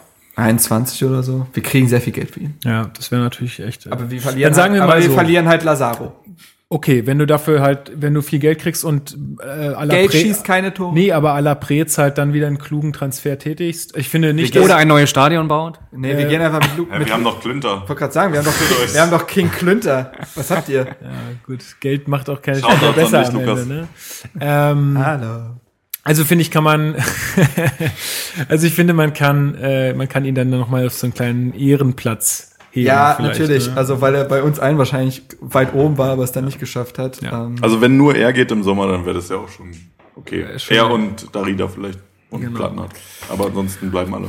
Ja, ist doch eigentlich eine gute Überleitung zu äh, dem Thema Transfers im Winter. Ja. Genau, also wir haben da äh, zwei Sachen auf jeden Fall schon fix zu vermelden. Einmal, das ist kein Transfer, sondern eine vorzeitige Vertragsverlängerung von äh, Jordan Torunariga, der vorzeitig seinen Vertrag äh, langfristig verlängert hat, so wie es vom Management äh, verlautet wurde. Langfristig heißt wahrscheinlich so bis 22, 23. Ich würde auch 22, ja, 22 wahrscheinlich. Ist natürlich auch bei Torunariga so, ein, so eine Sache. Ähm, äh, der Typ ist auch super gut. Ja, also der ist natürlich auch noch mal ein bisschen hitzköpfig. Äh, Der, wo war denn das gegen, Gegen Stuttgart. gegen Stuttgart, wo er sich so wieder mega neben, daneben genommen hat am Ende, wo der Wiedmeier er sich, sich da irgendwie ihm annehmen musste. Aber der Typ ist halt auch ein bockstarker Innenverteidiger, der, wenn er jetzt wirklich weiter noch ein Jahr so macht, dann kann ihn Hertha auch für richtig viel Geld, glaube ich, verkaufen. Also ich glaube tatsächlich, dass Torunariga einer fürs oberste Regal sein wird. Ja. Ich glaube, das ist also im deutschen Fußball sehe ich keinen Innenverteidiger, der so talentiert ist wie er. Also in seinem in seiner Altersklasse. Wie alt ist er jetzt? 21. Ich meine, Süle ist zwei Jahre älter. Ist was mit Tar? Der ist auch schon 22, Ja? 23, ja. In seiner, in seinem Jahrgang gibt es keinen so talentierten Innenverteidiger in Deutschland. Ähm, er verbindet alles. Unglaublich schnell, dynamisch, gelenkig, Ist ja trotzdem gelernter groß, Angreifer, Genau. der kann halt also auch mal offensiv, Hat auch spielt Spielintelligenz. to- geile lange Bälle, ist torgefährlich, kann mit dem Ball umgehen. Ich es also für einen Innenverteidiger ist es das gesamte Paket. Äh, muss natürlich ein bisschen konstanter werden, das ist keine Frage, ist in dem Alter aber auch legitim. Ähm, aber was der teilweise für Leistungsspitzen schon hat, ähm, ich erinnere auch gerne mal an dieses 0-0 gegen Bayern, wo er gefühlt alleine den 16er äh, sauber gehalten hat mit seinem Arsch. mit seinem Arsch. Im wahrsten Sinne. Ja, und ähm, dementsprechend, boah, John Tonaria, äh, kannst du viele Superlative, glaube ich, für finden, auch wenn sein Kopf noch ein bisschen mitspielen muss in gewissen Momenten. Ja, und zweite Sache, macht mich ja persönlich ein bisschen traurig, Dass AE7. dass wir AE7 aus unseren Reihen verlieren für die Rückrunde. Ja. Äh, nee, Mich also, auch. also da wird ja immer sehr viel ähm, gelästert so. Ähm, aber letztendlich, ich finde den also so als, als Typen, ich finde auch, dass er zum Beispiel, von dem hörst du auch nichts, ne? Der spielt ja nicht, aber es gibt ja dann auch Spieler, die sich dann irgendwie aufführen oder die dann irgendwelche Warum, Johann? zum Beispiel Presse-Sachen machen oder auf, auf dem Social Media Kanälen dann irgendwie ausrasten. Ich finde, der ist ein sehr, also da ist er irgendwie sehr entspannt. Dass er jetzt gerade nicht seine Chance nicht kriegt äh, bei Hertha ist bei dem Spielermaterial, was wir sonst so haben, jetzt auch irgendwie nicht verwunderlich. Ähm, insofern freut es mich eigentlich eher für ihn, dass dass ihn dann noch ein Bundesliga-Verein noch nimmt äh, und ihm die Chance anscheinend gibt. Ich Ähm, dachte der, eigentlich, der geht zurück zu Dynamo oder so. Ich hätte den tatsächlich, ich hätte auch nicht gedacht, dass er in der Bundesliga Kann er noch zu mit Patrick vermitteln Lieber ist. zusammenspielen? Das wäre schön. Ähm, ich hätte nicht gedacht, dass er echt nochmal innerhalb der Bundesliga wechseln kann. Dachte ich auch nicht. Äh, Nee. Stuttgart-Fans sind alle nicht so begeistert. Nö. Ähm, kann ich auch grundsätzlich verstehen, wenn du da unten drin hängst und dann verkündet der Manager kurz am Spiel, aber heute wird noch Transfer Der verkündet. wird uns da unten rausballern. und dann, Cristiano Ronaldo kommt und dann zum VfB. kommt halt Alexander Esswein ums Eck und steht da so da. Hallo. Das ist halt schwierig. Ähm, ja, ein Spieler, der uns, glaube ich, oft zu Weißblut gebracht hat, äh, weil er einfach so eine Wundertüte ist. Also der hat ja echt teilweise, der hat ja zwei, drei echt schöne Tore für Hertha Ja. geschossen und auch eine schöne, manchmal eine schöne Flanke gespielt, aber wenn man es auf die Spiele rechnet, ist es viel zu wenig gewesen, ähnlich wie bei Haraguchi, einfach nicht effizient und hatte teilweise so Ballannahmen und so Entscheidungen innerhalb eines Spiels, wo du gesagt hast, hä? Wie, wie, wie kann das Bundesliga sein? Ähm, aber wie du sagst, als Typ, guter Mann, und ich wünsche ihm natürlich, dass er sich bei Stuttgart so Und beweisen Bundesliga kann. erfahren, ne? Und die brauchst du halt. Wäre Ja, doch, genau. wär doch geil, wenn er jetzt wirklich bei Stuttgart seine Chance kriegt, da überzeugt. Und wir Ja. kaufen den. Und äh, am Ende kaufen die den und er ist da glücklich. Wir haben Kohle für den. Ja. Also da wird, das wäre doch beste Situation. meine, Bei, wie, bei Hertha wie, wird wie er lange sich hat er nicht, noch Vertrag? bei Hertha wird er sich nicht mehr durchsetzen. Da sind wir mal 2020 realistisch. nehme ich an. Aber äh, er kommt ja jetzt einfach zu seinem alten Coach Weinziel. So. Genau. Ah ja, stimmt. Dementsprechend. Also mal gucken. Also ich bin, ich bin, also ist eh positiv, finde ich so. Für ihn, für, Kann ja auch nicht schlechter sein. Nee, eben, eben. Also insofern passt doch alles. So. Ich finde und ich, ich finde die, finde die Häme teilweise, ne, die Würde des Menschen und so. Also Ja, ja, das war ja auch damals, ähm, als, als Stuttgart Korkut geholt hat, da waren ja auch, einer meiner besten Freunde ist halt VfB-Fan und äh, der hat mir das da damals näher gebracht, dass die, dass der Unmut sehr hoch war, als die dann den Korkut geholt haben und dann nachher war er der Gotttrainer. Ja, ja. Also es ist ja, ähm, wie Otto Rehagel mal gesagt hat, im Fußball wird hier ein Denkmal gebaut, am nächsten Tag wird schon gegengepisst, ne? Also das, das, das ist ja in dem Geschäft relativ schnell, äh, schnelllebig und äh, ja. gut, ähm, wollen wir dann vielleicht zu den ganzen Twitter- und Facebook-Sachen gehen, bevor wir zu den Erwartungen kommen an die, an die Rückrunde? Oder haben wir, Genau, nur ein Satz noch dazu. Also Ja. Zugänge sind nicht, äh, sind nicht geplant? nicht geplant und eigentlich auch nicht realistisch oder erwarten wir eigentlich nicht. Und weitere Abgänge wird es auch nicht geben. Also ich Denke ich auch nicht. Lazaro war ja, das hattest du ja schon angedeutet, äh, mal im Gespräch, aber ich sehe das ähnlich wie du. Ich kann mir nicht vorstellen, dass der uns in der Winterpause schon Da verlassen würde man den Ausgang, also den Erfolg dieser Saison massiv gefährden. Das Ja. wird keiner machen. Das denke ich Äh, zumal er zum Sommer nicht billiger wird. Und ähm, Es sei denn, du kriegst ein Angebot, was du nicht ablehnen kannst. ja, aber es kommt nicht. Ähm, und ich überlege gerade, was ich noch sagen wollte. Ähm, ich glaube eher, dass man eher langsam halt mit Vertragsverlängerung auch rechnen kann. Äh, steht eine interessante Phase an. Der Vertrag von Lustenberger, Schellbrett, Ibišević und Kraft läuft aus. Dazu äh, kann ich mir vorstellen, Mittelstädt, habe ich mir jetzt mal vorhin Gedanken gemacht, der, sein Vertrag läuft 2020 aus, also auch noch anderthalb Jahre Vertrag. Er hat jetzt den nächsten Schritt gemacht, kann ich mir gut vorstellen, dass er wie Toro Nariga dann auch seinen Glaub neuen ich auch. Vertrag bekommt. Das wirst du auch nicht mehr drauf lange warten und die Winterpause ist nun mal für solche Gespräche die Zeit. Ja, ich glaube auch, dass Kraft verlängern wird. Ich glaube es nicht. Ich glaube Was? auch nicht. Nein? Weil, nein, weil Kraft in die USA will. Echt? Ähm, ja. Und es sind so viele junge Spieler gerade bei den Torwerten, die da nachrücken. Also die können ja Hertha dann auch hat nur nicht- wieder ja. verliehen werden. Das werden sie auch nicht. Also Genau, und äh, dementsprechend glaube ich es nicht. Ich finde es spannender, was mit Schellbrett und Lustenberger passiert. Äh, Ibišević, finde ich, steht in den Sternen. Ich glaube, er hätte auch noch mal Bock, so nach in die USA zu gehen. Aber Hertha wird ihm zumindest mal, wenn er weiter so trifft, sagen, na, ein Jahr können wir dir schon noch geben. Also die werden sich nicht wehren. Ja, ähm, Und Schelle? ja, Schellbrett, wenn er die Rolle als dieser Ergänzungsspieler, die er, der er jetzt gerade ist, wenn er diese Rolle annimmt, ey, da kann sich doch keiner beschweren. Super Kabinenspieler, gibt immer 100 Prozent, ist erfahren. Klar. Und dasselbe muss man auch mal sagen, viel Kritik immer und so. Aber ey, bei, wir haben diese Saison gemerkt oder diese Hinrunde, ähm, was mit Verletzungspech plötzlich alles an Kaderspielern gefragt ist. Und Ja. dann ist auch ein Lustenberger wichtig. Also bei beiden Spielern würde ich sagen, das sollte man nicht kategorisch ablehnen, die äh, mit denen zu verlängern. Also ich sehe das schon im Bereich des Möglichen, klar. Die Frage ist halt, ob, ob sie wollen. Ne? ist die andere Bei Frage, Lustenberger, aber Lustenberger- gab's ja, bei Lustenberger gab es ja auch mal ähm, irgendwie Gerüchte, dass er Zurück nach, nach Luzern. nach Luzern äh, ähm, sich bewegen möchte und da auch irgendwie ein Haus baut oder, oder irgendwie sowas. ja, aber Ähm, ja, Könnte ich mir schon vorstellen, dass er jetzt im Herbst seiner Karriere oder ist ja, bald bricht ja schon der Winter an, dass er sich dann denkt. Ich finde es halt schön, wenn man sagen würde, wir verlängern noch mal ein Jahr und das ist das, wie bei Robben und Ribéry, das ist wirklich das abgesprochene letzte Jahr und da feiert man sich einfach gegenseitig noch mal so ein bisschen. Anstatt Meinst du- es jetzt so, Meinst du, Lustenberger wäre denn jemand, der bei Hertha auch irgendwann mal eine Führungsposition übernehmen könnte? Ich glaube, er unter Umständen. da- Wenn er in der Schweiz ein Haus baut, dann, Hertha-Fans. Naja, das muss ja nichts heißen. Das kann ja dann sein Alterssitz äh, ähm, werden. keine Ahnung, weiß ich nicht. Also, Also es wäre halt nicht, nicht blöd, solche Legenden, sage ich jetzt mal. na gut, jetzt soll ja erstmal im. Sommer soll ja erstmal Peter Niemeyer kommen und dann reden wir weiter. Ach so, ist da, ist da irgendwas im Gespräch? Ja, ist so fest. Ja. Wie ist fest? Ja, dass er eine Po- Position im Verein bekommt. Welche ist noch nicht raus, ne? Nee, die haben aber Echt? einen Anschlussvertrag. Bei uns? Ja. Ach, So. Bin ja mal gespannt. Vielleicht Ja, wird er dementsprechend- Platz wartet. Dementsprechend stehen jetzt halt interessante Entscheidungen er wird nicht mehr Greenkeeper im neuen Stadion.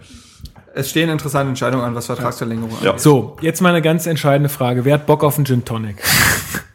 Ja, So. ich würde auch einen nehmen. Gut. Ja, Du, mu du musst nicht, du wirst dir nicht gezwungen. Ja, doch, einen kleinen. Einen kleinen. Das werde ich ja ausgelacht von allen. Ja. Haha, der trinkt gar keinen Alkohol. Hihihi. Ähm, ja, so wie hörst du ja öfter, ne, Marc? Ja. Gut, dann mache ich das jetzt erstmal. Ähm, wollt ihr schon mal einsteigen mit Wir können vielleicht noch eine, also das hatte ich mir noch aufgeschrieben, ich weiß nicht, ob das in der Community nochmal vorkommt, aber die Bewertung der Neuzugänge können wir vielleicht, während du den Gin dann Tonic macht, machst, genau, mach das einfach mal noch und mal ich äh, wirte euch dabei. abarbeiten. Also ich hatte mir, also um die einfach nochmal alle zu nennen, wir haben ja den Grujic gehabt, wir hatten Köpke, Klünter, Dilrosun und Lukasen. Hatte ich einen vergessen? Nein. Das sind alle. Wenn wir die mal von oben nach unten durchgehen. Grujic, glaube ich, sind wir uns einig, hat vollends überzeugt für die Zeit, die er da war und nicht verletzt Ja. war. Also ich hatte schon mal gesagt, sieben Spiele von 17 Spielen ist natürlich für uns ungünstig gelaufen, aber für die Zeit, die er dann für uns gespielt hat, ähm, ist er eigentlich aus dem Spiel kaum noch wegzudenken. Er Also hat dem, 2,5 Punkte mit ihm, 2,4, 2,5 und Genau. 0,9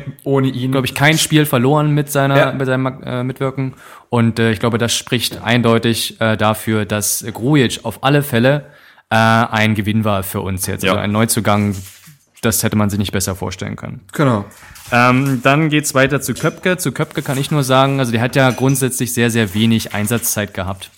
Ich glaube, das längste, äh, die längste Zeit, die er auf dem Platz war, war jetzt das letzte Spiel gegen Leverkusen, die zehn Minuten. Ja. Vorher hat er wirklich Hannover nur, auch noch- aber auch nur, Aber gegen Leverkusen länger, glaube ich, ne? Ja, ja, also Leverkusen länger 10, auf dem 15 Platz. Minuten, Ja, glaube ich, hat er, der aber vor alles nur Kurzeinsätze. Deswegen fällt es mir super schwer, den wirklich zu bewerten. Also, Also die Ansätze, die ich von ihm gestern gesehen habe, die machen Lust auf mehr. ähm, ja, also ich finde, er hat die erwartbare Rolle im Kader eingenommen, weil es klar war, dass mit Ibišević und Selke und wenn man oft auch mit einem Einstürmersystem spielt, wird es Ja. für ihn nun mal eng, ist keine Ja, Frage. klar. Er muss sich an das Niveau gewöhnen. Gleichzeitig kann man positiv herausheben, was da der öfter gesagt hat, er hat sich über Trainingseindrücke und Leistungen in der U23 empfohlen. Mehr kann er nicht machen. Ja. Äh, und hat jetzt zum Ende der Hinrunde gegen Hannover, gegen Leverkusen zumindest seine Spiele bekommen und er konnte ja jeweils auch immer keinen schlechten Eindruck hinterlassen. Also er hat ja irgend, er hat ja mitgemacht so Ja. und war aktiv und hat jetzt gegen Leverkusen zwei Chancen. Das war ein positiver Eindruck. Also Also mir persönlich ist es noch zu wenig Zeit, um ihn zu bewerten. Ich glaube, im nächsten Jahr wird er wesentlich mehr Einsatzzeit Ja. bekommen. Ähm, muss man sehen, ob er jetzt in der Rückrunde schon ein bisschen mehr bekommt, könnte ich mir gut vorstellen. Äh, aber ich glaube, entscheidend wird dann die nächste Saison für ihn und ich denke, dann äh, können wir auch wirklich Ja. nochmal eine Bewertung Ja, ähm, dann durchführen. Aber an, können wir festhalten, Ansätze. Ansätze Ansätze sind vorhanden. Vorhanden. Ähm, Ja. Werden wir sehen, wie es dann läuft, wenn er dann mit Selke zusammen äh, vorne spielt oder halt vielleicht sogar mal als einzelne Spitze. Als weiteren Spieler haben wir hier den Klünter und da, glaube ich, können wir wirklich keine Bewertung abgeben, weil er ähm, sich gerade am Anfang der Saison unverhofft dann, also ist er nicht zum Spiel gekommen, weil Lazaro sich dann hinten etabliert hat. Und dann hat er sich jetzt, wo er hätte zum Einsatz kommen können, leider verset, äh, verletzt und konnte dann gar nicht spielen. Das heißt, wir haben eigentlich keine Grundlage, ihn in irgendeiner Form zu bewerten. ich habe die Testspiele mit ihm gesehen, das fand ich nicht Testspiele so vorher, genau. gut. Also er hat schon technische Defizite, Genau. ist währenddessen aber auch einer der Genau. schlechtesten Spieler Er der ist schnell, Bundesliga. Also man kann seine Leistung nicht bewerten. Nein. Was man aber bewerten kann, ist natürlich, dass er halt am Anfang der Saison den kürzeren gezogen hat, weil ich meine, er hätte sich ja aufspielen können. Jetzt, dass Lazaro jetzt da hinten reingerutscht hat, Ja. das ähm, hat sich jetzt einfach so ergeben. Das heißt, klar, ähm, er hat so von der Leistung her erstmal den kürzeren gezogen, aber ähm, wenn wir ihn richtig bewerten sollten, dann müssen wir ihn länger spielen sehen. Und das haben wir leider nicht, deswegen werden wir da keine Bewertung vornehmen. Könnte mir aber vorstellen, dass er ein Spieler ist, dessen Zeit noch. Ja, wie Köpke kommt. halt, ne? Also- ist wahrscheinlich nicht von Anfang an als, als Klar. absoluter Baustein Der halt auch eingeplant Zeit gewesen. braucht, ist ja auch noch ein junger Typ. Genau, Ja. auf alle Fälle. So, als nächstes haben wir den, den Dilrosun. Ähm, ich glaube, da sind wir uns einig, der ist ja super gestartet. Also den hatte, glaube ich, keiner auf dem Zettel. Den haben wir eigentlich als Talent äh, geholt, äh, den man sukzessive an das Team irgendwie heranführen würde. Aber dass der so einschlägt, wenn er dann wirklich da war, da wisst, hat, Ja. glaube ich, keiner gerechnet. Von daher kann man da jetzt sagen, obwohl er jetzt natürlich am Ende jetzt auch die Verletzung hatte und in ein kleines Loch gefallen Ja. ist, das ist auf jeden Fall ein sehr guter Neuzugang geworden. fünf, fünf Torbeteiligungen in seinen ersten vier Genau, Spielen. super eigentlich. Sind wir uns, denke ich, einig. Ähm, Länderspieldebüt gefeiert, sich dabei halt verletzt, aber ne, Ja. weiterer Meilenstein. Ähm, er muss natürlich daran arbeiten. Er hat eigentlich immer denselben Move gebracht und das funktionierte am Anfang halt immer dieses von dem rechten auf den starken linken Fuß verlagern und dann die Linie runter. Das hat oft gut funktioniert. In den letzten Spielen hat man wiederum gesehen, wenn sich Gegner darauf einstellen, braucht er einen Plan B, da muss er dran arbeiten. Das ist auch okay mit 20 Jahren und so wenig Profi-Erfahrung. Ähm, aber wenn er das macht und so ein bisschen variabler in seinem Spiel wird, dann ist das eine Granate, die wir da unverhofft uns geholt haben. Prost. Prost. Frohe Weihnachten. Hinrunde, frohe, also, Äh, genau. Auf beides, ne? Herzlichen Glückwunsch zu Weihnachten. Feuchte Weihnachten. Träumchen. Ähm, ja, also so viel zu Derosun. Genau. Aber trotzdem sind wir uns, denke ich, einig, ähm, dass er wirklich ein, ein starkes Debüt geliefert hat und wir da mit dem Neuzugang sehr zufrieden sind. Ich sag mal ja. Ja, und der letzte Neuzugang, und das denke ich neben Klünter, der jetzt halt nicht gespielt hat, aber trotzdem mein persönlicher Verlierer eigentlich bei den Neuzugängen, das ist der Lukasen. Ähm, wo mir so bei den Ansätzen einfach noch nicht klar ist, ähm, warum, ihn, warum man ihn wirklich geholt hat, weil eigentlich soll er ja gar eine Innenverteidigung äh, für Stabilis äh, Stabilität sorgen. Das hat er jetzt leider bei den Einsätzen, wo er die Chance dazu gehabt hat, leider aus meiner Sicht zumindest nicht gezeigt. Wir haben in den Spielen immer schlecht ausgesehen, ausgesehen und hatten auch Aktionen oder er hatte Aktionen, wo ähm, ja das eben nicht so gut aussah. Deswegen bin ich mir noch nicht so sicher. Aktuell würde ich sagen, es ist jetzt ein ja, nicht ein Fehleinkauf, aber es ist schon, also. Aber erstmal ist es ja auch gar kein Einkauf. Genau, aber trotzdem, also da hat mir die Leistung nicht gut gefallen. Da müsste man jetzt mal gucken, ob er in der Rückrunde nochmal die Chance dazu bekommt, sich zu beweisen. Ähm, aber, Aber- das ist so für mich eigentlich der Verlierer neben Klünter von den bei den Neuzugängen. Gehe ich mit, aber in manchen Situationen war ich ein bisschen froh, dass wir diesen Deal noch gemacht haben, weil ich meine, irgendwann hatten wir, ja- gingen uns ja die Innenverteidiger aus. Also er und Lustenberger waren ja dann irgendwann zuletzt die einzigen nominellen Innenverteidiger. Wer hätte es denn dann spielen müssen? Flo Bark. Ja, Der, war ja auch, der, war ja auch krank, dann aber krank trotzdem, oder verletzt oder irgendwas. trotzdem, gerade wenn wir Bark ansprechen, das erschließt sich mir halt auch nicht, warum wir wirklich dann den Lukasen geholt haben, anstatt wirklich einen eigenen Innenverteidiger Ja, ranzuziehen. Weil Lukasen noch auf der 6 und als Rechtsverteidiger spielen kann. Er ist für alles ein Backup. Na, erst war ja dieser Fosu Mensa im Gespräch. Ja, und genau das ist, der kann auch 6 und. Rechtsverteidiger und Innenverteidiger spielen. Ist genau Ja. dasselbe. Man hat jetzt quasi einfach die 1B-Lösung geholt. Also, was für, natürlich für ihn spricht, also ich fand tatsächlich seinen Auftritt gegen Freiburg Der gut. ist mit Kaufoption ausgeliehen. mit? Kaufoption. Ähm, man muss bei ihm beachten, dass er wirklich spät kam und er hatte keine Eingewöhnungszeit. Also er ist in den laufenden Betrieb gekommen, es hat ewig gedauert. Das hilft so einem Spieler nicht. Ich glaube also, jetzt kriegt er eine Winterpause und darf mal ein Trainingslager mitmachen, kriegt alle Abläufe mit. Das wird ihm sehr gut tun. Ähm, grundsätzlich kann man sagen, er hat ein gutes Passspiel, ist ein schneller, also ist ein dynamischer Innenverteidiger, Ist der auch kann bei Lauf, körperlich sehr ja, robust, kann ne? bei Laufduellen mithalten. Ähm, hat aber noch große Probleme im Stellungsspiel und direkten Zweikampfsverhalten. Wenn ein Spieler auf ihn zuläuft, dann hat er Riesenprobleme. Da Ja. geht's ihm teilweise in der Bundesliga noch zu schnell. Das merkt man, dass da ein Unterschied besteht zur Eredivisie. Ähm, ich würde noch nicht abschreiben, 23 Nee, Jahre alt, auch noch nicht jung. Äh, und ich glaube, wir wissen nicht, was im Sommer passiert. Ob nicht ein Mega-Angebot für Stark oder Reke kommt und du brauchst plötzlich einen Innenverteidiger, dann wüsstest du bei Lukasen schon mal, woran du bist. Also, Also in der Situation hätte ich tatsächlich dann Bark versucht, äh, näher an das Spiel aber ranzubringen. der ist auch ständig, der hat auch ständig irgendwelche Probleme. Der hat nicht so viel gespielt in dieser Hinrunde, auch U23 und so nicht. Der hat äh, ja gut, aber Verletzungspech, ich sag mal, das hast du ja im Endeffekt bei jedem Spieler irgendwo. Ja, auch bei Lukasen kannst du jetzt nicht sagen, ob der in der Rückrunde dann nicht, weiß ich nicht, von einer Verletzung in die nächste rutscht. Also ich kann einfach nur noch mal sagen, also mit Lukasen bin ich noch nicht warm geworden äh, und äh, was ich auch noch nicht so Hauptsache, du ideal. bist mit Lukas warm geworden. Ähm, mit Lukas bin ich warm geworden, aber mit Klünter. Lukas noch nicht. Ähm, wo ich auch noch nicht, also wo ich ein bisschen auch ein Problem mit habe, ist ähm, so charakterliche Einstellungen, wenn er die ganze Zeit sagt, ähm, er möchte eigentlich spielen, er versteht gar nicht, warum er nicht spielt und er ist eigentlich so gut und dann kriegt er die Chance und beweist es da leider nicht. Das ist mir in der Form noch zu wenig, da muss er jetzt erstmal eine Rückrunde zeigen, wenn er dann nochmal die Chance kriegt, dass er es auch wirklich wert ist. Yes. Punkt. So, Gut. kommen wir zu den Community-Beiträgen. Wir hatten ja aufgerufen über Twitter und Facebook, ähm, uns ein bisschen was zu schreiben zur Hinrunde, auch so ein bisschen die Kategorien oder was so die Erwartungen sind, was die Erwartungen waren und äh, haben da teilweise ganz schön lange Texte bekommen. Aber ich finde, wenn die Leute sich schon so viel Mühe geben, dann sollten wir das auch würdigen und das mal vorlesen. Ich finde, wir können mal mit Facebook starten. Wir müssen jetzt ja nicht zu jeder Sache, die derjenige dann ausführt, ähm, äh, irgendwie noch was hinzufügen, außer wenn da jetzt noch irgendein neuer Punkt kommt, äh, wo man vielleicht äh, sagt, da müsste man noch mal drüber reden. Aber ansonsten lassen wir den Leuten auch einfach mal ihre Meinung und ist ja auch mal ganz schön, wenn man dann auch äh, mal so die Plattform hier hat, um das auch mal an noch mehr Leute kundzutun. Ähm, ich würde einfach mal anfangen hier mit, mit Facebook und mal was vorlesen. Ist das okay für euch? Ja. Ja. Gut. Ich bin aber unhöflich und werde beim ersten gleich mal auf Toilette gehen. Okay, das wird sich Dorian Gray merken. Tut mir leid, Dorian. Sorry, das ist doch so ein Filmcharakter dort. Ja, Das- von, äh, das, Bildnis in Dor das Bildnis des Dorian Gray ist ein, Das ist Literatur. ein Roman von Oscar als ob du Wilde. so viel lesen, lesen Kann doch gar würdest. nicht lesen. Du guckst doch nur Filme und dann sagst du was von Literatur. Na los, dann schieß mal los. Okay.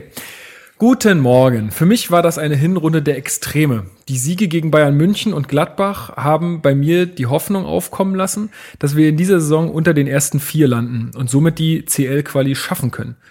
Die Mannschaft schien sich gefunden zu haben und mit Duda und Grujic gab es auch endlich die schnelle Verbindung zwischen Abwehr und Offensive. Und dann kam Düsseldorf. Seit dem Spiel verstehe ich nicht mehr, was da läuft.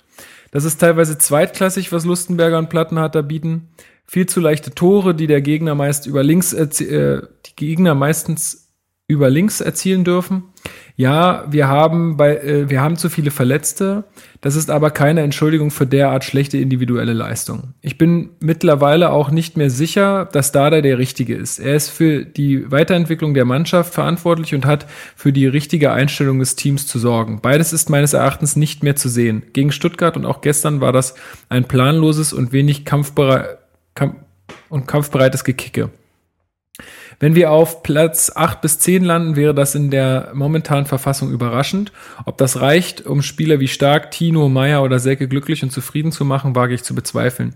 Die sind dann irgendwann weg. Und selbst mit der Ablöse müssen Spieler gefunden werden, die auf ähm, Mittelmaß Bock haben.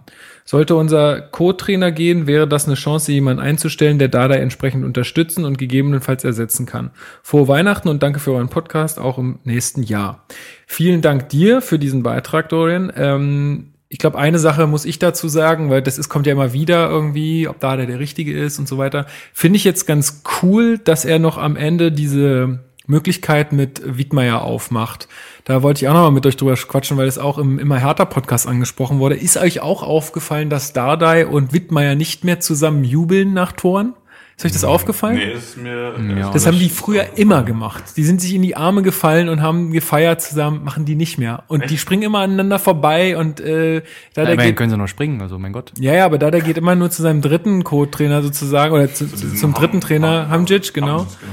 Äh, also ich weiß nicht, irgendwie scheint da auch. Gab's da einen Bruch?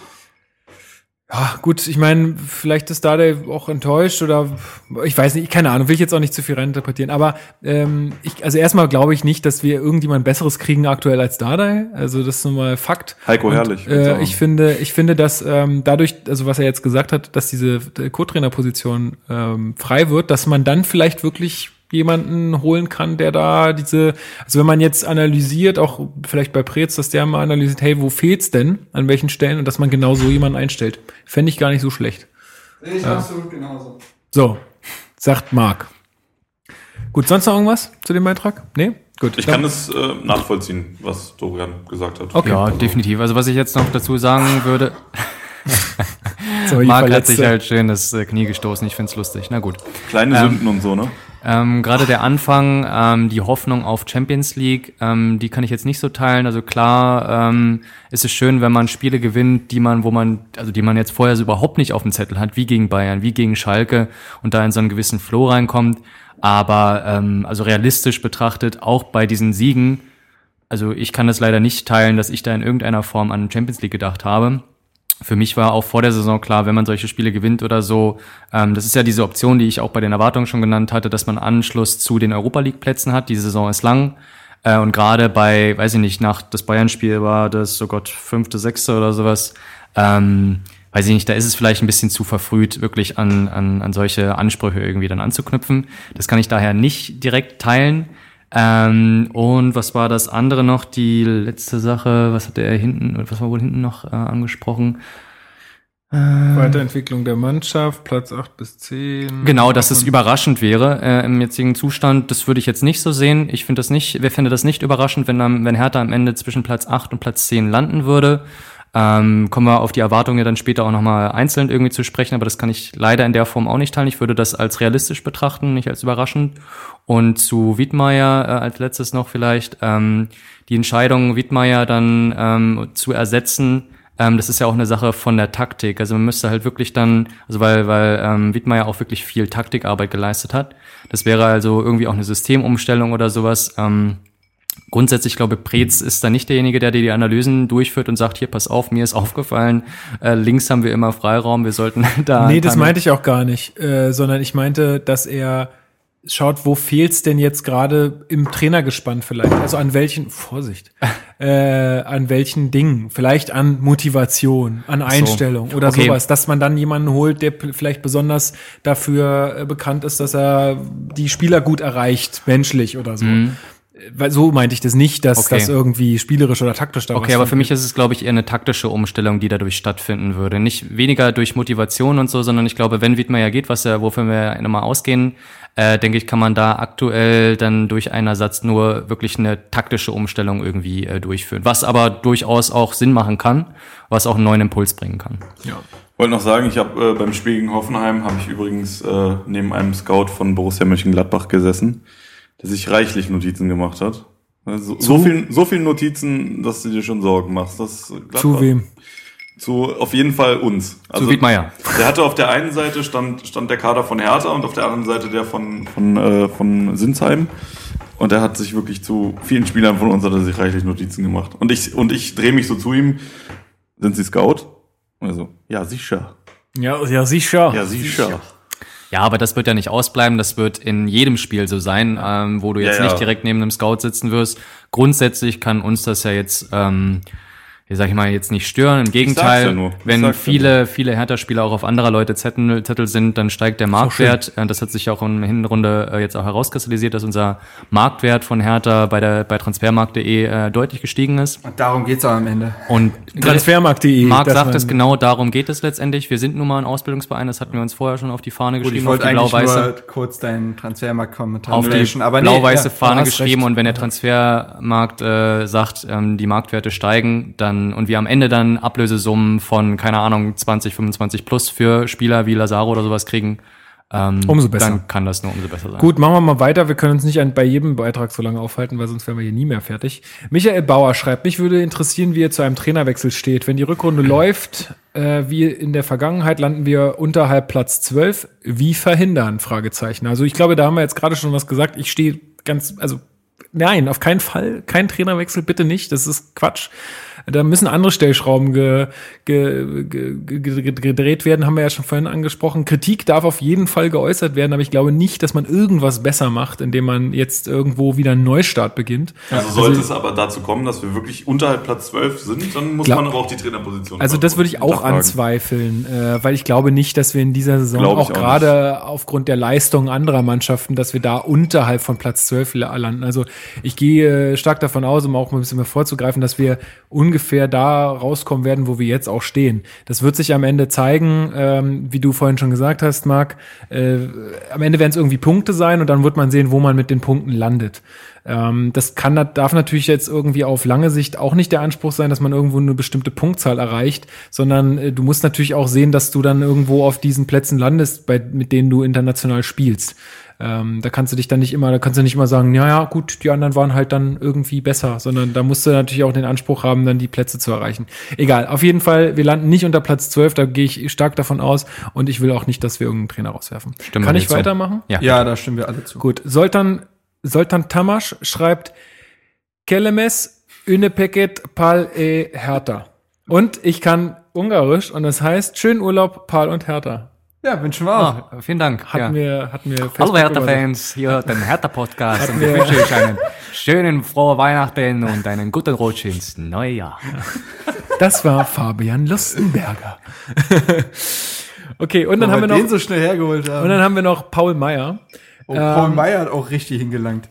Jo, der hat auch ein bisschen was geschrieben. Ich lese vor. Ich sehe das Problem weniger in Paul Dardai und oder Michael Preetz. Paul ist zum Beispiel einer der wenigen Trainer im bezahlten Fußball, der bereits Sekunden nach dem Schlusspfiff ein Spiel nahezu perfekt analysieren kann. Zudem hat er die Mannschaft im Griff. Es, es herrscht Ruhe in der Kabine und wie zu Beginn der Saison beeindruckend äh, zu sehen war, ist er bei vorhandenem, vorhandenem Spielermaterial in der Lage, modern offensiven Fußball, Gegenpressing und schnelle Konter spielen zu lassen. Michael Preetz ist inzwischen ein solider Ein- und Verkäufer geworden. Mein Fokus geht mehr in Richtung Fitness und noch mehr Medizinabteilung. Es ist erwiesen, dass Tabellenpositionen durch die Häufigkeit von Verletzungen beeinflusst werden. Ein Top-Club muss pro Saison im Schnitt mit circa 50 Verletzungen rechnen. Kap 20 Prozent sind längerfristig und muss äh, sind länger sind längerfristig und Muskelverletzungen sind für rund ein Drittel aller verletzungsbedingten Training beziehungsweise Spielbetriebsausfälle verantwortlich. Sicherlich kann in diesem Bereich noch an der einen oder anderen Stellschraube gedreht werden. Ha, ho, he. Vielen Dank, Paul, dass du uns das auch nochmal hier auf den Zettel bringst.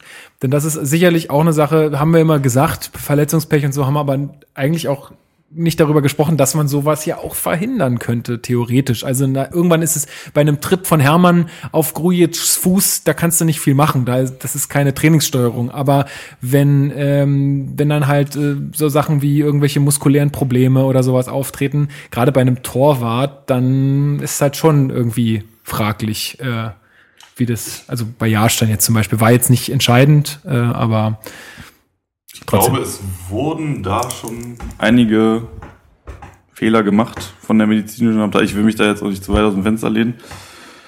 Aber ich glaube tatsächlich, dass ähm, damals auch äh, Toro Nariga zum Beispiel, dass es einige Spieler gab, die zu früh aus ihren äh, Ruhepausen nach der Verletzung zurückgeholt wurden. Ob das jetzt auf Initiative des Tra Ja, hast du Post, Lukas? Ob das jetzt auf Initiative des Ob das jetzt auf Initiative des Trainers äh, passiert ist, der gesagt hat, ja, werdet mal jetzt fit und spielt und der Spieler dann gesagt hat, yo, ich habe keine Schmerzen, ich mach's. Oder ob das in Absprache der medizinischen Abteilung passiert ist, das kann ich nicht sagen. Ähm, aber es ist tatsächlich sehr merkwürdig, wie zum Beispiel auch bei Stark, dass ähm, er halt zurückkommt und sich dann kurze Zeit später wieder verletzt. Das darf eigentlich nicht passieren. Also generell muss man Spieler, ähm, die halt eine muskuläre Verletzung haben, den muss man halt auch die Zeit gönnen, weil wenn du sie nur fit und gesund spritzt und damit, dass sie keine Schmerzen mehr haben, das ist halt nicht besonders nachhaltig, weil so eine Verletzung, das halt, das braucht halt Zeit. Das, ja. das, ist, das ist halt leider so. Äh, der menschliche Körper, der heilt nicht von einem Tag auf den anderen, sondern es dauert halt, ein Faserriss dauert halt seine sechs Wochen, bis es halt komplett weg ist und du beschwerdefrei ja. laufen kannst. Ähm, und da würde ich mir wünschen, dass man da irgendwie ein bisschen äh, weitsichtiger ist in der, in der medizinischen ja. Abteilung, der ich jetzt keine Schuld zuweisen möchte, nee. ähm, weil wir, wir waren, wir sind nicht dabei, wir haben die Befunde nicht gesehen, wir wissen nicht, was da gelaufen ist, aber äh, es haben sich dann schon irgendwie ähm, solche Sachen ge ja. gehäuft, wo man wirklich auch mal denkt, das kann eigentlich ja, ja. auch kein Zufall sein. Definitiv. Also ich würde da Leon ähm, auch zu oder beipflichten. Das, was man ändern kann, das sind die Entscheidungen, wie früh man Spieler eigentlich nach einer Verletzung wieder zurück ins Spiel bringt oder in den Trainingsbetrieb. Äh, was man, glaube ich, nicht großartig ändern kann, weil ich glaube, dass da alle Bundesligisten auf einem sehr hohen äh, Niveau oder Standard sind, was so die medizinischen Abteilungen angeht. Ich meine, man sieht immer wieder irgendwelche, keine Ahnung, Eisboxen, dann sind das irgendwelche Anzüge mit heißer Luft oder was weiß ich, weiß ich bin da nicht im Bilde. Aber ich glaube, dass die alle auf einem gleich hohen Niveau sind und äh, man da wenig eigentlich ändern kann. Von daher sind es eigentlich nur die Entscheidungen vom Trainerstab, ähm, wirklich verletzte Spieler dann irgendwie, wenn sie dann äh, genesen sind oder wenn man glaubt, sie sind genesen, ähm, wann man sie halt dann wieder reinbringt. Gut, ähm, dann machen wir weiter äh, mit den Mails. Das ist jetzt tatsächlich etwas mehr. Auch äh, wir hatten ja gesagt, naja, wir irgendwie das äh, bei Facebook oder so äh, zu, äh, zu, zu wenig Platz ist oder kann uns auch gerne Mail schreiben. Das haben auch äh, Sie haben Post. Vier, vier Leute getan. Und äh, zunächst ähm, äh, eine, eine Dame. Und zwar, okay. ich, also der Name. Endlich mal eine Dame. Wir brauchen mehr Damen hier in diesem Podcast. Ist ja. wirklich so. Damen, nein. Damen. Damen. Aber wir sollten uns mal eine Dame hier einladen. Ich werde mal beim nächsten Mal dafür sorgen. Mach das mal. Gut. Du hattest ja schon mal einen Vorschlag, ne? Genau, hatte ich. Ja, ja sehr gut. Ähm, Alicia? War Alicia Pritz der? Äh, Ey, das ist ja der Oberhammer. Egal. Ja, tatsächlich kennen wir jemanden, der sie auch kennt. Oder war das nicht so? Dass äh, Jade äh, sie irgendwie, äh, hat er nicht erzählt, dass, äh, dass die, sie irgendwie bei ihm im Freundeskreis oder so? Die trainiert in meinem Fitnessclub, aber gut. Was wartest du?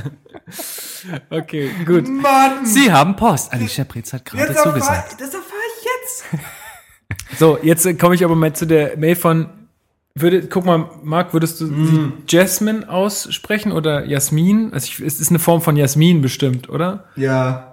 Also ich kann's, ich Also da steht Yasemin mit einem Y. Genau, also ich, es tut mir total leid, dass ich das Jasmin jetzt mal wieder das nicht, aus. dass ich das wieder mal nicht vorlesen kann. Also ich nenne sie jetzt mal Jasmin. Jasmin hat uns geschrieben, Tag Jungs, eigentlich bin ich eine stille Zuhörerin, aber heute folge ich eurem Aufruf zum Fazit der Hinrunde 18-19. Ich werde Sehr gut. versuchen, eure Punkte chronologisch abzuarbeiten. Erwartung vor der Saison. Da Hertha in der Rückrunde 17-18 in den alten Trott fiel und unnötig Niederlagen kassierte, Hust 2 zu 6 Hust, äh, hatte ich die Hoffnung, dass wir daraus lernen und möglichst weit weg von der unteren Tabellenhälfte sind. Von der Anzahl der Neuzugänge war ich überrascht, aber neugierig. Beste Zugänge für mich, Dilrosun und Grujic. Spiel der Hinrunde, tatsächlich das 2 zu 0 gegen Gelsenkirchen. Hertha hat eine geschlossene Mannschaftsleistung gezeigt und sich von der fehlenden Linie des Schiedsrichters nicht irritieren lassen. bestätigt bis jetzt. Meine Meinung, äh, meiner Schwester, Meinung oder? nach war das äh, auch der beste, das beste Spiel von Duda. Tor der Hinrunde, ganz klar das 2 zu 2 von Kalu beim BVB. Fast das ganze Stadion war gegen ihn, aber er hat den Elfer eiskalt verwandelt. Unbezahlbar. Ja. Hatana der Hinrunde, Rune Jahrstein. Von dem Fehler gegen Leverkusen abgesehen, hat er uns immer grandios gerettet. Unser Fels in der Brandung. Muss man auch mal sagen. Kann man auch so sehen, ja. Hätte Große- vorhin noch fast gesagt, dass man den als letztes auch hätte nennen können. Ja, Ja. großes, äh, große, ähm, großes Lob nochmal an ihn da. Ähm, gut, dass du ihn erwähnst. Äh, Erwartung an die Rückrunde. Zuerst, äh, dass die Verletzten alle gesund zurückkommen und wir den Kader konstant haben. Zudem wäre es schön, wenn wir endlich gegen direkte Konkurrenten gewinnen würden. Ich will eine Wiedergutmachung für Düsseldorf. Ja, wäre ganz nett. Und die Gegentore in den ersten zehn Minuten können gerne in 2018 bleiben. Hertha landet am Ende auf Platz 9. Frage an euch, ist es von Hertha okay, sich spielerisch zu sehr auf Grujic zu verlassen? Ohne ihn, ohne ihn läuft praktisch nichts. Wie sehr ihr Lazaro mittlerweile, wie seht ihr Lazaro mittlerweile hinten rechts und wird Pekarik da nochmal Fuß fassen? Welcher Neuzugang war für euch die Überraschung? Kann positiv, negativ sein. Grüße aus Hohenschönhausen, Jasmin. PS an denjenigen, der das liest, tut mir leid für den langen Roman. Jasmin, sag, lass dir gesagt sein, du bist nicht äh, Allein. die, die jetzt hier lange Erstens das geschrieben und zweitens Es war viel- völlig human. Erstens das und vielen Dank. Ist ja super, auch mal von stillen Zuhörern Ja. Ja. oder Zuhörerinnen. Ich finde, sie hat das auch sehr gut zusammengefasst. Ich Finde denke, ich das ähm, können wir so bestätigen grundsätzlich. Erstens kann man alles bestätigen. Zweitens, Ihre Fragen haben wir eigentlich schon im Laufe des Podcasts beantwortet oder habe ich da was übersehen jetzt? Ähm, Sie haben Post. nee, Thunderbird wurde aktualisiert. Na gut. Ähm, ja, ich glaube, welcher Neuzugang die Das Überraschung hatten wir schon hatten, hatten wir auch Mhm. schon besprochen. Äh, Lazaro haben wir auch gesagt, dass äh, Zu der Frage, ob Pickerick nochmals Fuß fassen wird, nein. Genau. äh, und dementsprechend nicht. das mit Grujic, äh, ich, da kann man sich nicht drauf verlassen, sieht man ja. Äh, Es ist, das ist auch es ist nicht. immer fehlerhaft, sag ich jetzt mal, wenn man sich auf einen einzigen Spieler Ja. verlässt. Weil Außer es ist Sammy Alagui. Außer es ist Sammy Alagui, genau. Oder König Salomon. So, jetzt kommt, oh, jetzt kommt hier. ja, Jan, ist das denn? Jan hat äh, ein bisschen, äh, der hat sich ein bisschen ausgelassen. Wollen wir uns das teilen? Also, äh, Wie lange ist es denn? Ja, geht schon. Ich lese, ich versuche das mal schnell vorzulesen. So, hi Jungs, gerne teile ich meine Gedanken zur Hinrunde von Hertha mit euch. Das Spiel der Hinrunde war für mich das 3 zu 3 gegen Hoffenheim. Irgendwie zeigt es ganz gut, wie Hertha bisher in, die, in der Ru- Hinrunde drauf war, beziehungsweise was die Mannschaft kann. Leider verschlafen sie oft den Start in ein Spiel, mussten dadurch oft in dem Rückstand hinterherrennen und haben dafür aber noch relativ viele Punkte geholt. Die Mannschaft kann richtig guten Fußball spielen, hat zumindest aus der Außensicht einen guten Teamspirit und kann sich den Arsch aufreißen. Der Hertaner der Hinrunde ist ganz klar Grujic. Der gibt der Mannschaft so unglaublich viel Qualität. Ich würde gerne wissen, wo Hertha stehen würde, wenn er nicht so oft ausgefallen wäre und zu 100% fit gewesen wäre. Seine große Qualität ist ja nicht nur, dass er eine super Technik hat, ein 1A-Zweikampfverhalten und einen Blick für seine Mitspieler äh, etc. Das Beste an ihm ist, dass er die Spieler um sich herum besser macht. Allen voran Meier und Duda, die mit ihm zusammen ein ganz anderes Niveau erreichen als ohne ihn. Zudem scheint er sich bei Hertha auch wirklich wohlzufühlen, siehe den Jubel nach dem 3 zu 3 Ausgleich gegen äh, Hoffenheim oder nach seinem 1 zu 0 gegen Frankfurt. Es wäre, äh, es wäre mega, wenn Preetz es schafft, die Laie um eine Saison zu verlängern. Das Tor der Hinrunde finde Moment, ich... Moment, Moment. Ach so, nee, okay, ich habe gerade was verwirrt. Red weiter. Ich dachte gerade, er hat doch gegen Hoffenheim gar kein Tor gemacht, aber das er hat trotzdem Tor, gejubelt. Genau, das Tor der Hinrunde finde ich schwer auszuwählen. Das 3 zu 3 von Lazaro gegen Hoffenheim war schon ziemlich geil, aber auch das 4 zu 2, glaube ich, zumindest gegen Gladbach. Äh, glaube ich zumindest, gegen Gladbach. Also das, wo Kalu übers halbe Feld sprintet, sich, na, das war das 3-1, genau. Mhm. Äh, der Freistoß von Duda gegen Wolfsburg war auch ziemlich geil, einfach weil es zeigt, was der Junge kann, wenn er an sich glaubt und das Vertrauen bekommt. Meine Erwartungen vor der Saison waren sehr zwiespältig. Ich glaube, wenn man es nüchtern betrachtet, gibt es nur zwei Mannschaften in der Bundesliga, die auf jeden Fall schlechter sind als Hertha, die beiden Aufsteiger in Klammern. Ansonsten gibt es viele, gibt es viele Mannschaften, die auf gleichem Niveau sind äh, und deswegen nicht einfach äh, so hinter Hertha landen. Dazu zählen, bla, bla, zählt er sie alle auf. Manche davon haben im Moment Probleme, andere stehen eben sehr gut da. Gerade wenn man mitbekommt, wie sich Stuttgart oder Bremen vor der Saison verstärkt haben, kommt man schon ins Grübeln. Wichtig war also ein guter Start in die Saison und der ist Hertha geglückt. Ich finde den Weg, den Hertha mit den vielen Talenten einschlägt, wirklich gut weil er auch konsequent durchgezogen wird. Aber es birgt eben auch das Risiko, dass große Formschwankungen dabei sind. Von daher bin ich im Großen und Ganzen zufrieden mit der Hinrunde, auch wenn Hertha locker mehr Punkte auf dem Konto haben könnte. Die Unentschieden gegen Mainz, Freiburg, Augsburg, Wolfsburg und eigentlich auch Hoffenheim waren vermeidbar. Die Niederlage heute gegen Leverkusen genauso. Von den Spielen gegen Düsseldorf und Stuttgart ganz zu schweigen. Das kotzt mich gerade echt an, wenn ich an diese Spiele denke. Dennoch ist es bei der Verletzungshistorie dennoch ziemlich beachtlich, was von was dann e, eben am Ende rausgekommen ist. Ich bin auch echt überrascht, was das Kalu und Ibisevic noch so eine große Rolle tragen. Die beiden helfen, glaube ich, gerade den jungen Spielern und sind auch wichtig für das Mannschaftsklima. Schade finde ich die, äh, die Rollen von Darida und Skelbrett. Ich mag die beiden wirklich. Aber Darida spielt ganz komisch. Finde ich geile Ausdrucksweise. Der spielt einfach ganz komisch. Ähm, und Schelle war halt immer äh, vor allem ein Kämpfer, den Hertha bei der Art, Fußball zu spielen, eben nicht mehr so oft braucht. Da knüpft auch gleich ans, das, das knüpft auch gleich ans nächste Thema an. Vor der Saison hieß es, da der möchte einen anderen Fußball spielen, variabler sein etc. Ich finde, das hat er eindrucksvoll geschafft. Ob Dreier, Fünferkette oder Viererkette in einem oder zwei Stürmern, ob blablabla und bla bla, die ganzen Systeme oder ohne so viele verschiedene Systeme habe ich bei Hertha noch nie gesehen. Manches davon ist aus der Not geboren, anders anders war geplant. Anderes war geplant. Und gerade auf der Dreierkette, auf die Dreierkette freue ich mich, wenn Rekik, Stark und Tori Nariga alle mal wieder fit sind. Ich bin eigentlich auch schon da angekommen, was mir für die Rückrunde Hoffnung schenkt, aber auch Angst macht. Wenn erstmal alle verletzten Stammkräfte wieder da sind und sogar mal mehrere Spiele hintereinander zusammenspielen können, kann das richtig geil werden. Dann gibt es auch eine vernünft einen vernünftigen Konkurrenzkampf im Training der die Jungs auch noch heißer auf das Gewinnen macht. Jetzt kommt das große Aber. Wer weiß, wie oft Hertha eben mal in Bestbesetzung antreten kann. Gefühlt sind da echt viele Muskelverletzungen dabei, von denen heißt es, heißt es noch, dass ähm, die bei richtigem Training gar nicht auftreten dürften. Was machen denn dann die Fitnesstrainer, Physios oder Ärzte bei Hertha? Wozu werden denn die ganzen tollen Daten erhoben, für jeden Spieler einen individuellen Trainingsplan erstellt, äh, ja, zu erstellen. Ah, machen die Spieler das Training nicht richtig? Wärmen sie sich nicht richtig auf? Vergessen sie das Dehnen oder ist es tatsächlich einfach nur Pech? Nichtsdestotrotz glaube ich an meine alte Dame. Diese Rückrunde wird nicht eingebrochen. Hertha beweist Stabilität mit weniger Verletzten und erreicht noch Europa League Plätze. Im Pokal ist nach einem Sieg gegen Bayern alles möglich. Zwinker Smiley. So, jetzt habe ich aber viel geschrieben, viel mehr geschrieben als gedacht. Vielleicht könnt ihr einiges davon verwenden. Ich freue mich schon auf die neue Ausgabe unterm Weihnachtsbaum. In diesem Sinne, frohe Weihnachten und hau hey Jan. Vielen, vielen Dank, Jan. Dir auch frohe Weihnachten. Für diesen Jan. Wahnsinn. Also ist echt toll, dass du dir da auch so viel Zeit nimmst. Und ja, ich finde, wirklich. das ist eigentlich alles nochmal gut zusammengefasst, ja, ja. was da, äh, was wir jetzt glaube, hier auch alles Das ist der Punkt, haben. ne? Wir haben ja schon vieles im Vorhinein besprochen und das deckt sich ja im Großen und Ganzen. Alle, aber trotzdem. Alle Aspekte kann ich nachvollziehen. Ja. ja. Ähm, Wusste er, konnte er ja nicht wissen, aber er. Nee, genau, aber das ist, das ist ja der Punkt. Ich glaube, wir können da nichts, nichts widersprechen und äh, Nichts ja, da fühlen, sich, da fühlen sich beide Seiten bestätigt. Ja, gut. Nächste Mail von Daniel ist etwas äh, dankbarer für mich, etwas kürzer. All, hallo Herr Tana, ich habe Lust, auf eure Fragen einzugehen. Das beste Spiel mit teilweise begeisterndem Fußball war aus meiner Sicht das 4 zu 2 gegen Gladbach. Jo. Wichtigster Spieler ist Marco Grujic. Tor der Hinrunde war das 2 zu 0 von André Duda gegen München. Erwartet hatte ich vor der Saison eine Weiterentwicklung mit flexiblerem und offensiverem Spiel, was zum Teil durch Verletzungsmisere verhindert wurde. Für die Rückrunde erhoffe ich mir weniger Verletzungen und dass die Gegner wieder mehr Respekt haben vor Hertha. Das ist geil. Hat man mehr den, Respekt. Den muss man sich verdienen. Hopp, Berlin, ja? Respekt, ey. Ey, oh, Berlin, ja?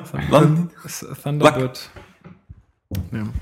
Äh, das Selbstverständnis, jeden schlagen zu können, muss wieder her. Ein Platz zwischen vier und sechs ist dann noch drin. Finde ich sehr optimistisch, aber ja. kann man ja mal als Ziel ausgeben. Die Konkurrenz ist allerdings groß. Euch viel Spaß bei der Aufnahme. Beste Grüße, Daniel. Vielen Dank, Daniel. Äh, das, auch hier, ne? Auch Alles. da viel, viel schon dabei gewesen. So, jetzt kommt noch eine Mail von Theodor und der hat jetzt tatsächlich. Theo, wir fahren nach Lodge. Wie war das, Theo? Mach mir ein Bananenbrot. Theo, mach mir ein Bananenbrot. Hat er bestimmt noch nie gehört. Nee. Aber, also, ja, ja. Hallo, hier ist Fabian Lustenburger mit dem Bananenbrot. Ähm. Was war das denn? Das, das klingt irgendwie so ein bisschen eher holländisch. Ja, wollte gerade sagen.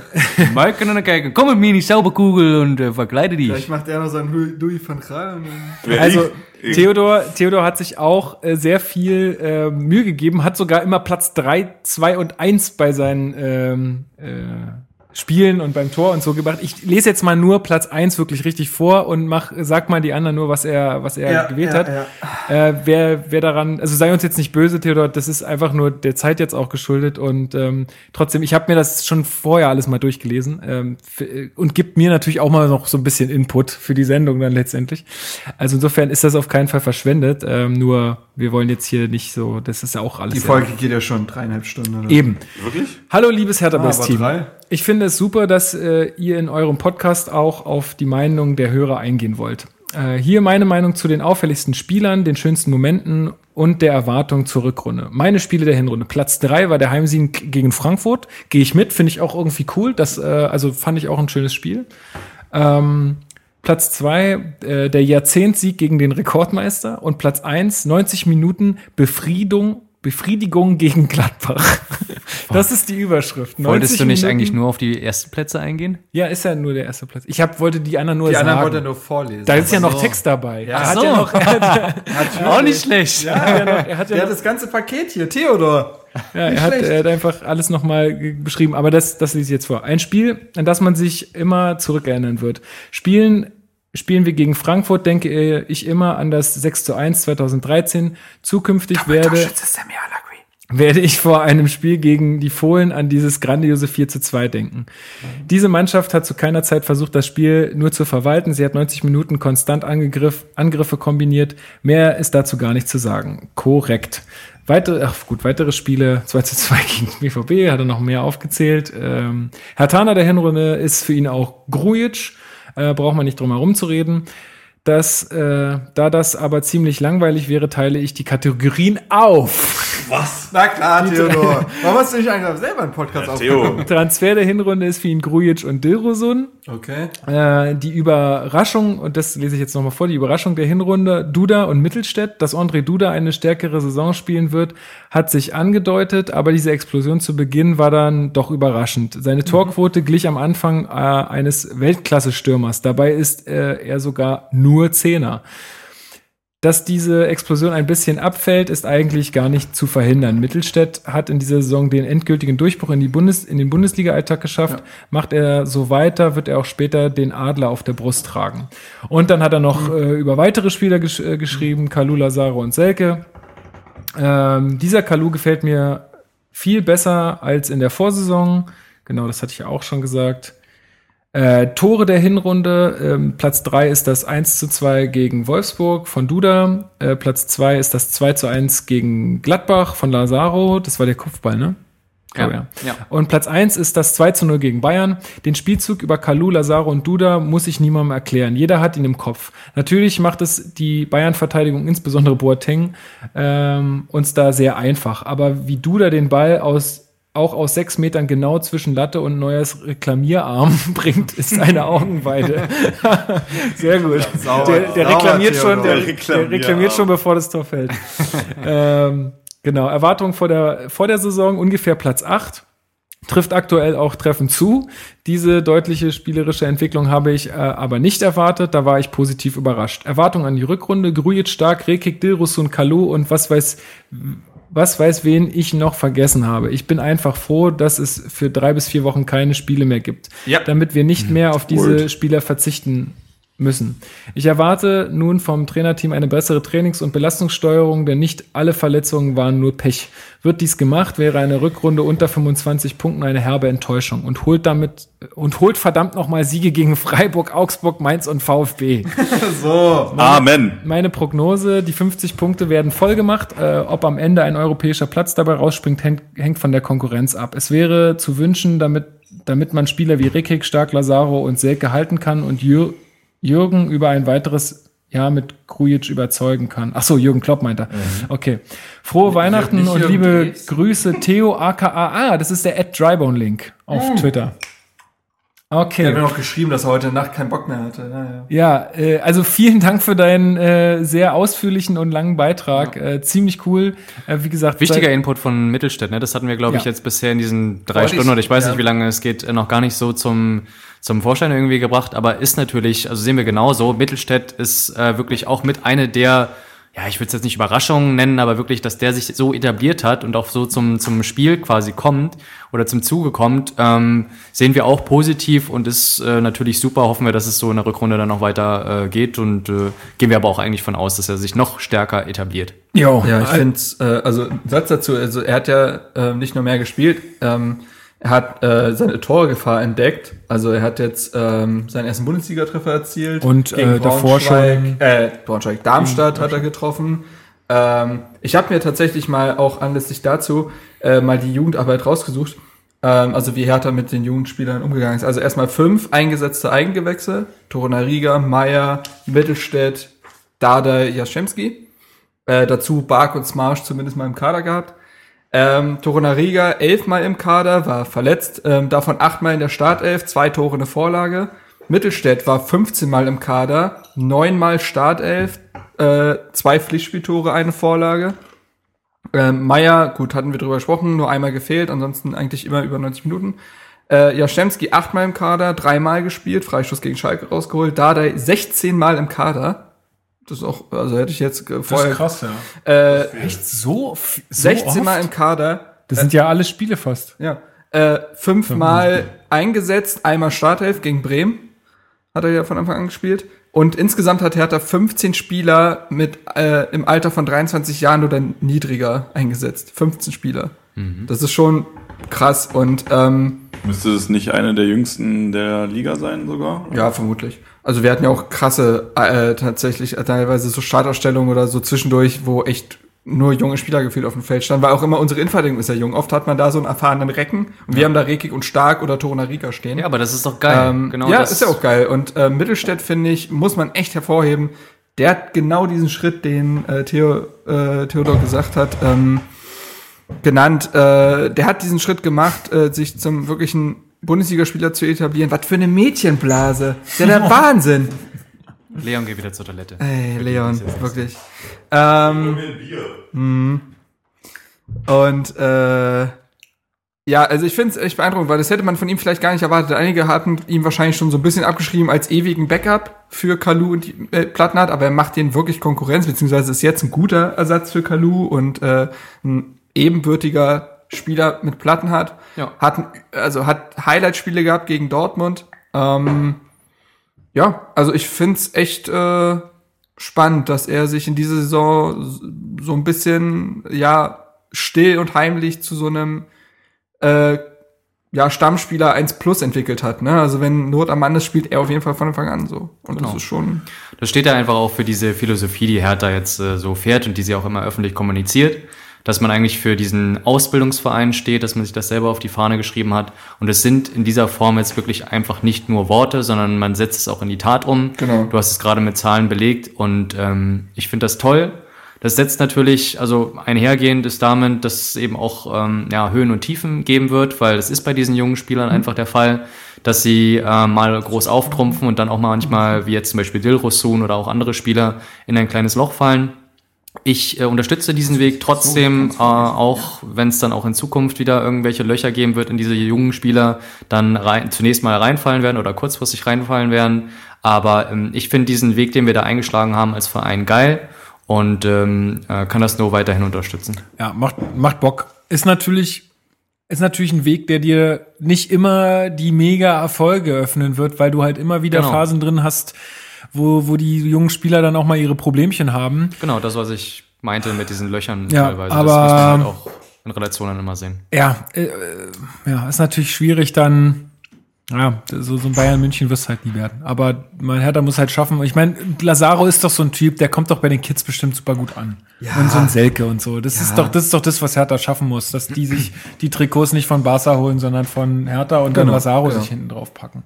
So, jetzt kommen Kommen wir mal zu zu Twitter. Twitter. Das ist ja immer etwas begrenzter von der Zeicheneranzahl her. Insofern wahrscheinlich Ja. auch nicht so äh, Also, lang. äh, erster Kommentar kommt von Jonas Stein, at Jonas C. Stein. Äh, würde da cheaten und die beiden Heimspiele gegen Gladbach und Bayern nennen, so als Spiele so. der Hinrunde.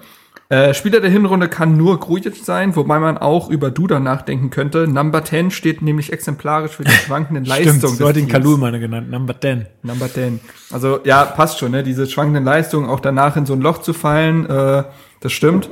Ähm, da können wir, ich glaube nichts Neues, aber können wir auf jeden Fall zustimmen. Ähm, so.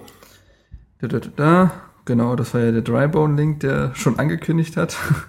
Hier, äh, Saschko, Ed Saschko 1892, äh, Spiel der Hinrunde Hertha gegen Gladbach, äh, Spieler der Hinrunde Grujic, Tor Lazaro gegen Gladbach. Ähm, was finde ich aber auch natürlich sehr auf der Vorarbeit von Dilrosun auch beruht, der das echt Ja, macht. klar, aber er macht ja trotzdem Ja, keinen Kopf. Ne? äh, seine Erwartungen sind Platz 7 bis 8. Ähm, und eine, äh, also was er sich wünscht, eine bessere Rückrunde als in den Vorjahren. Spielen, in dem man Favorit ist, äh, in dem man als Favorit antritt, auch dementsprechend bestreiten. Und äh, also, ach so, genau, seine Erwartungen vor der Saison waren Platz 7 bis 8 und jetzt auch seine Erwartungen für diese nach der Hinrunde sind ebenfalls 7 Saschko bis 8. muss man auch sagen, einer von äh, vielen, die jetzt, jetzt geschrieben haben, die auch immer, immer irgendwas schreiben, wenn Ja. wir aufrufen. Finde ich cool. Absolut. Oh Gott, äh, Herr Theon, also wie Hertha geschrieben. Herr Tinio, oder? Nee, nee, Herr Theon, wie Hertha geschrieben, statt dem A aber ein E-O-N, at real unterstrich Herr Theon schreibt. Spiel der Hinrunde 2-0 gegen Bayern, Spieler der Hinrunde André Duda, Tor der Hinrunde Mittelstädts Tor gegen Darmstadt. Wow, ein schönes Tor. Der er ordentlich unter die, das Mittelstädt-Tor gegen Ja, Darmstadt. das Der er ordentlich unter die Latte Hat, aber ist ja nicht auch so halb hingefallen dabei? Ja, ja, aber- aber war schön, ja, stimmt. Ähm, vor, vor der Saison hat er sich Europaplätze gewünscht. Ähm, jetzt wünscht er sich stabilisieren und weiter oben angreifen und irgendwo Verbleib in Liga 1. und irgendwo zwischen Platz 5 und 7 landen. Ähm, gut, jetzt gucke ich gerade, was noch.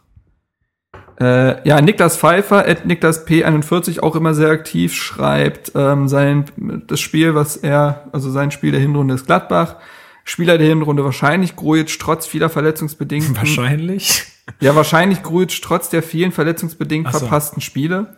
Sein Tor, Duda gegen Bayern, das häuft sich also. Das war ja Mhm. bei mir auch zumindest in der engeren Auswahl. ist natürlich auch so von der Emotionalität halt geil. Ja, ne? Also klar. Muss man ja auch immer mit reinziehen. Ähm, ne? vor, der Saison, vor der Saison hat er sich sieben bis zehn gewünscht als Platz. Und er, äh, er schreibt, ich freue mich nur darauf, wieder einen vollständigen Kader zu sehen und hoffe auf mehr Konstanz und wünscht sich den achten Tabellenplatz. Äh, dann noch Len Peters at LBP2510. Äh, Auch sehr aktiv immer. auch sehr aktiv. Ähm, schreibt Bayern sein Spiel der Hinrunde, relativ klar. Obwohl Grujic super war, bin ich mit der Entwicklung von Maxi am meisten überrascht. Also Mittelstädt macht's hier noch zum Ende hin. Ja, es ist kriegt noch Äh, die Kurve. Der kriegt noch die Kurve hier rein ins engere Feld. Ähm, ja, das Tor auch Duda gegen Bayern. Vor der Saison hätte er tatsächlich 12, äh, Platz 12 bis 16 getippt. Ähm, Das ist aber ein Pessimist, ey. dann Ja, äh, ja. Erwartung an die Rückrunde, schlechter Start, super Endspurt und dann Platz 5 bis 9. Ja, Jetzt nicht ich- unrealistisch. jetzt guck Fünf ich- bis neun ist halt auch recht weit. Jetzt gucke ich gerade. Platz 1 bis 18 finde ich realistisch. So, ich guck gerade. Ah, hier. Nee, aber heißt ja zumindest mal nicht Abstiegskampf und auch nicht Meisterschaftskampf. Insofern, das passt schon. Okay, davon ist nichts mehr dabei, außer dass Chris uns geschrieben hat, äh, hallo Hertha Base Team, meine Frage an euch, warum gibt es immer noch so, so immer noch keine Franzosen bei Hertha? Ja, da Viel- sollte, da sollte er sich mal Gedanken drüber Viel machen. Spaß bei der Aufnahme, Grüße an alle, Grüße zurück, Chris. Ja, Christoph, äh, der auch in der letzten Folge auch mit dabei war hier, äh, ein, ein Mitglied von unserem Team. Eine gute der Frage. Halbfranzose ist. richtig. Insofern fra ist seine Frage Ah, nicht unbegründet. oui. Ah, oui. Damit ist es auch aufgebraucht bei Chris. Arthur in Pyropé. Adieu, est un perroquet. Okay, genau. Je m'appelle Christophe. Ah, très bien. Boom, c'est le choc. Hey, boom! C'est le choc. Hallo, hier ist Fabian Lustigberger. J'ai un tour Eiffel dans mon pantalon. Ich, habe ein, ich habe einen Eiffelturm in meiner Hose. oh, Scheiße, ey, du bist so peinlich. Okay, Lukas, so, du musst jetzt hier Das war, damals, das war damals in der siebten Klasse so der Running Gag zu französischen Austauschschülerinnen zu gehen an unserer Schule und den Satz zu sagen, dann hast du einen Euro bekommen oder so. Okay. Äh, also glaub, vor einer Woche. Ich glaube, mehr, mehr hatten wir nicht, ne? Auf, auf also, Twitter? Nee, auf Twitter nicht. Du ne. bist ja der Twitter-Experte. Ich, ich sehe da manchmal immer nicht durch, wo da welcher Kommentar. Ja, weil doch, unter, unter dem ersten war doch auch noch mal was. Ja, aber das waren nicht relevante Kommentare. Okay, gut. Wenn du das so sagst, dann, ähm, Ja. wenn wir jetzt irgendjemand vergessen haben sollten, tut uns wirklich leid. Das machen wir nicht äh, mit Absicht, sondern ähm, das ist dann wirklich einfach äh, Und Unvermögen. So. Unvermögen auf jeden Fall. Genau, gut. Was haben wir sonst noch zu besprechen? Unsere Erwartungen an die Rückrunde würde Ja. würd ich, also haben wir jetzt ja auch schon immer so ein bisschen mit einfließen lassen. Ich kann es, glaube ich, ganz schnell abhandeln. Ähm, ich, ich erwarte eigentlich eine ähnlich, äh, eine ähnlich, ähnliche Punkteausbeute wie aus der Hinrunde. Ich hoffe, dass dass irgendwie im Verein ein paar Analysen gelaufen sind, warum denn vielleicht die Hin Rückrunde dann auch immer so Probleme bereitet und ähm, dass das jetzt dann irgendwann mal, also irgendwann mal abgestellt wird. Insofern wäre ich damit absolut cool, wenn das dann irgendwo jetzt auch so acht, sieben rausläuft, wenn es dann irgendwie sechs glücklicherweise wird, weil wir es halt wirklich schaffen, mal gegen die äh, Teams, gegen die wir gewinnen können, mal zu gewinnen konstant und dann vielleicht noch den einen oder anderen Überraschungssieg einzustreuen. Bin ich natürlich auch nicht böse, dann machen wir Das- nächstes Jahr wieder eine schöne Auswärtsfahrt irgendwo Ja, nach. aber das ist äh, es eben, ne? Ich würde auch ganz gerne noch einen Satz ähm, zu sagen. Ja, natürlich. Und zwar, also, oh doch. Ähm, Also ich hatte es ja schon gesagt, wie gesagt, wir sind letzte Saison, haben wir abgeschlossen äh, auf Platz 10 mit 43 Punkten. Und ich habe mir jetzt auch nochmal die Mühe gemacht und habe jetzt bei dieser Saison einfach mal grob vorher meine Erwartungen für die Hinrunde oder für diese Spiele äh, durchgegangen. Also ob es jetzt eine Niederlage, ein Punktgewinn oder eine, ein Sieg irgendwie ist. Also so Sachen wie gegen Bayern, sogar egal ob Heimspiel oder Auswärtsspiel, erwarte ich oder als Fan null Punkte. Ja. Und das deckt das ist deckungsgleich mit Spielen bei Dortmund, aber vielleicht sogar auch für Leverkusen und Leipzig bei mir. Oder generell vielleicht. Auf der anderen Seite haben wir natürlich auch Spiele wie gegen die Aufsteiger, wie in Nürnberg oder aber eben Also du bist Düsseldorf. quasi, du hast die Tagesform rausgerechnet und bist quasi wirklich Genau, ich bin einfach mal rein vom Namen her grundsätzlich so mal einmal durchgegangen. Was sind eigentlich meine Erwartungen? Wie sollte dieses Spiel realistisch betrachtet ausgehen? Mhm. Ja, und um das, wie gesagt, jetzt mal fortzuführen, also wir haben auch so Aufsteiger und da sind eigentlich drei Punkte, egal ob heim oder auswärts, eingeplant oder das ist realistisch für mich. Auf der anderen Seite, je nachdem, ob man zu Hause oder auswärts spielt, sind so Sachen wie zum Beispiel Gladbach. Zu Hause ist da für mich ein Punkt zum Beispiel realistisch und auswärts in Hoffenheim ist es für mich nicht realistisch, da einen Punkt zu holen. Ja? Und wenn man das einmal wirklich realistisch durchgeht, dann komme ich bei der Hinrunde auf insgesamt 22 Punkte. Ja? So, also hart durchgerechnet. Und von daher einfach, um nochmal einen Satz zu sagen, wie die Hinrunde gelaufen ist, da liegen wir drüber mit 24 Punkten.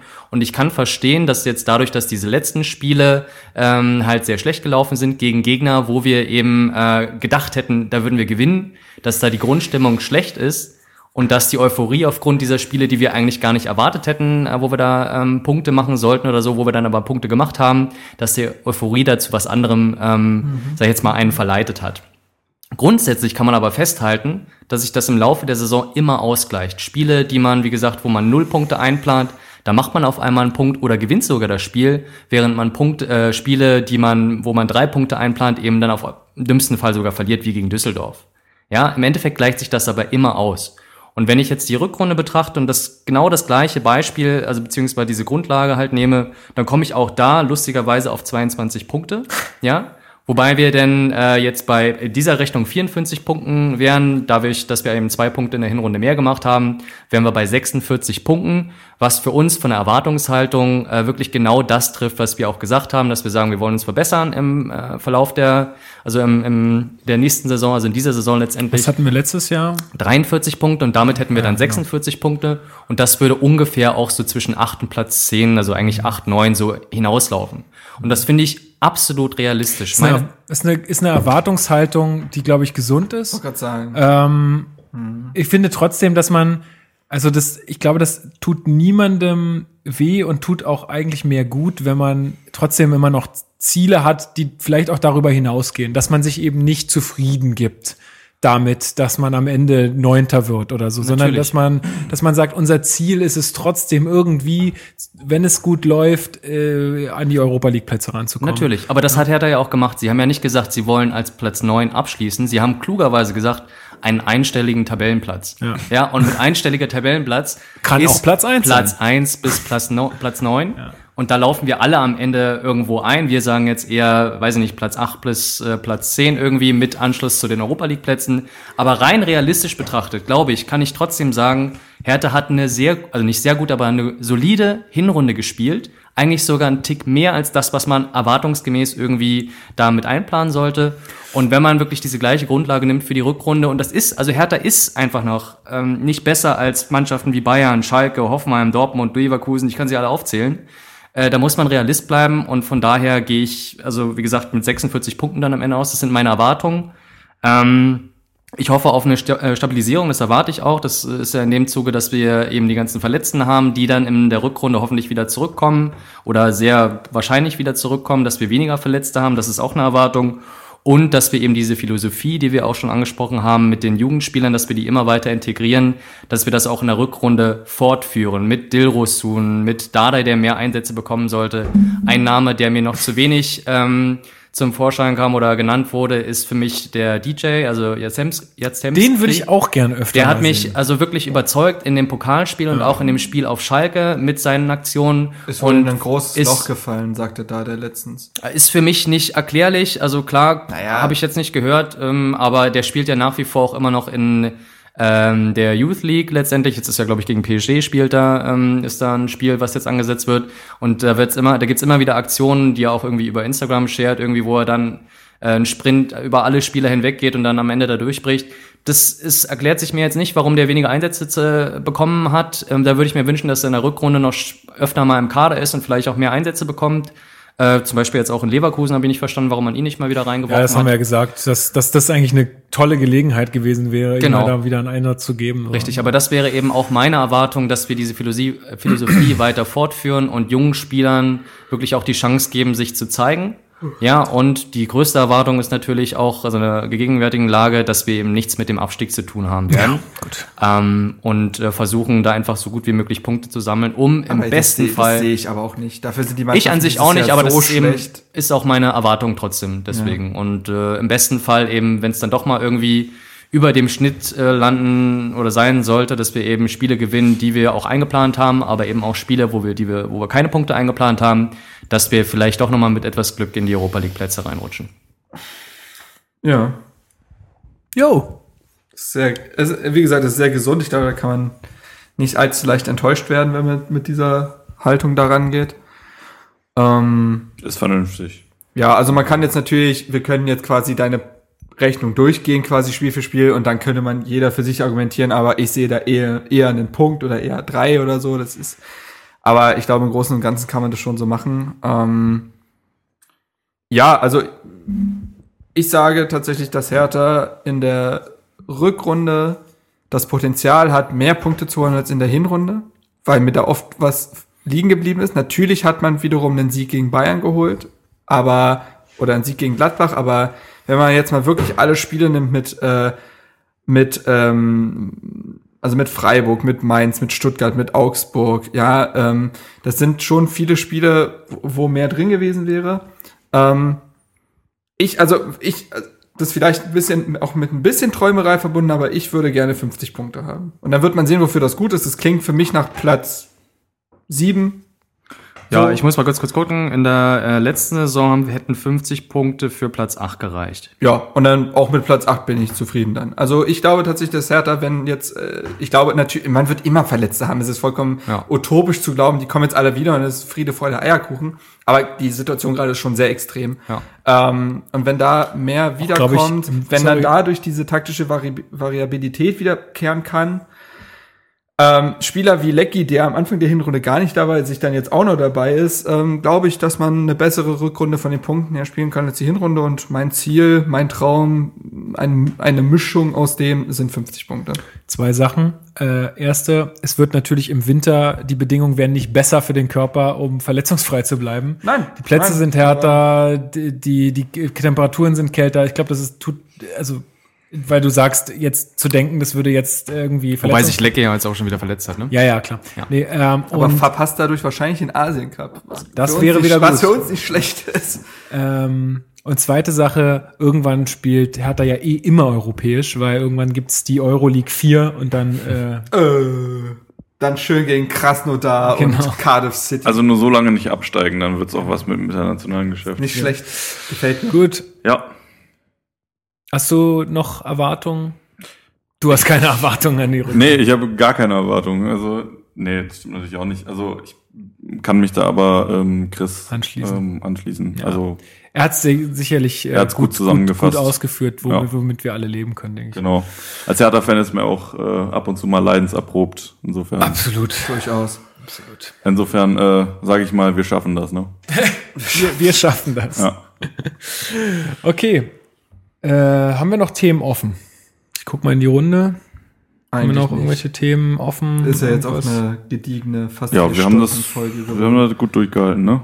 Ja. Also, Also ich, ich denke, das ist was für unter den Weihnachtsbaum. Gut, also wenn jetzt, äh, ich- wenn ich jetzt hier keine Einwände mehr kriege und auch selbst jetzt auf meinem Zettel nichts mehr sehe, dann ähm, sage ich mal vielen Dank fürs Zuhören, vielen Dank fürs Durchhalten, äh, diese drei Stunden und 50 Minuten wahrscheinlich, wenn wir rauskommen oder so. Ähm, ich denke, das ist eine ganz schöne äh, Folge, die man sich ja auch so als Podcast äh, über die Feiertage und über die freie Zeit und bis ins neue Jahr hin ähm, aufteilen kann. Ich wünsche auf jeden Fall all, allen Zuhörerinnen und Zuhörern und auch euch äh, ein frohes äh, und entspanntes äh, Weihnachtsfest. Äh, genießt die Tage, die freien und wenn jemand nicht frei hat, dann äh, tr trotzdem genießen, auch wenn man arbeitet. Dann hat es wahrscheinlich auch immer einen, einen guten Sinn, wenn man dann arbeiten muss. Ähm, genau, und äh, ich bedanke mich total für dieses Jahr Podcasten hier Ja. ein, einmal mit euch allen, äh, hier, die hier sitzt und äh, auch äh, an den Hörerzahlen, die ja auch stetig irgendwie nach oben gehen. Das äh, macht uns auch echt Freude und ähm, ich bin auch echt durch, ey. Ich hab keinen Bock mehr. jetzt oder was? Ach so, Ja. nach dem Jahr meinst du? Nach dem Jahr. Ich bin ja, echt- bin ich bin echt- jetzt auch, bin echt ich leer. bin auch echt froh, dass jetzt mal ein bisschen Ruhe ist. viel. Ähm, Finde ich auch. Äh, aber ich freue mich auch schon irgendwie wieder auf die Rückrunde und bin schon gespannt, wie es weitergeht. Ich meine, da hängt ja unser Leben jetzt auch nicht unbedingt, also unser Leben nicht dran. Äh, sondern Aber unser Wohlergehen. ja, aber äh, mehr oder War das das nächste Spiel am 20. Januar, glaube ich, In ne? Nürnberg, ja. Genau. An einem Genau. Sonntag 15.30 Ja, ist ein bisschen schade. Ich wäre da gerne hingefahren. Ähm, wie gesagt, aber das ist halt irgendwie doof, weil du müsstest dann nach dem Spiel auch direkt wieder zurückfahren und ah, sehe ich nicht. Es gibt wohl noch Wieso, wo Karten. bist du denn da? Ich bin nirgendwo. Ich finde es halt blöd, dass es ein Sonntag ist, weil sonst hätte ich, äh, sonst hätte ich halt gesagt, fahre ich, also wenn es ein Samstag gewesen wäre, so. dann wäre ich halt Okay. noch den Sonntag da geblieben und dann hätte man das irgendwie, könnte man jetzt auch davor noch machen, aber ähm, naja. Aber vielleicht schaffen wir es ja wieder in der Rückrunde. Was heißt wieder, aber vielleicht schaffen wir es Ja, eine schöne ein, Auswärtsfahrt eine, zu eine machen. Auswärtsfahrt wird bestimmt noch drin sein irgendwohin. So. Wir spielen in Leipzig. oh, Das wäre tatsächlich mal ein Ja. äh, Stadion, wo ich auch mal hinfahren würde. Ja. beim Dosenclub. Und wir gehen ja jetzt auf jeden Fall auch erstmal zum äh, Pokalspiel gegen Bayern. Genau, Das ist korrekt. da sind wir auf jeden Fall auch. Mit unseren Vätern. Ich glaube zwar nicht, dass das was wird, sind wir ehrlich, Wir aber nur- wir ähm, sind der? Bayern-Schreck. Natürlich, Wir sind ey. der Bayern-Schreck. Was ist denn los? Ein bisschen mehr Optimismus hier. Nicht so pessimistisch sein. Aber stell mal vor, wir reden hier die ganze Zeit so, als wäre es eine normale Hinrunde. Am Ende stehen wir einfach im Pokalfinale. Ja, Das wäre so schön. Komm. Okay, also, wie gesagt, euch allen da draußen und euch allen hier ein frohes und gesegnetes Weihnachtsfest. auch Wir- viele Grüße auch an alle anderen Hertha-Podcasts. Genau, auch denen ein Ja. äh, frohes mention Weihnachtsfest. the football. Damenwahl, Damenwahl, immer härter. Exil-Hertaner? Exil-Hertaner Hertaner. und du hörst doch auch immer noch äh, hier. Ist aber kein so, Ist halt Hertha-Podcast. kein Hertha-Podcast. Okay, dann, Aber es gab- dann bleibt und, wird und mit nicht uns erwähnt. und mit uns gibt's fünf, genau. Dann wird er nicht erwähnt.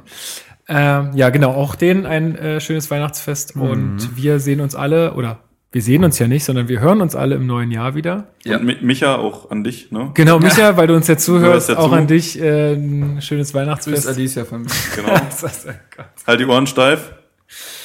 Ähm, Ach so, vielleicht äh, kann ich auch nochmal einen Aufruf starten. Also wir hatten das ja vorhin besprochen. Single und Ähm, Marc, Marc ist Single und ähm, er hat keine Chancen. Nein, aber ähm, es geht tatsächlich um Frauen. Wir hatten es ja eben schon mal angesprochen. ähm, ich würde mir wirklich äh, auch mal wünschen, wenn unsere Männerrunde hier mal durch eine Frau durchbrochen wird und äh, Ey, wenn wir sich sind die Letzten, die sich dagegen wehren. wenn sich voll irgendjemand, irgendjemand von euch da draußen angesprochen fühlt, ähm, meldet euch doch einfach mal bei uns oder bei Lukas in der Form. Und wenn ihr Bock habt, auch mal an so einer Runde teilzunehmen, dann ähm, macht das doch gerne. Genau, also wir ähm, beißen nicht. Beste, beste Möglichkeit ist über Twitter, nicht äh, über. Facebook oder auch einfach Mail at Herterbase. Also ihr erreicht uns auf jeglichen Kanälen und ähm, macht es gerne. Also ähm, das wäre wirklich cool. Es ist zu wenig vertreten so.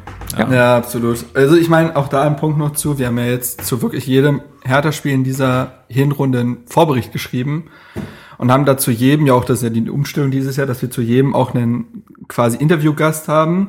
Und wir haben wirklich darauf geachtet, dass wir versuchen, auch möglichst viele Frauen reinzubringen. Also ist ja über Twitter, kennt man dann ja so netzwerkmäßig viele.